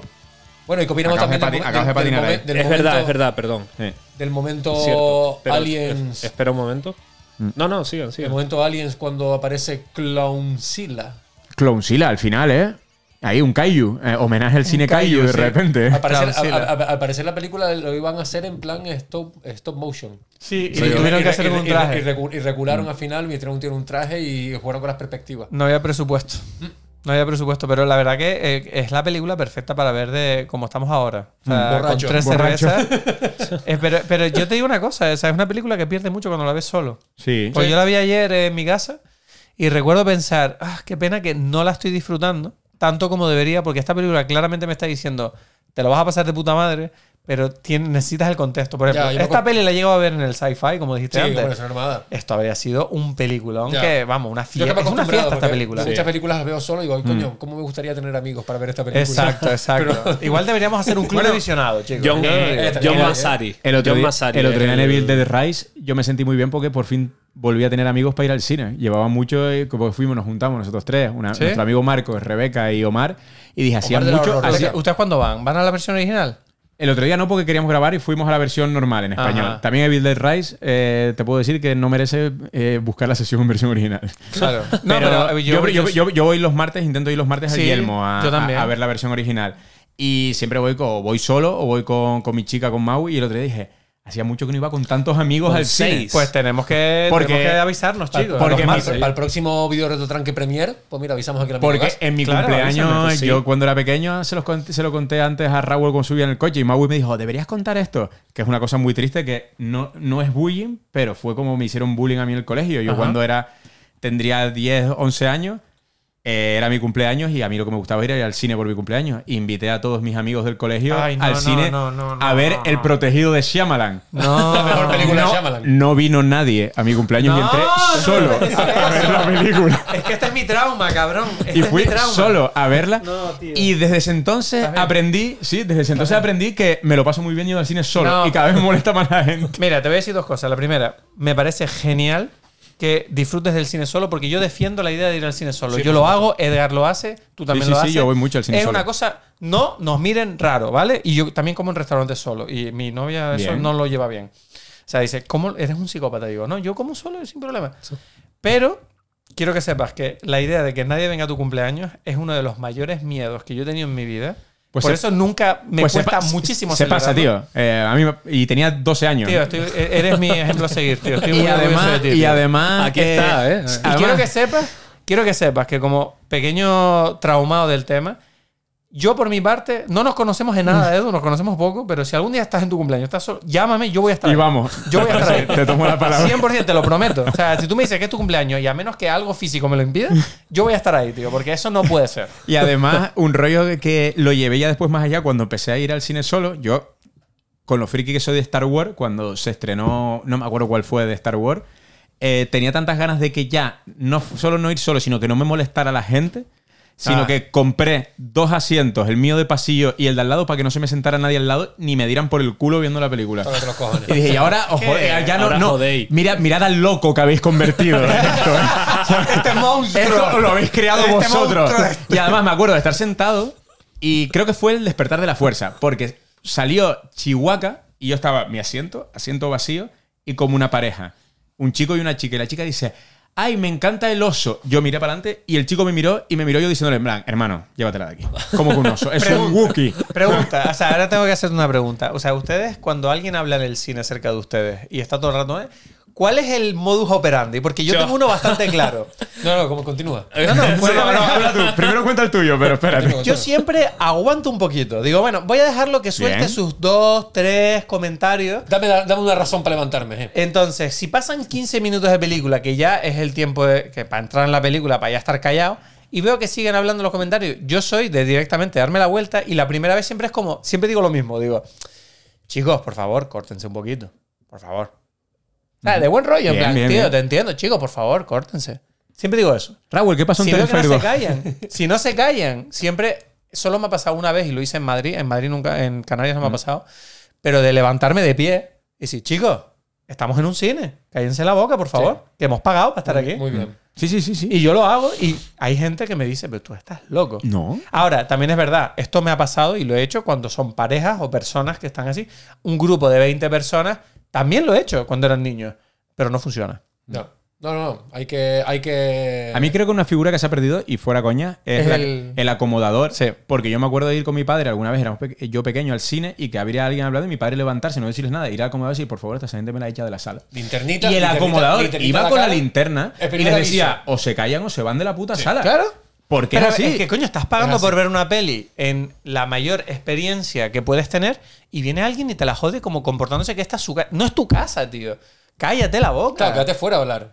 Sí, o, o- o- bueno, es que claro, eh, hoy en día con las redes sociales y el móvil, Mm. eh, nadie tiene atención. Entonces, claro, la idea de quedarte mirando una pantalla, dos. Es que las películas son largas ahora. Ahora ¿eh? son largas. No, sé, no, no, no- no es, no es payasos asesinos del espacio exterior. Pero coño, o sea, no sé, ¿cuál es, cuál es tu técnica? Que no, no, es exacta- exactamente la misma, lo que pasa es un poco más agresiva. Raúl, sí, sí, es que eh, tú y yo hacemos buen equipo en un cine, Sí, yo no, creo. no, ¿no? yo la última vez me, me, me solté, Raúl me se solté suelta el pelo. No, no, se soltó el pelo y se puso Me- capucha. Me puse la capucha, me levanté, me fui hacia la esquina de, de los cines Yelmo, la esquina de arriba, que no estaba la pareja esta, y le fui a increpar en plan de, mira, hagan- dando miedo, claro. Claro. Eh, es haga- que tú eres haga- un poco como el de Juego de Tronos, ¿no? Tú tienes un aire así como O el... como, o como el de Sí. Harry Potter. ¿Cómo- cómo se llama el de Juego de Tronos? Pero Hagrid. tú- eh, el, el de Juego de Tronos es el pelirrojo, se me parece. No, no, el novio de la... Gracias, Edu, de la el Aquaman. Ah, eres. Sí, como Dotraki, Jason Momoa. Eres el Jason Momoa, tío. Eres Jason Momoa, tío. Eres como Jason Momoa, es creo verdad, loco. hace- Hace falta un Jason Momoa cuando vas al cine. Sí. Acomodador Jason Momoa. Así que lo pongan por fuera también. El otro, un- pagas- pagas un el plus. otro día cuando estábamos en Evil Dead Rise... Y se pusieron eh, a hablar las eh, pibas detrás y dije, no puede serlo. Estábamos yo y Edu sentados al lado, nos miramos los dos y decimos, a ver cuánto tarda, tarda Raúl. qué pasó? Se- Nada, que había otro levantó pureta detrás. Otro pureta y, Y además, hizo el... el... pureta lo hizo estas cosas que dan miedo porque lo dijo lo suficientemente bajito para cojonar Educado. porque las cayó. ¿Cómo Era- ¿Qué dijo? ¿Qué dijo? No sé qué les dijo, pero era como un grupo de adolescentes de cuatro chicas y además según entraron eran los trailers ya empezados y dijimos, "Uf, No, cuatro adolescentes en Evil Dead Igual Rise tienes que traumatizarlo. a la ¿sabes? sesión de las cuatro y media. Y además Raúl dijo, es que soy esclavo de mis palabras porque ya había contado lo que hizo en Terrible. Y digo, te vas a tener que levantar tú a callarla. Claro.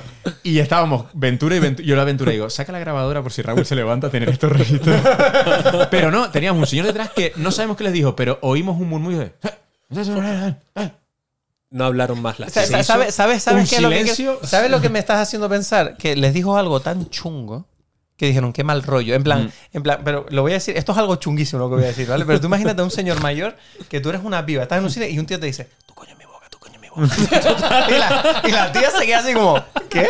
¿Qué, coño está pasando, loco? Yo creo que si hubiese- Claro, si tienes hubiese- que dar hubiese- miedo a la gente. creo yo creo que el pibe no quería hacerles nada, Sí, pero sí, dice, sí. les voy a decir una burrada para que se queden acojonadas, ¿sabes? Tiene que haber sido es algo lo único así. que se me ocurre, porque a gente joven no las callas diciendo, pidiéndoles que se callen. Pues, pues callaron. Sí, sí, callaron. Oye, callaron. pues, oye, que, un, oye, un brindis por este señor. Sí, sí, sí. Sea quien sea, eres un héroe sin capa. O sea, Sí, se agradece, la verdad. Pues por parte de Video Retranque, aquí no hay nada más que hablar sobre películas, a no ser que Eduardo tenga alguna recomendación o algo por el Sí, estilo. yo traía, traíamos recomendaciones, Tenemos, ¿no? tenemos. yo tengo la mía también. Por eso. Ole, ole, porque no Ole. traje- yo no traje nada. Venga, pues nada, te Me- saltamos. pues puedo ir al baño. Yo, tra- yo traía una recomendación de un libro eh, que voy por la, me lo estoy leyendo, voy por la mitad, pero es un libro que me mola, sobre todo para la gente que nos escucha que le gusta el cine, pero que a lo mejor no, no le gusta a lo mejor tanto como nosotros o no se pone tan, tan exquisito. Eh, el otro día me compré en Madrid cuando estuve en ocho y medio un libro de Alejandro García Calvo, que es el, que es el crítico que hace los vídeos para, para Sensacine y tal, que ha sacado un libro recientemente que se llama Una película para cada año de tu vida. Entonces, en formato de reseñas muy rápidas de cuatro, de cuatro páginas, analiza 100 películas, un poco hablando, no es de que con un año veas la película que te recomienda, pero sí es verdad que dice por qué hace como una pequeña evolución de, de un cine eh, que haya películas que tengas que ir descubriendo, porque al final la primera película que habla cuando tiene un año es El árbol de la vida. Evidentemente no está recomendando que como tengas un año... La de Malik. Sí, evidentemente no lo hace para eso, pero sí habla de, coño, es una película que a su manera cuenta un poco el origen de la vida, el origen de las especies y tal, pero luego sí es verdad que llega un punto que con 15 años recomienda eh, La diligencia de Ford. Y dice, joder, al final es, si te vas a, vas a empezar a ver algún día un western y tienes 15 años, pues empieza por el principio. Entonces, eh, con 16 años te habla de Clueless, la de Fuera de Onda, con Alisa Silverstone. Entonces va un poco avanzando. Es como una manera diferente de, para gente que quiera empezar a ver películas que plantean lo que es la historia del cine pasando por generaciones, pues él lo plantea de, es una película eh, cada año de tu vida y el por qué. Creo que con 10 años o con 11 años habla de aquella de Kiar- de Abbas Kiarostami, que es aquella de el, el niño que se ha quedado en la libreta de deberes de su, de su compañero de clase y recorre todo este pueblo en Irán y tal.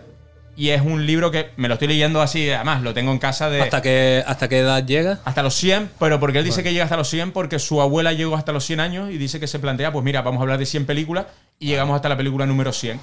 Y me parece que es una forma muy divertida de descubrir películas que a lo mejor la gente no ha visto porque habla, pues, habla también de cuando somos pequeños, pues empezar a ver cine mudo, pues habla del maquinista del general, pues habla de cosas así. Digo, coño, me parece otra visión para gente que quiera empezar a ver pelis que a lo mejor nunca te acercarías porque las consideras cine clásico, lo puedes considerar aburrido, lo puedes considerar X.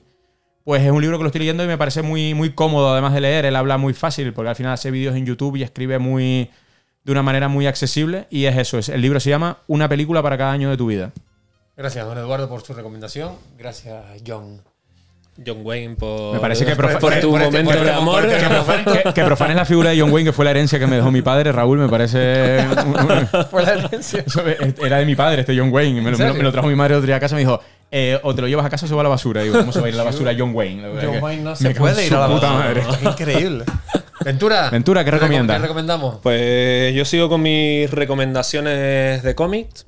Y bueno, me traigo una novela gráfica y. Un taco, un buen taco se un trae. buen Sí. taco, y yo creo que es la representación de lo que es una novela gráfica, pues siempre tenemos discusión de qué es novela gráfica o qué no es.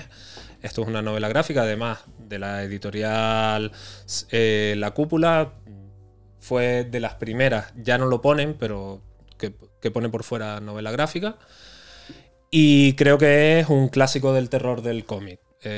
Agujero negro y además lo traje porque viene a colación de Yo me lo guiso, yo me lo como. Charles Bars la escribe, la dibuja, eh, la entinta, todo.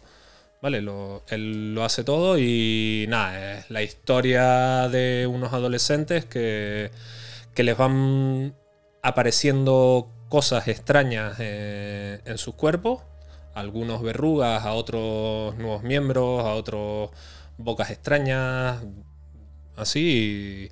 se transmite todo por relaciones sexuales y, y bueno, y son terrores adolescentes y muy, muy ochenteros. Un poco It Follows, ¿no? El tema de, de la sexualidad como, como terror. Sí. Un sí, poco lo que, lo sí, que reflejaban sí. en It Follows Un también. poquitito.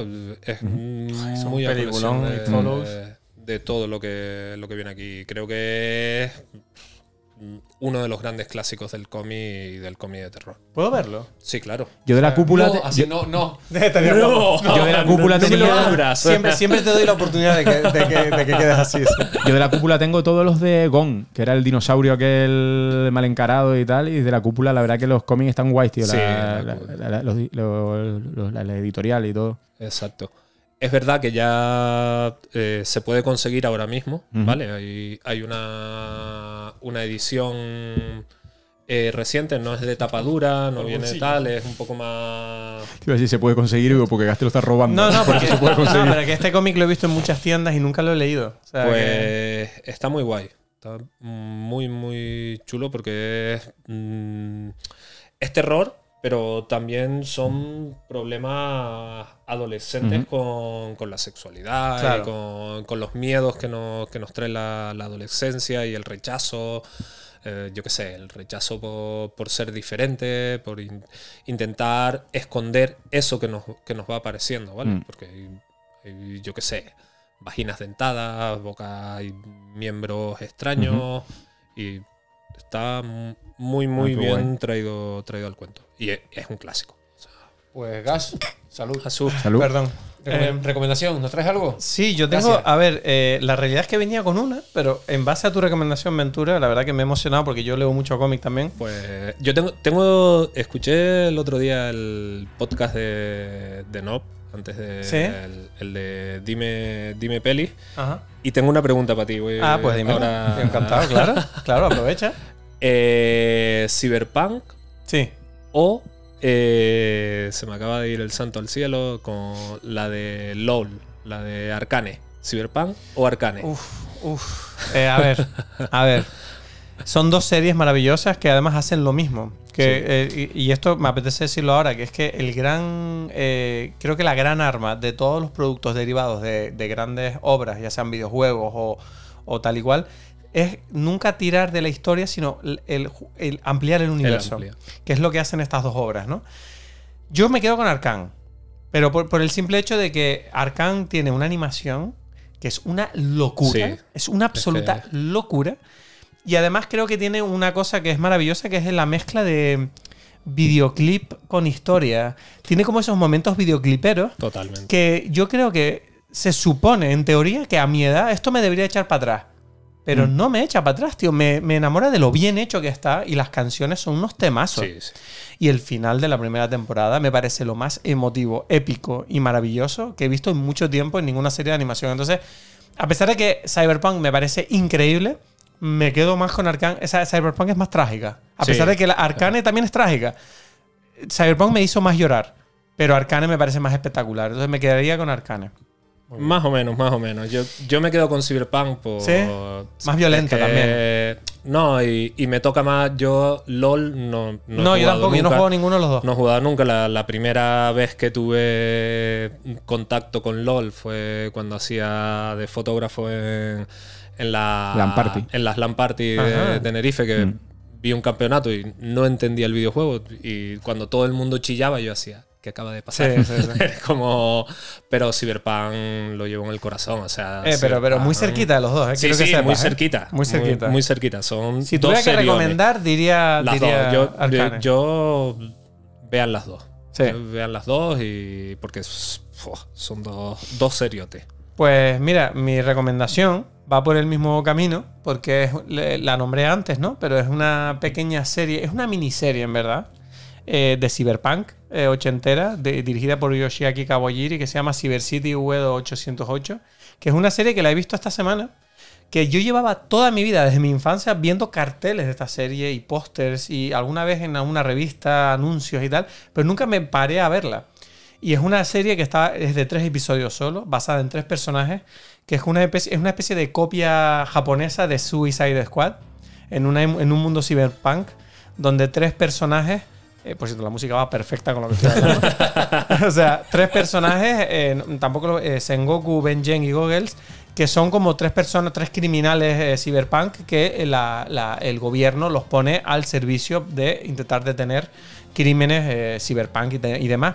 Y es una serie que es maravillosa, me parece que está toca todos los temas del género, lo hace de una manera maravillosa y además Me la no es porque no la he visto. y además te digo, no es conclusiva. O sea, Pues terminas de verla y pareciera que te puedes ver otro episodio, pero no. Hay un episodio para cada personaje y ahí se acaba la cosa.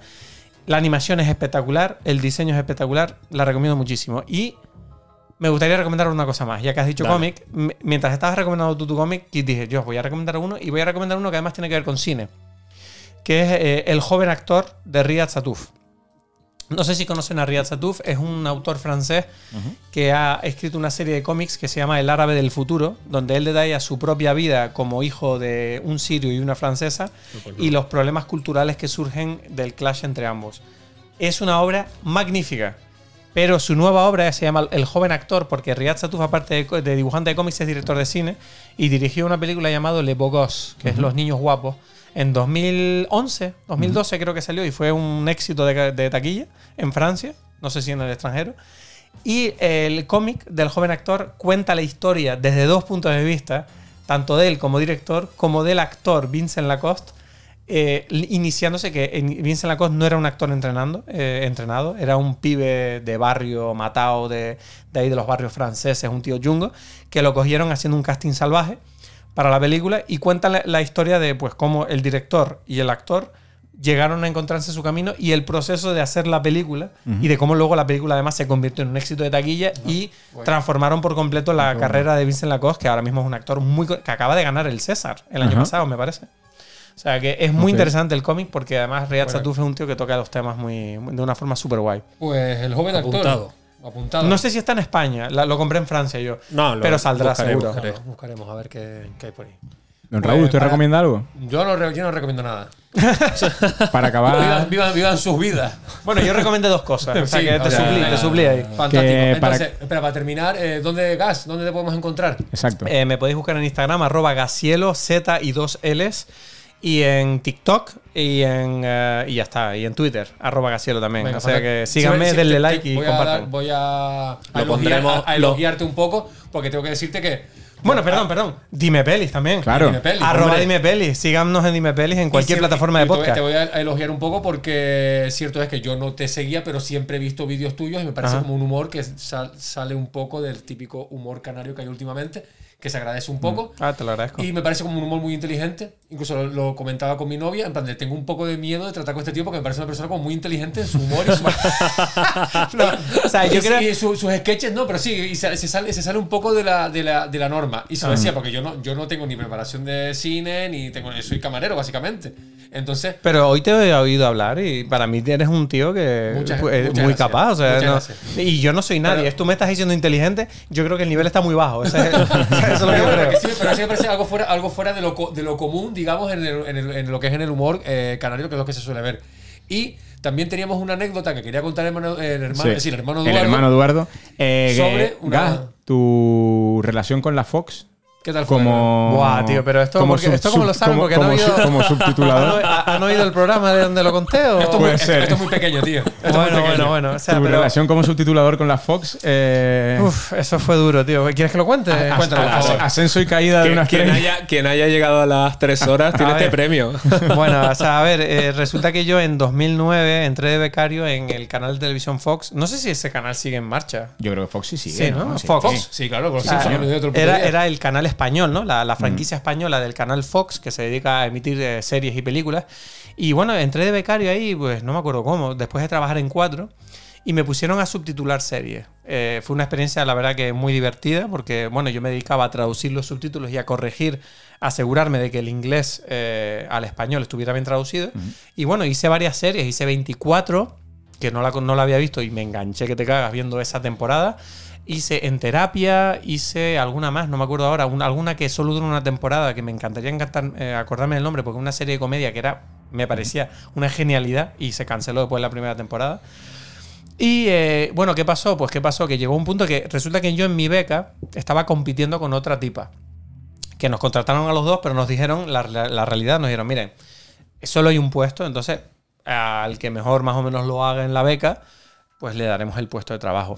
Ahora lo pienso y yo me acuerdo que en su momento lo pensé como, ah, bueno, sí, muy normal. Esto es un puto juegos del hambre, Era, terrible. era la cúpula, la cúpula del trueno, ¿eh? Era dos, terrible. dos- dos entran, uno sale. No, no, era, era terrible. Y además yo recuerdo que no me llevaba mal con ella. O sea, era como... Deberíamos habernos llevado mal, ¿sabes? Porque era como... ¿Qué pasa? Que llegó un punto donde eh, se estrenaba la nueva temporada de Lost, eh, que yo creo que era la sexta o la quinta, una de las últimas, ¿no? Y yo creo que por, por aquel entonces yo había empezado a ver Lost, yo iba tarde, ¿no? Y iba por- como por la segunda temporada. Y claro, de repente me manda mi jefa a subtitular la quinta temporada y yo pensaba, no me puedes hacer esto, me vas a arruinar la serie.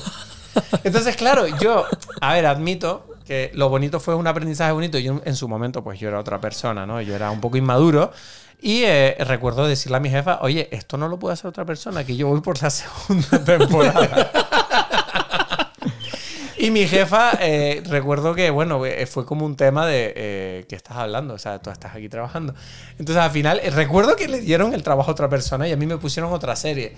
Pero recuerdo que al final, pues en la beca no me cogieron, obviamente. Y recuerdo además que, para, o sea, si ya fue bastante chungo el darme cuenta de que perdí el trabajo por, por, por algo, que era eso, claramente, con el tiempo, ¿no? Luego yo tuve una reunión con mi jefa antes de irme del- de, de Fox y recuerdo tener una reunión donde le pregunté, oye, ¿qué hice mal? ¿Sabes? Porque yo me... La realidad es que yo me partí el culo, Sí. excepto ese detalle. Pero entiendo que ellos dijeran, coño, no podemos contar con un pibe que nos pone problemas. Cuando estamos aquí lidiando con un problema de subtitulaje, viene este tío con, con que quiere ver las dudas en serio. Y que no me hagas spoiler, cojones. y claro, en la, en la reunión yo le pregunté como, pero ¿qué hice mal? ¿no? Y ella me recuerdo que me dijo como, mira, no, no te lo tomas como algo personal, pero eres un poco inmaduro, ¿sabes? Y aquí estamos trabajando y, y este- y has hecho cosas que no son de lugar. Y yo recuerdo que me jodió tanto que me lo dijera porque tenía razón que me eché a llorar delante de ella. O sea, No soy inmaduro. Que luego cuando, cuando acabó perdido, cuando acabó los dijo, joder, pa' esta mierda he perdido un trabajo. Claro. A ver, yo, yo, yo estaba en un momento muy perdido de mi vida, estaba solo en Madrid, no tenía mucho apoyo y, y- y bueno, eh, a día de hoy yo estoy seguro que esta tipa seguramente habrá contado esta anécdota en algún lado. ¿no? Seguro. Seguro. Eh, no, no me acuerdo cómo se llamaba. Si algún día ella escucha esto o alguien que la conoce, le mando un saludo, un equipo, un saludo a todo el equipo de Fox. Algunas de las personas con las que yo trabajo siguen ahí a día de hoy y mucho ánimo con el subtitulaje. Y la verdad que, bueno, es una anécdota, un aprendizaje que a, a día de hoy, pues me alegro de haberlo pasado porque luego aprendí que, que cuando estás en un trabajo, estás en un trabajo, Sí, chico. sí, claro. Claro. Tienes que cumplir y punto. El y a mundo del joderse. espectáculo, ya lo plasmaba Jordan Peele en, en Nope. Sí. Ojalá Fox escuchara este podcast. Ojalá. Ojalá, ojalá. El señor Fox. Sí, el señor Y Fox. me, y me contrataran y me pagaran muy bien. El Mr. Mr. Fox, el Te iba, zorro- el te iba a decir, de- el fantástico Mr. Fox el que va a escuchar este programa, me parece a mí. O que Fox, eh, ¿qué coño? Que Fox sponsorice VR, V- Tranque. Pues ¿Cómo se sí. llama? ¿Cómo Pues se llama? se llama esta mierda. Se llama esta mierda podcast. Estoy borracho ya. Pues nada, eh, vamos a ir terminando ya. Sí. Eh, tenemos un pedo aquí gracias a los, Bastante a los- importante. a los amigos de la cerveza La Arma- Armada. la Armada, que siempre nos suministra su alcohol para seguir diciendo la- las tonterías que decimos. Eh, ¿Dónde nos pueden encontrar? ¿Dó- ¿Dónde te pueden encontrar a ti, Eduardo? ¿A mí? Sí. Vamos ya por. Vamos calle, por- calle Costa y Griano. Ed Blake en, en Letterboxd. Ed Blake en Letterboxd. En eh, Edmore Blake en Twitter. en Twitter. Eh, Gorostiza Photography, que es mi trabajo de verdad, que soy fotógrafo gastronómico. Aquí. Ponlo fácil a la gente. Eh, pero en verdad me, en el Barbas por las tardes, muchas veces, echando cervezas ahí Sí. con el amigo Raúl. Muy bien. Entonces, eh, Ventura. A ti en el, en el Barbas, entiendo. ¿no? Sí, por supuesto. Bueno, tenemos Hombre. que ir al Barbas entonces. Hay que hacer, Vamos, hay sí, que hacer sí. un podcast en el Barbas un día. No, no, no. Raúl, Raúl no es muy, no es muy no fan quiere de, mezclar, ¿no? de las- No. de las Hombre, visitas ahora, ya, mientras, ahora mientras ya hay que trabaja. hacer, ahora ya hay que hacer el crossover definitivo, que No, es pero- hacer un programa que venga Gas y traer a Gerson. lo otra vez. podemos, también. lo podemos. Uh, porque Gerson está desagallado y quiere. Gerson podemos- la semana pasada es que hicimos un sorteo. Sí. Y sorteamos un póster de Terrifier y lo ha ganado Gerson. Hostia. Y Gerson está desagallado, pero es que no, Gerson quiere su sección. Él, él quiere venir al programa. Es que Gerson tiene ganas de. Tiene muchas cosas que decir al mundo. Otra Sí, cosa es sí, que las sí. queramos escuchar. O sea, pero está bien, está bien. Hay- sí, hay- sí, hay sí. que ¿Dónde, escucharle. dónde lo podemos hacer? ¿Dónde? En la fábrica de cerveza. ¿En la Armada? Claro. Tía, ¿qué, Uf. arma- qué armada? Qué armada. Que ya, ya, tienen, ya tienen licencia de bar. No, O tiene sea licencia que- de bar y una pegatina que Raúl les pegó antes de venir. Exacto. en la puerta. Chicos, antes de, antes de acabar, me gustaría simplemente darles las gracias por haberme invitado. Me ha hecho mucha ilusión estar aquí, de verdad. Lamento haber llegado un poquito tarde. No te preocupes. Ah, Pero no- gracias, no gracias nos a los dimos tres. ni cuenta. Gracias a los tres, de verdad. Se agradece verdad poder hablar de cine, de verdad. Gracias a ti porque al final nosotros esto lo hacemos porque somos tres amigos que nos juntamos a hablar de las pelis que nos gustan o de las que no nos gustan, pero para hablar de pelis. Y que gente como tú que le gusta el cine, pero que encima, coño, se dedica al tema del audiovisual, que es una persona que, eh, que es reconocida, que en redes tiene tal, que quiera venir a esto, que somos tres amigos hablando de cine, pues para nosotros también ha sido un placer tenerte aquí. No, no, para, eh, yo siempre que me necesiten, aquí estoy. O sea, me lo he pasado súper bien. Fantástico. Y se lo agradezco mucho. Quiere, vol- quiere, Quiere volver. volver. Sí, sí, no, sí. vete, buscando un tráiler que. Para vidente, te Para la podemos vidente. traer. Vamos, a- Vale. vamos a No, empezar y, a traer un- y un gente día, para y un vidente, día tío. que podamos, incluso es que podemos hacer y un día vienes y preparamos conexión y, sí que- y llamamos a Edgar y ten- Claro. tenemos a los dos Guau, de sería genial, sería genial. Lo que pasa es que con Edgar a lo mejor, pues, ¿cuánto llevamos? ¿Tres horas? Pues a lo mejor estamos seis. ¿eh? Porque- Bueno, el pobre Edgar. El no, pobre por, Edgar- por- es- por la pasión que tiene él, coño, que es un tipo Sí. que al final de cine sabe muchísimo más Sí. que, bueno, porque, porque Edgar, yo, por Edgar es un supuesto. sabio. Para mí, Por eso. Edgar es mi apoyo. O sea, yo soy el idiota emocional, pero él es el que. Él es la biblioteca. O sea, es muy loco lo de Edgar. Así Ventura, que... ¿dónde te encontramos, Ventura? A mí, eh, últimamente en el Tintín. Sí. Pero básicamente, eh, nada, Ventura Mendoza buscas y creo que solo salgo yo y un torero mexicano, o sea que descartas a la gente que sale con toros y, y ahí salgo, pero bueno, en redes Murihausen, en la escapada, evidentemente, en la escapada cultura ciclista. Cultura ciclista. A quien le interese el terror del ciclismo y el doping, pues venga. por, por ahí Hay, estamos. hay- hay- eh. hay ganas de saber quién es el mejor dopado de la temporada, ¿no? Buah. El, el tema del Está- dopaje, ese es un tema. Debería dar un premio al más, al más dopado. ¿No? Así, al ciclista, al ciclista más dopado del año. Armstrong, ese, ese se lo lleva. Armstrong, Armstrong es el- Eh, ah, Yo ahí- te digo una cosa. yo- Pero no, no por, por, por lo que fuese dopado, sino por cómo se lo montó, tío. Ya. Es un crack. Pero es que, pero, Encima pero es que la gente no entiende que el ciclismo es eso, en Podría- parte. en parte. Hay un Es gran hacerlo de bien. de que podría haber cate- podrían haber categorías de dopaje, incluso, ¿no? Como Hombre, premio- eso, eso premio- siempre, siempre, ciclismo. siempre, siempre ha estado ahí. El problema no es doparse, el problema es doparse mal, que Exacto. te pillan, que eres un Exacto. novato, que no tienes ni idea. Hay un gran documental en Netflix que ganó el Oscar a mejor documental, que Icarus. es Icarus, eh, Icarus, sí. que cuentan el entramaje que ¿Sabes lo- hizo la gente de. O sea, es para decirle, no, no, daré ocho premios porque hacer ese entramaje y que no te pillen. O sea, es que, lo, que montó una industria del dopaje en el ciclismo. ¿Y lo de Rusia? Te voy, Exacto. Buah. Vamos, vamos a hacer un crossover en la escapada video retrodranque Venga. con cine de Yo quiero escuchar ciclista. Vale. Hay un documentary sobre el Tour de Francia y el dopaje que. Y como retrotranque, es- los bicivoladores. Y, sí, sí, Oh, sí, pero- bicivoladores. pero- buscamos, buscamos. bu- Pero- hay pelis y. Sí, sí, hay, las hay. A ver, las hay. Las. Muchas. El, el mejor documental siempre será de Lance Armstrong. Que la mitad del documental es él diciendo, yo no me dopo. Yo no me dopo. Y la segunda mitad es, sí, sí, la verdad que me dopaba, me dopaba bastante. Pues en, en el, en el documentary, eh, voy a hacer un spoiler, pero me la sopla, sale un Armstrong eh, y dice, pero salgo con, con la voz robotizada y, Diciéndole- y, y con eh, cuadriculado y tal. Y se miran los, los dos que están grabando y dice, mierda, nos hemos olvidado. Oh. Armstrong me lo imagino diciendo en la entrevista que porro ni porro. Diciendo, Ay, Pues Dios. sí, pues sí, nada, pues sí. Pues para ir terminando, nosotros nos pueden encontrar, pues ya saben, en Instagram como Vídeo Retrotranque, en YouTube como Vídeo Retrotranque, en Spotify, Vídeo Retrotranque, En iVoox. en iVoox, Vídeo Retrotranque, Letterbox, Vídeo Retrotranque Y TikTok. y que TikTok, ya- está, está el TikTok. Pero- modernos ahí y todo. Hay TikTok y TikTok, todo. solo- No, no, pero ese, ese es Raúl. Estamos esperando que salga Raúl está bailando. Eso es un, es un vídeo nada más que, que hay ahí del Salón del Cómic, siempre lo repito. Pero la, la- la- la cuenta está y nada, pues muchas gracias por aguantar estas 3 horas 10 casi. Y Eduardo, ¿nos olvidamos de algo? ¿De qué? ¿De qué va a ser, tío? ¿De qué? ¿Piensa? ¿Y la calavera? ¿No? ¿No?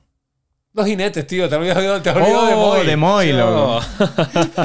Chopo, ahora se va a tener que comer 3 horas y 10 Moy para que lo nombremos. Es un podcast amigo que eh, de, de Zaragoza, es Moy, ¿no? Sí, Moy y Alex. Que Y Alex, que se llaman los jinetes del A Podcast Lipsy, Ad podcast. Que hablan de, también de cine visión y son como nuestros Colegas, ¿no? Nuestros primos, nuestros Sí, primos godos. Y Moy es con nuestro gurú. El, el beneplácito de los programas es cuando Moy los y nos deja una reseña en Evox. Nos escribe en Evox y nos deja su comentario de lo que le ha claro, parecido. Ya, co- ya costumbre, Y pues, siempre lo nombramos, es verdad.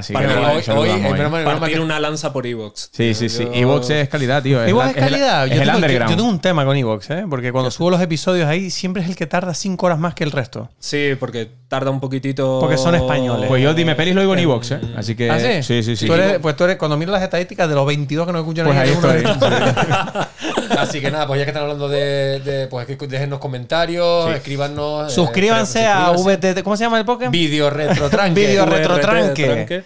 VR Tranque. Así que VR tranque, ves, ahí en todos nuestros canales, dejen comentarios, insúltenos, pregúntenos cosas, mándenos a la mierda.